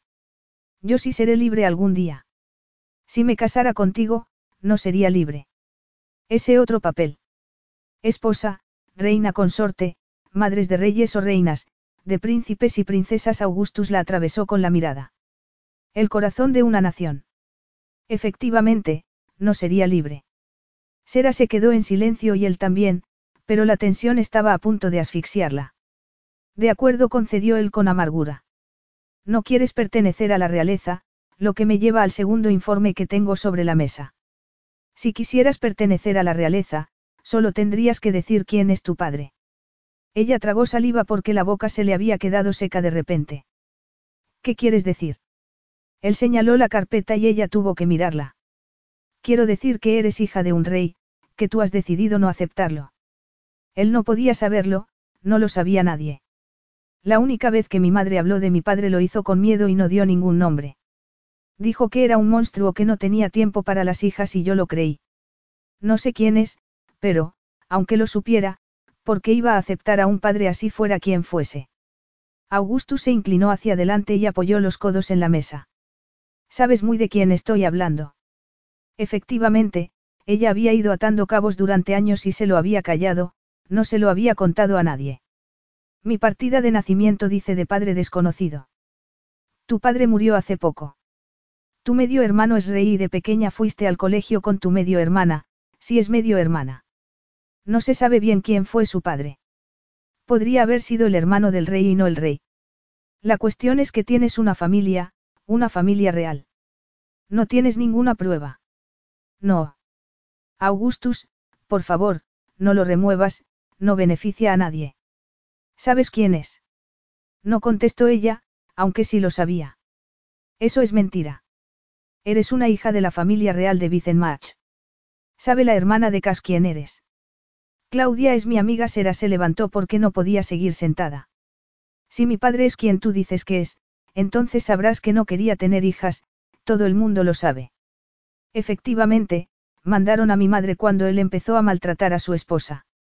Tenía que conseguir que se centrara en otras cosas, que descargara su ira de una manera menos dañina, y ella lo hizo, pero no lo controlaba. Fracasó, se marchó y se escondió, y yo me alegro. No me siento orgullosa de la sangre que corre por mis venas y tú solo estás dando por supuesto que es la de él. Ese hombre era un tirano y un asesino. Su hijo, gracias a Dios, es mucho mejor que él y Vicenmach está en buenas manos. ¿Qué podría añadir yo a eso? ¿Qué se ganaría? Poder contestó él. Ya tengo poder. Categoría real. Una soga al cuello. Familia añadió Augustus con delicadeza. Entonces, ella se olvidó de las normas de comportamiento que le habían enseñado durante años y se rodeó la cintura con los brazos inclinándose hacia adelante como si quisiera sujetarse el estómago. Ya tengo una familia. Sera intentó no acordarse de la foto que había visto hacía poco en un periódico. Casimir de Vicenmach, su medio hermano, feliz y enamorado con su reciente novia y su hija bastarda. Un rey cuya hermana había vuelto hacía poco de exilio para reclamar el lugar que le correspondía.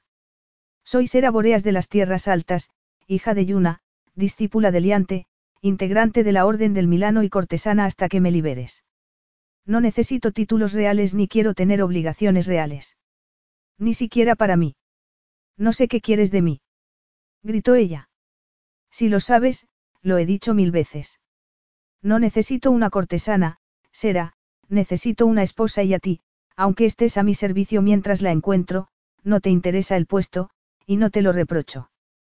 Tienes el mundo a tus pies, ¿para qué ibas a querer las obligaciones de una reina cuando no las necesitas?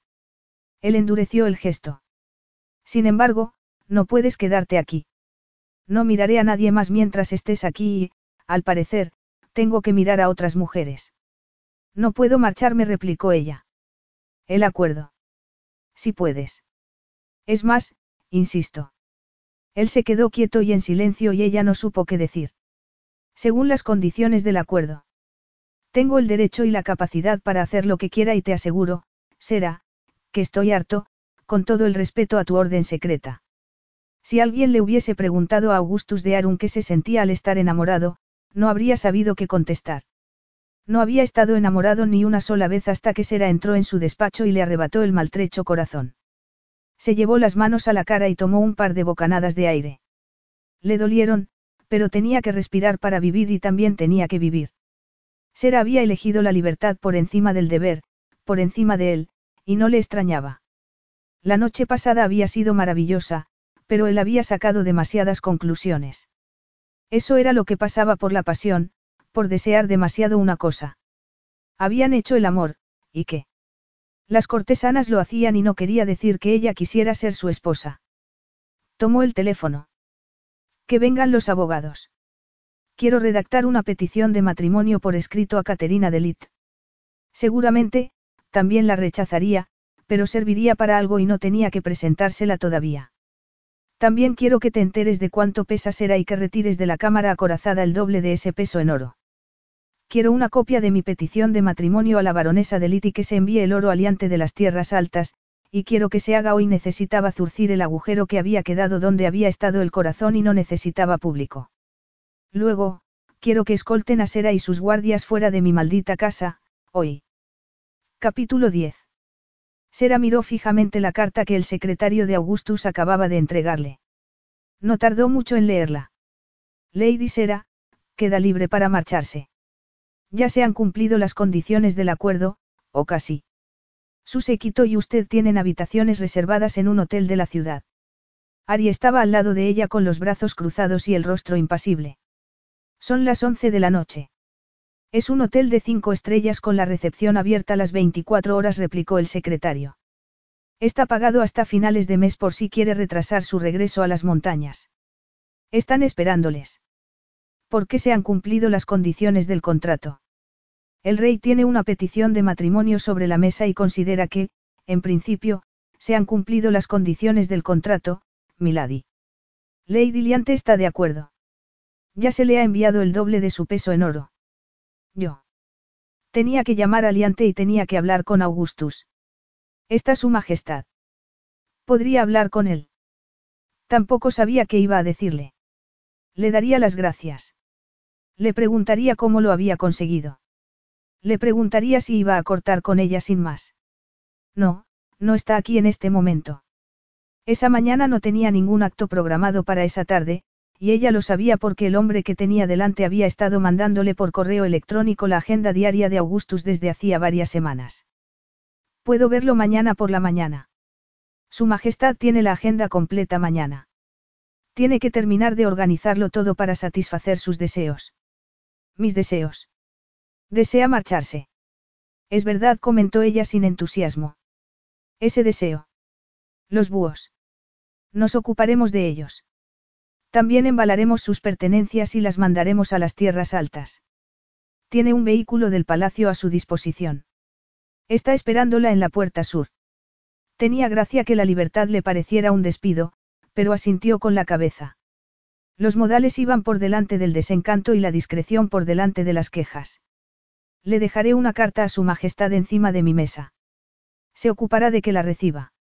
La recibirá el secretario se hablando. La pregunta que debería hacer es si la leerá. Ari esperó a que se hubiese marchado el secretario del rey para mirarla con una ceja arqueada. Tengo que llamar a Liante, le dijo ella.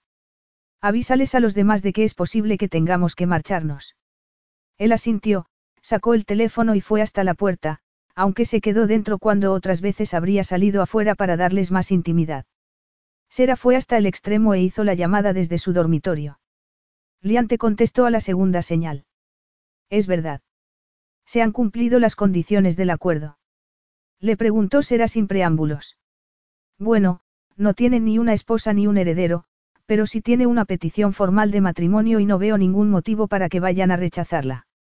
Además, me ha comunicado que ya no necesita tu presencia y me ha amenazado con desvelar tu relación con el trono de Vicenmach si no accedo liante resopló. He accedido. No sé de dónde habrá sacado esa información y no se me pasa por la cabeza que se la hayas dado tú. Claro que no será cerró los ojos e inclinó la cabeza hacia atrás. Nos ha investigado. Esa información no la sabe nadie. Aún así, la ha conseguido, le escocieron los ojos debajo de los párpados. Me ha pedido que me casara con él y no he sabido qué decir. Me temo que eso lo explica todo. Es una pena. Me admira lo implacable que es por ti. Tiene que estar muy enamorado. Está entre la espada y la pared, nada más. Están obligándole a que se case y no siente nada por ninguna de las candidatas, aunque puede sacar a relucir cortesía con ellas si tiene que hacerlo. ¿Y qué puede sacar a relucir contigo? Historias de su infancia y una avidez sexual que la había dejado vuelta del revés y jadeante, un genio desafiante y momentos inesperados de entendimiento. Más, pero, liante, no estoy hecha para el amor. Las cortesanas no aman. Sirven voluntariamente y yo lo he hecho. Estamos haciéndolo bien, ninguno de los dos ha hablado de amor en ningún momento. ¿Tienes algo en contra? Creo que no da la felicidad. Tu madre fue un caso extremo. Ella tenía un corazón blando y se enamoró de un hombre que no tenía nada de blando. Este tampoco lo tiene. Es complicado y exigente. Y apasionado y protector y un fenómeno en la cama. Es egoísta y poderoso. Y maravilloso y apoyaba incondicionalmente sus obras de beneficencia. Es un rey que necesita una reina. Yo tendría que jurar por la corona y el país y tendría que rendir cuentas de cada minuto del día. ¿Quién querría algo así? Es verdad, ¿quién? Es una cadena perpetua de obligaciones y de que te juzguen todo el rato. Claro. ¿Quién querría algo así? repitió ella. Tú, no, desde luego. Seguramente, tú no estarías a la altura aunque lo amaras, que no es el caso. No es el caso. Perfecto. Entonces, ¿cuándo vas a venir a casa? Le preguntó Liante en un tono inquietantemente jocoso. ¿Quieres hablar de ello? Augustus le frunció el ceño a su hermana y se preguntó por qué habría permitido que se invitase a cenar. Ella le había dicho que lo echaba de menos, cosa que él dudaba con lo ocupada que estaba, y que quería ponerse al día, lo que solía significar que quería sonsacarle información o dársela sutilmente y no se le escapó el hecho de que hubiese despachado a la única mujer con la que había tenido conversaciones así de relajadas. ¿De qué? Del rumor de que le has pedido la mano a Caterina de o estás a punto de pedírsela, o de la repentina marcha de tu cortesana a medianoche. Moriana sacudió una mano desde un extremo de la mesa. Tú eliges. Sera se había marchado hacía cuatro noches. Liante le había dicho que irían a recoger todas sus pertenencias, pero no había dicho cuándo. Le desquiciaba entrar en la sala circular y comprobar que Sera no estaba allí. El ulular de los búhos era como una burla y el tapiz de los deseos lo obsesionaba. Había muchas cosas que no habían hecho, aunque, quizá, debería alegrarse. Elijo el silencio. Moriana le concedió el silencio durante 30 segundos, y eso porque tenía comida en la boca. ¿Prefieres hablarlo con Teo o con Benedict? Le preguntó ella en cuanto había tragado la comida. Benedict es sorprendentemente perspicaz con los asuntos del corazón. Afortunadamente, no está aquí, replicó Augustus con sorna. Sera Borea se ha marchado, el acuerdo se ha cumplido satisfactoriamente para todas las partes y yo me casaré a finales de año. Eso dices, pero ¿con quién? No me digas que estás locamente enamorado de Caterina porque te conozco y sé que no es verdad. ¿Desde cuándo el amor ha sido un requisito para casarse? ¿Desde cuándo el amor no ha sido un requisito para ti? No todo el mundo está hecho para el tipo de amor que sentiste hoy tú. No eres tan distinto a mi Moriana lo miró con arrogancia. Quieres ese tipo de amor y lo has querido siempre. Él se encogió de hombros y empezó a comer sin hacer caso del desdén de su hermana. Ella no soportaba que él no entrara al trapo. Aunque, naturalmente, era un táctica dilatoria. Augustus, te quiero, eso ya lo sabes, pero esta semana me han llamado docenas personas de aquí, del palacio, para rogarme que viniera a estrangularte. En cuyo caso, me convertiría en su juiciosa reina Augustus resopló. Seguramente, tendría que renunciar a Teo y el bebé que llevo en el vientre estaría yendo de un palacio a otro hasta que se fugara y entrara en un circo, pero, al menos, los empleados de tu palacio dejarían de pasarlo tan mal. Estás embarazada. No parecía embarazada, aunque estaba más animada que de costumbre. Él lo había atribuido a la discusión o al vino que ella no estaba bebiendo. ¿Dónde estaba su famosa capacidad de observación? Sera lo habría visto a los cinco minutos de estar en la habitación. Moriana asintió con la cabeza y esbozó una leve sonrisa de satisfacción consigo misma. Estoy de nueve semanas, pero no queremos decir nada hasta dentro de algún tiempo. Sin embargo, a ti sí quería decírtelo ahora y en persona. Enhorabuena, Augustus lo dijo sinceramente. ¿Te encuentras bien? Estaba contenta. Teo estaría absolutamente feliz al tener un heredero de camino. Todo lo bien que puedo encontrarme si tenemos en cuenta que casi no puedo ni conservar una tostada en el estómago antes del almuerzo. Augustus, estoy encantada. Voy a ser madre. No podía sentir envidia. Su hermana estaba feliz y se lo merecía. Él podía esperar. Algún día se sentiría rebosante de orgullo y alegría porque su esposa estaba embarazada, pero solo podía ver el rostro de una mujer en ese sueño. Sera, con su esbelto cuerpo, sus ojos grises y su piel impecable, la misma mujer que había elegido la libertad en vez de pasar la vida con él. No se lo reprochaba. Había hecho todo lo que había podido para liberarla. Ahora que se ha cumplido el acuerdo, podrías ir tras ella, siguió Moriana, y él parpadeó porque había creído que no iba a hablar de eso. Siempre te costó aceptar que estuviera contigo por obligación. Si vamos a utilizar el argumento de que ya es una mujer libre, podría venir aquí cuando quisiera. ¿Te la imaginas aquí? Él no necesitaba la respuesta de Moriana. Yo tampoco. No ha vuelto a las tierras altas. A lo mejor también está harta de servirles a ellos. Sé de buena tinta que está en Vicenmach, en el castillo de invierno de Cas. ¿Dónde? Visitando a la hermana de Cas contestó ella sin disimular la curiosidad. Se conocen, estudiaron juntas cuando eran pequeñas. Él no le había contado a Moriana quiénes eran los padres de Sera, no se lo había contado a nadie. Había intentado convencerse de que podría utilizar esa baza una y otra vez si no la contaba, pero la verdad era que no traicionaría la voluntad de Sera de mantener la identidad de su padre en secreto y tampoco volvería a utilizar esa baza concreta. Había acabado con eso, había acabado con ella. ¿Cómo vas a llamar a tu hijo? Ya lo tienes pensado. No lo he pensado en absoluto, contestó ella con un brillo burlón en los ojos. ¿Y para cuándo lo esperas? Al parecer, dentro de 31 semanas a partir de ahora.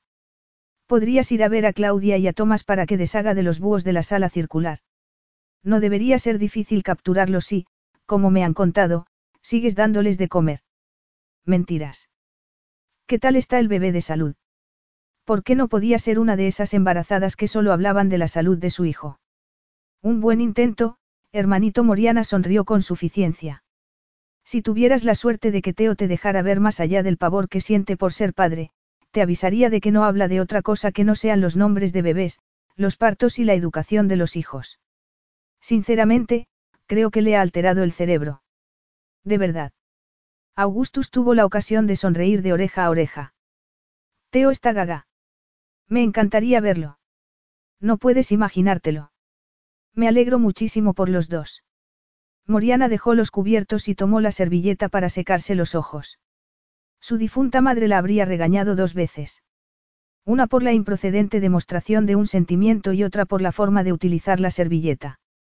Esa regañina habría desolado a la Moriana de antes, pero a la nueva le daba igual. ¿De verdad le has pedido a Caterina Delit que se case contigo? Era una mujer artera y capaz de emplear unas lágrimas para desarmarlo.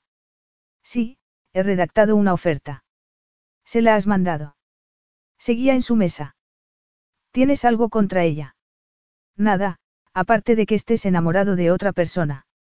Tiene toda mi solidaridad porque yo también he pasado por eso.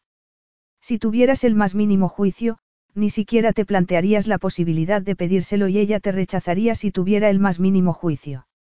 A lo mejor lo hace. Sera lo había rechazado. No vas a verte una última vez con Sera antes de dar ese paso irreversible. Le preguntó Moriana con seriedad. Él reunió esa cautela gélida que no solía emplear con su hermana y la atravesó con la mirada. La adoraba y estaba embarazada, pero esa intromisión no le hacía ninguna gracia. No quería hablar de esto contigo, pero te he escuchado y ahora te toca escucharme a mí.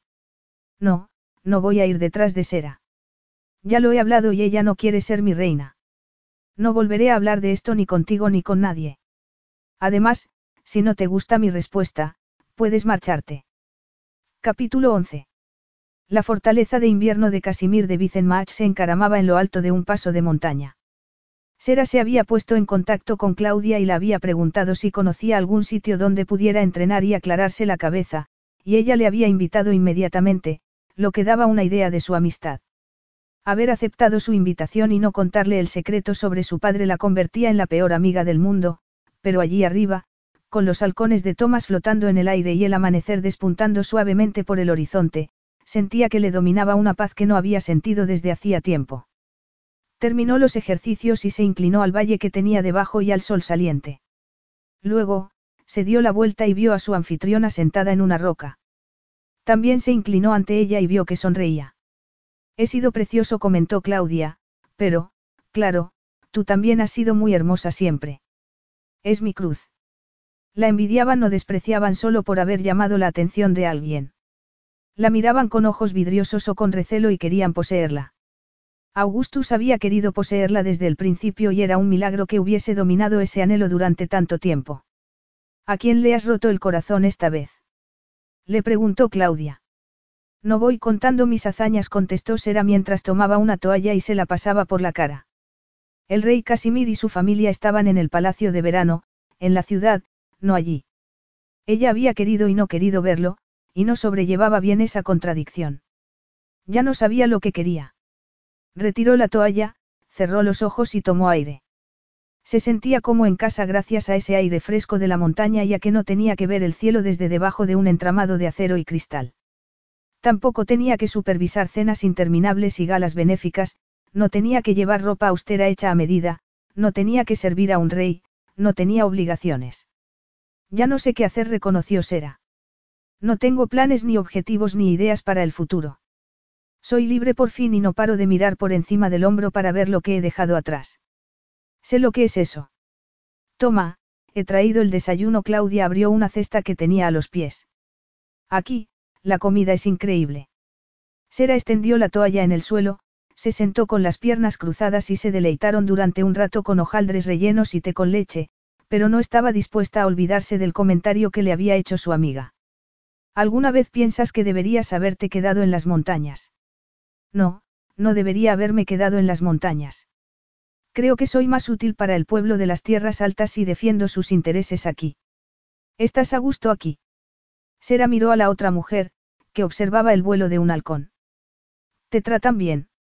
Me tratan como a una princesa porque es lo que soy. Algunos me tratan como a una amiga y confidente y me gusta.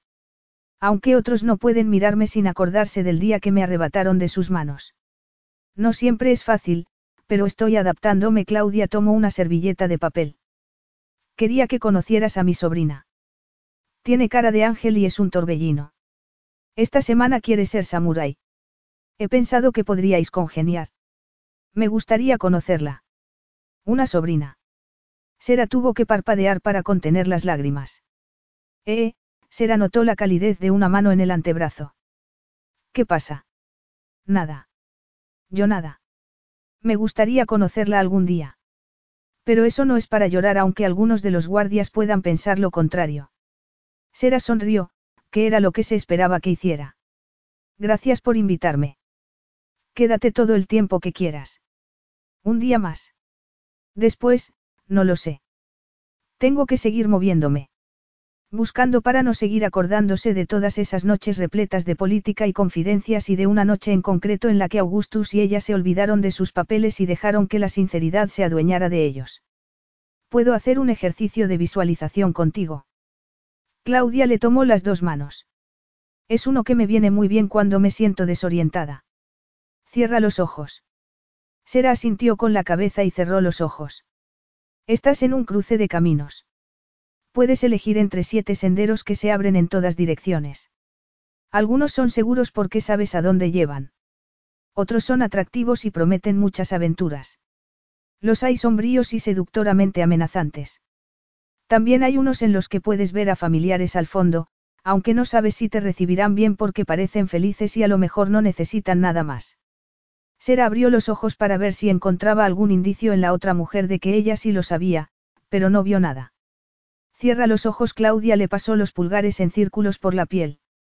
Hay alguien detrás de ti, alguien que no abandonarías porque le llevas en el corazón como si fuera un talismán, Alguien que tiene el camino elegido desde que nació. No podría seguirte aunque quisiera. Solo puede quedarse ahí, en la encrucijada, donde se cruzan vuestras vidas, y ver cómo tomas la elección y te alejas. Luchará para que tengas el derecho a hacerlo, sería el obsequio más caro que podría hacerte. Sé de quién hablas, replicó Sera con la voz temblorosa. De verdad. Podría ser cualquiera, podría ser yo. Sera abrió los ojos y solo vio cariño y comprensión. Podría ser yo diciéndote que estoy dispuesta a ser lo que necesites que sea, repitió Claudia en voz baja. Cierra los ojos y respira. Cuando yo hago este ejercicio, siempre veo a Thomas a mi lado. ¿Quién ha visto alguna vez a una princesa con un cetrero? No me tocaría, casi no puede ni mirarme, pero te juro que estoy abriendo un camino para los dos, adoquín a adoquín, por si alguna vez quiere tomarlo conmigo. No es fácil vivir una vida en la realeza y los que ya están ahí no sacan el tema. Por cierto, no hace falta que le digas a Tomás lo que siento si no sale en la conversación, pero si sale, adórnalo un poco. Será abrió un ojo y arqueó la ceja. Ciérralo. Nada de guiños le ordenó Claudia. Estoy haciendo un esfuerzo para que no se trate de mí. Cierra los ojos y abre el corazón. Sera obedeció. Sé que hay alguien cerca de ti en tu encrucijada. Sé que no puedes avanzar sin resolver lo que sientes por él. Tu próximo paso es hacerlo y podría ser el paso más importante de tu vida. Claudia se acercó a ella, que pudo notarla aunque no la viera. Notó la calidez y solidaridad de su mejilla mientras le susurraba al oído. ¿Sabes a quién estás viendo? Mientras descendían de la montaña, Claudia miraba el cielo de vez en cuando y sonreía cuando veía un halcón que la sobrevolaba. Interrogaron a Tomás durante días cuando yo desaparecí, le contó Claudia a Sera.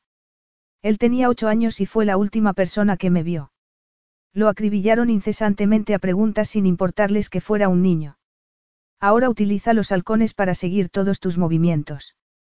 No mis movimientos, Claudia saltaba con seguridad mientras bajaban por el camino rocoso. Ha estado preparándose para esperar cada vez más cuando subo aquí para soltar a uno de sus halcones y que me encuentre. Estamos como a una hora. Y le ayudas con los pájaros. Ya sabes que si Claudia también tenía conocimientos en ese terreno. Verlo trabajar en un placer indescriptible. ¿Cómo vas a llevarlo hacia una relación romántica si eres la princesa del castillo y él solo es un cetrero? Dándole un giro a mi papel de princesa y marchándome mucho del castillo. Además, Cas está tan emocionado por mi regreso que me permite hacer lo que quiera. No te reprocho que te quedaras allí. Era verdad que habían secuestrado a Claudia cuando era pequeña, aunque acabó comprobándose que por su propio bien, pero ella podría haber vuelto antes y no lo hizo. No volvió hasta que su padre había muerto y su hermano había subido al trono. No era seguro para mí volver. Ya lo sabes. ¿Y si lo es ahora? Claudia asintió con la cabeza, miró al cielo y dejó que la brisa de la mañana le acariciara el rostro. Si lo es ahora. Cuando llegaron, le sirvieron café en la terraza que daba a un jardín tapiado. También había pan y fruta y una tentadora selección de manjares del norte. Es todo para nosotros. Preguntó Sera. Podrían haber sido para media docena de personas más y, aún así, habría sobrado comida. Están intentando compensar todo el tiempo que he pasado fuera. Es lo que hacen por aquí. Todos los días. Todos y cada uno Claudia tomó una carpeta azul que había sobre la mesa. ¿Te importa si ojeo el correo de la mañana? El palacio me mantiene informada de todas las novedades del día. ¿Y te fías de esa información? Será. Claudia se rió. ¿Qué cara has puesto? Si veo algo interesante, lo indago. ¿No te fiabas tú de la información del palacio de Arun? No mucho. Tenía mis fuentes. A mí me parece que estas son válidas y no tengo que buscarlas. Incluso, me las presentan por orden de importancia para el palacio. Muy informativo en sí mismo, ¿no te parece? Toma esta, por ejemplo, que es la primera. Es una nota de Moriana de Liesendach, antes de Arun, y le dice a Cas que han intentado matar a su hermano, pero que el rumor de su muerte es una exageración. ¿No te parece bien saberlo? ¿Qué? Claudia le pasó la nota sin más explicaciones y tomó el asunto siguiente. Esto es lo que dice la prensa. Um, tu querido rey estaba anoche en una zona mala de la ciudad. Augustus y un menor están en cuidados intensivos. Un menor. Sera ya no estaba procesando bien, no lo hacía desde que oyó las palabras Augustus y muerte en la misma frase. Toma Claudia también le pasó esa noticia mientras tomaba la taza. No tengo más información. No puedes conseguir información de alguien. No a esta hora. Era demasiado pronto para el horario laboral y aunque el secretario de Augustus solía trabajar hasta tarde, no solía empezar antes de las nueve. A no ser que todo el equipo de comunicación esté ocupándose de esto. En ese caso, podría haber alguien dispuesto a darme alguna información. ¿Quieres utilizar uno de nuestros teléfonos? Creerían que la llamada es del rey de Vicenmach. Y. Claudia arqueó una ceja. Podría tener sus ventajas. Claudia tenía cierta razón. Buscó un teléfono, llamó al despacho de Augustus y esperó con impaciencia a que contestara alguien. Pareció como si hubiesen desviado la llamada y el secretario de Augustus contestó en un tono cortés, pero tenso.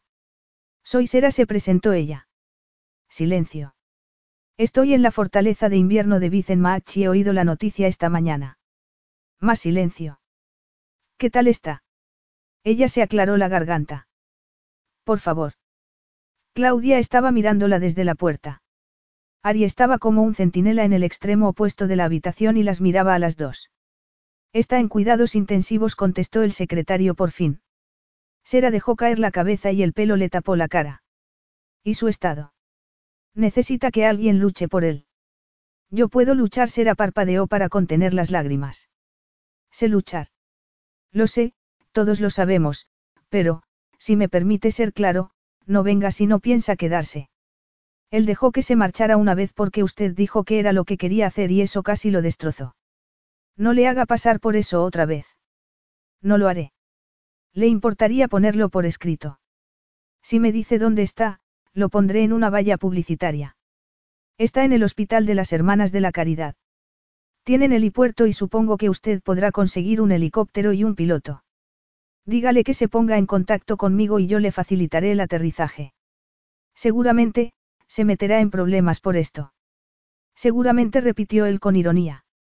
Estaré en deuda si alguna vez necesita algo de mí en el futuro. Todavía tiene los escoltas. Sí. Entonces, me cobraré esa deuda en este momento. Tráigalos. El servicio de seguridad del rey se marchó esta mañana en un arrebato de rabia. Hay una fisura. Los llevaré Sera no pudo contener la siguiente pregunta. ¿Qué pasó? ¿Qué versión quiere saber, Milady?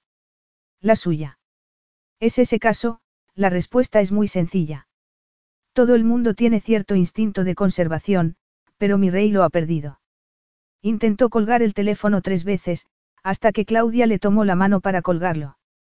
Necesito un helicóptero. Entonces, lo tendrás. También necesito un piloto. Pilotaré yo misma. Así fue como Sera salió de la fortaleza de invierno y llegó al hospital de las Hermanas de la Caridad en poco más de una hora. Sus escoltas la flanquearon durante todo el trayecto desde el helipuerto hasta el edificio. Llevaba puesta la capa de viaje, pero no la capucha. Era especialista en hacer entradas memorables y esa no iba a ser menos. El secretario de Augustus estaba esperándola y le abrió la puerta cuando llegó.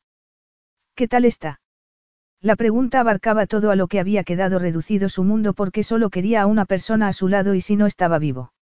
Si no llegaba a tener la oportunidad. Todos los colores del mundo se borrarían. Por favor, ¿qué tal está? Acompáñeme. Él no la miró ni le dio una respuesta. Quizá no tuviera una respuesta. ¿Están su hermana o su padre? Están sus familiares más cercanos. Están llegando. El secretario los llevó por un pasillo con unos guardias que se ponían firmes a medida que pasaban. Sera pensó que quizá lo hicieran por el indisimulado gesto de desdén de Ari hacia ellos por haber permitido que un asesino se acercara al rey o quizá fuera por la mirada ceñuda y sombría de ella. Ari y Tun relevarán a la guardia de la puerta de cuidados intensivos, ordenó Sera, que sonrió cuando el secretario parpadeó por su atrevimiento. Usted fue quien quiso que vinieran. Nadie dijo que usted fuera a darles órdenes. A lo mejor si permite que la guardia de su majestad informe a sus hombres sobre lo que pasó anoche antes de borrarlos del un plumazo. Algunas veces, el rey va a la ciudad por su cuenta y disfrazado, y lo hizo anoche. Y usted se lo permite. La libertad es irresistible para quienes no la tienen nunca habían llegado al final de otro pasillo con centinelas. Puede entrar. ¿Hay alguien dentro con él? Su hermana acaba de salir. No iba a tener una ocasión mejor.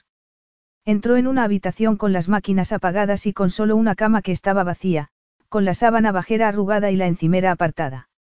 Augustus estaba junto a la ventana, en el lado opuesto de la habitación, pálido y demacrado, con el pecho desnudo, un hombro vendado y el brazo izquierdo inmovilizado sobre el pecho. Abrió los ojos como platos al verla. Hola. Sera no supo qué decir al quedarse desconcertada. Verlo levantado la llenó de alegría, claro, pero no era el tipo de cuidado intensivo que se había esperado. Yo. Bueno, puedes estar de pie, él arqueó una ceja con un gesto burlón. Y andar. Me alegro, una recuperación fantástica. La habían engañado, pero, en ese momento le daba igual. Qué bien. ¿Qué haces aquí? Si ella estaba comiéndoselo con los ojos, él estaba haciendo lo mismo. Yo estaba. Por la zona y había decidido pasarse por allí. No era creíble. Quiero decir. Él estaba esperando que dijera algo. Estaba visitando a Claudia, mi amiga que no es mi hermana, y tiene una montaña. Él la miraba con escepticismo. Bueno, no es su montaña, claro, pero si es una montaña y yo estaba allí pensando en ti y en mí y en si podría haber un tú y yo que no se limitara al honor, el deber y el sacrificio, y un tú y yo con todas esas cosas, desde luego.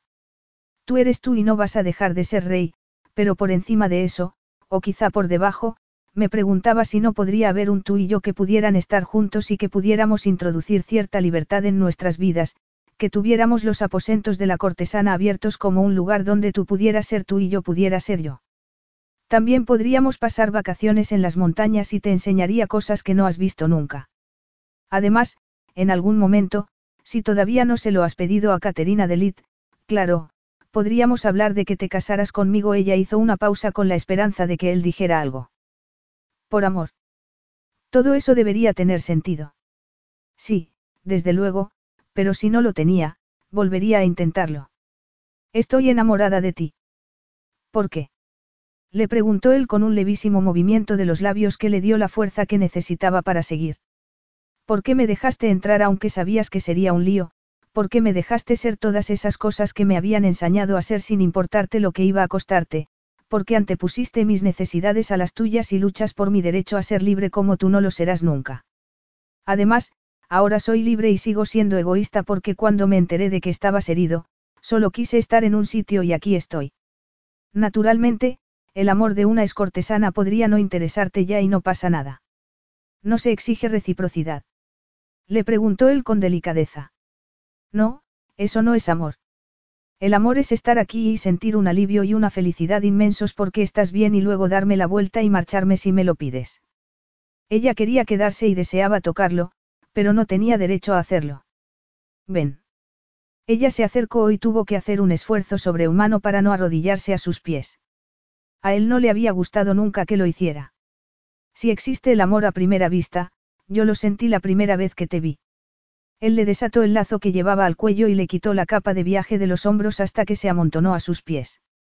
La primera vez que me hiciste una reverencia me debatí entre mantenerte ahí para siempre y no dejarte que volvieras a hacerlo porque quería a una igual, necesitaba a una igual. Tú te quedaste y saliste victoriosa independientemente de lo que te arrojara, y supe que por fin había encontrado una. Él le pasó el dorso de los dedos por la mejilla. Aunque siempre supe que tendría que permitirte que te marcharas. Lo hiciste. Y, sin embargo, estás aquí. Él introdujo los dedos entre su pelo. Además, creo que deberías saber que no pienso dejar que te marches otra vez. La besó con una delicadeza que acabó convirtiéndose en devastadora. Ya tenían la respiración entrecortada cuando él se apartó, apoyó la frente en la de ella y resopló antes de retroceder un paso. Tenía un plan por si volvías alguna vez. Yo iba más vestido y no tenía heridas de bala y tú podías llegar a llevar joyas ancestrales de esclavas, era una fantasía disparatada, pero era un plan y era más o menos así, te amo, quiero que sigas a mi lado de hoy en adelante y que no lo hagas ni como cortesana ni como empleada. Él hincó una rodilla en el suelo, se quitó el anillo y se lo ofreció a ella. Era un zafiro azul oscuro con el escudo de Arun en diamantes. Este es pesado, lo sé, pero es tuyo si lo aceptas. Habrá más anillos, lo juro. Será, te casarías conmigo. Sí, me casaré contigo. Era toda una vida de deberes reales a cambio de caminar al lado del hombre que amaba y que le amaba a ella. Él le puso el anillo y ella lo miró antes de mirarle a él. Ahora entiendo a lo que te refieres sobre tener a alguien arrodillado a tus pies.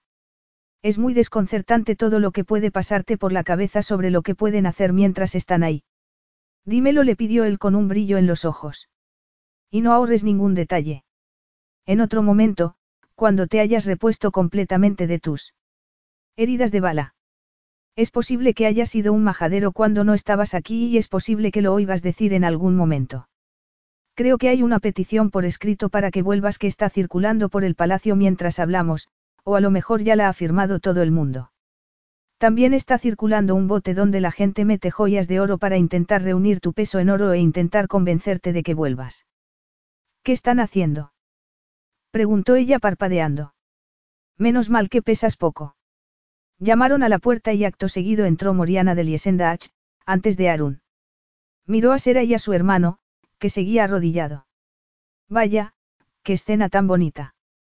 ¿Te importa? Le preguntó Augustus. No, en absoluto. Sigue, por favor, no te preocupes por mí. Moriana sacudió una mano. Hola, Sera. Sera la saludó con la mano y el anillo resplandeció. ¿Significa eso que puedo recuperar mis seis pulseras de oro y las dos copas de oro de Teo? Preguntó Moriana con una sonrisa. Teo tuvo bastantes problemas por haberlos donado a la causa. No solo pesan un disparate, sino que, al parecer, tienen dos mil años de antigüedad. Sera se inclinó para hablarle a Augustus al oído. Creo que ya puedes levantarse, le susurró ella. Te prometo que luego te compensaré. La sonrisa de él fue tan sincera que ella quería verla, al menos una vez, todos los días de su vida. Vamos a casarnos, comentó Augustus.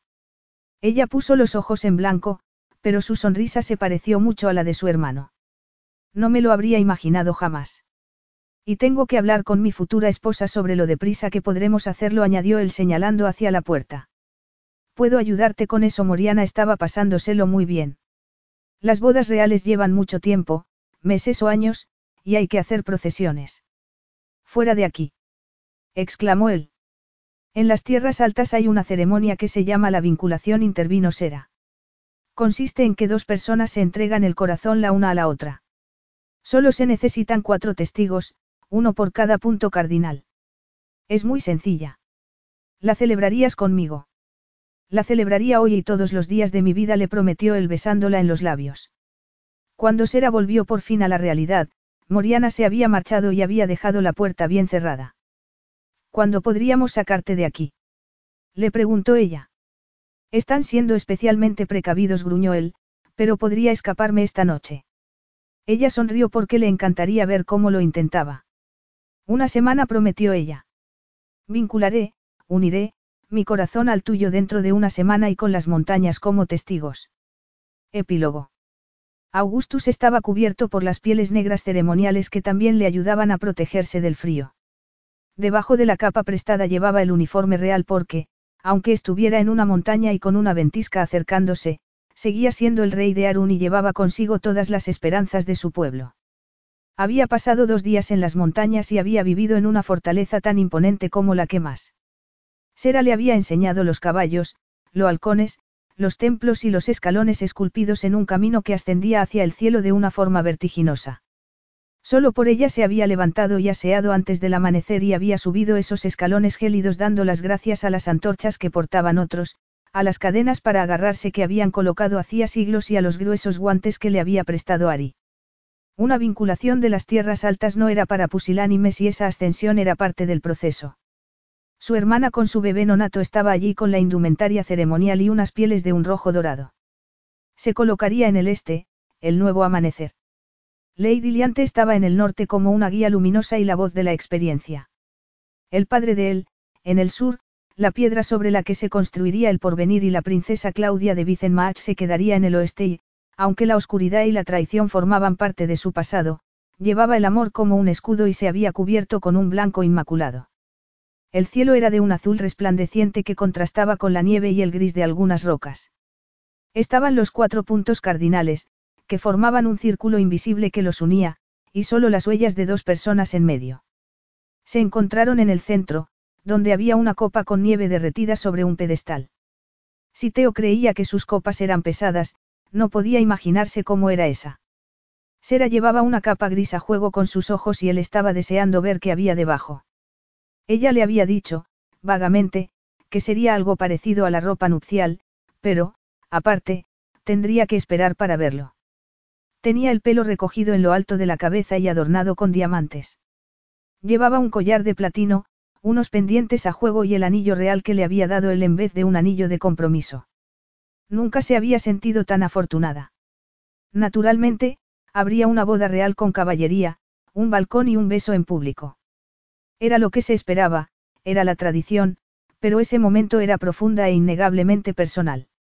Eran unas palabras sencillas dichas solo para quien iba a oírlas, cuatro testigos, una montaña, una copa llena de agua y el cielo azul. Entonces, Sera empezó a hablar. Mi corazón es puro, sincero y tuyo. Lo ofrezco libre y conscientemente. Eso era todo lo que él había podido esperar. Yo acepto este obsequio inestimable y nunca te defraudaré, prometió él antes de beber de la copa. Luego, le tocó a él decir lo que tenía que decir. Muchas veces, mi corazón es firme y reservado porque acarrea el peso de una nación, pero te lo ofrezco libremente y sin reservas. Es todo tuyo.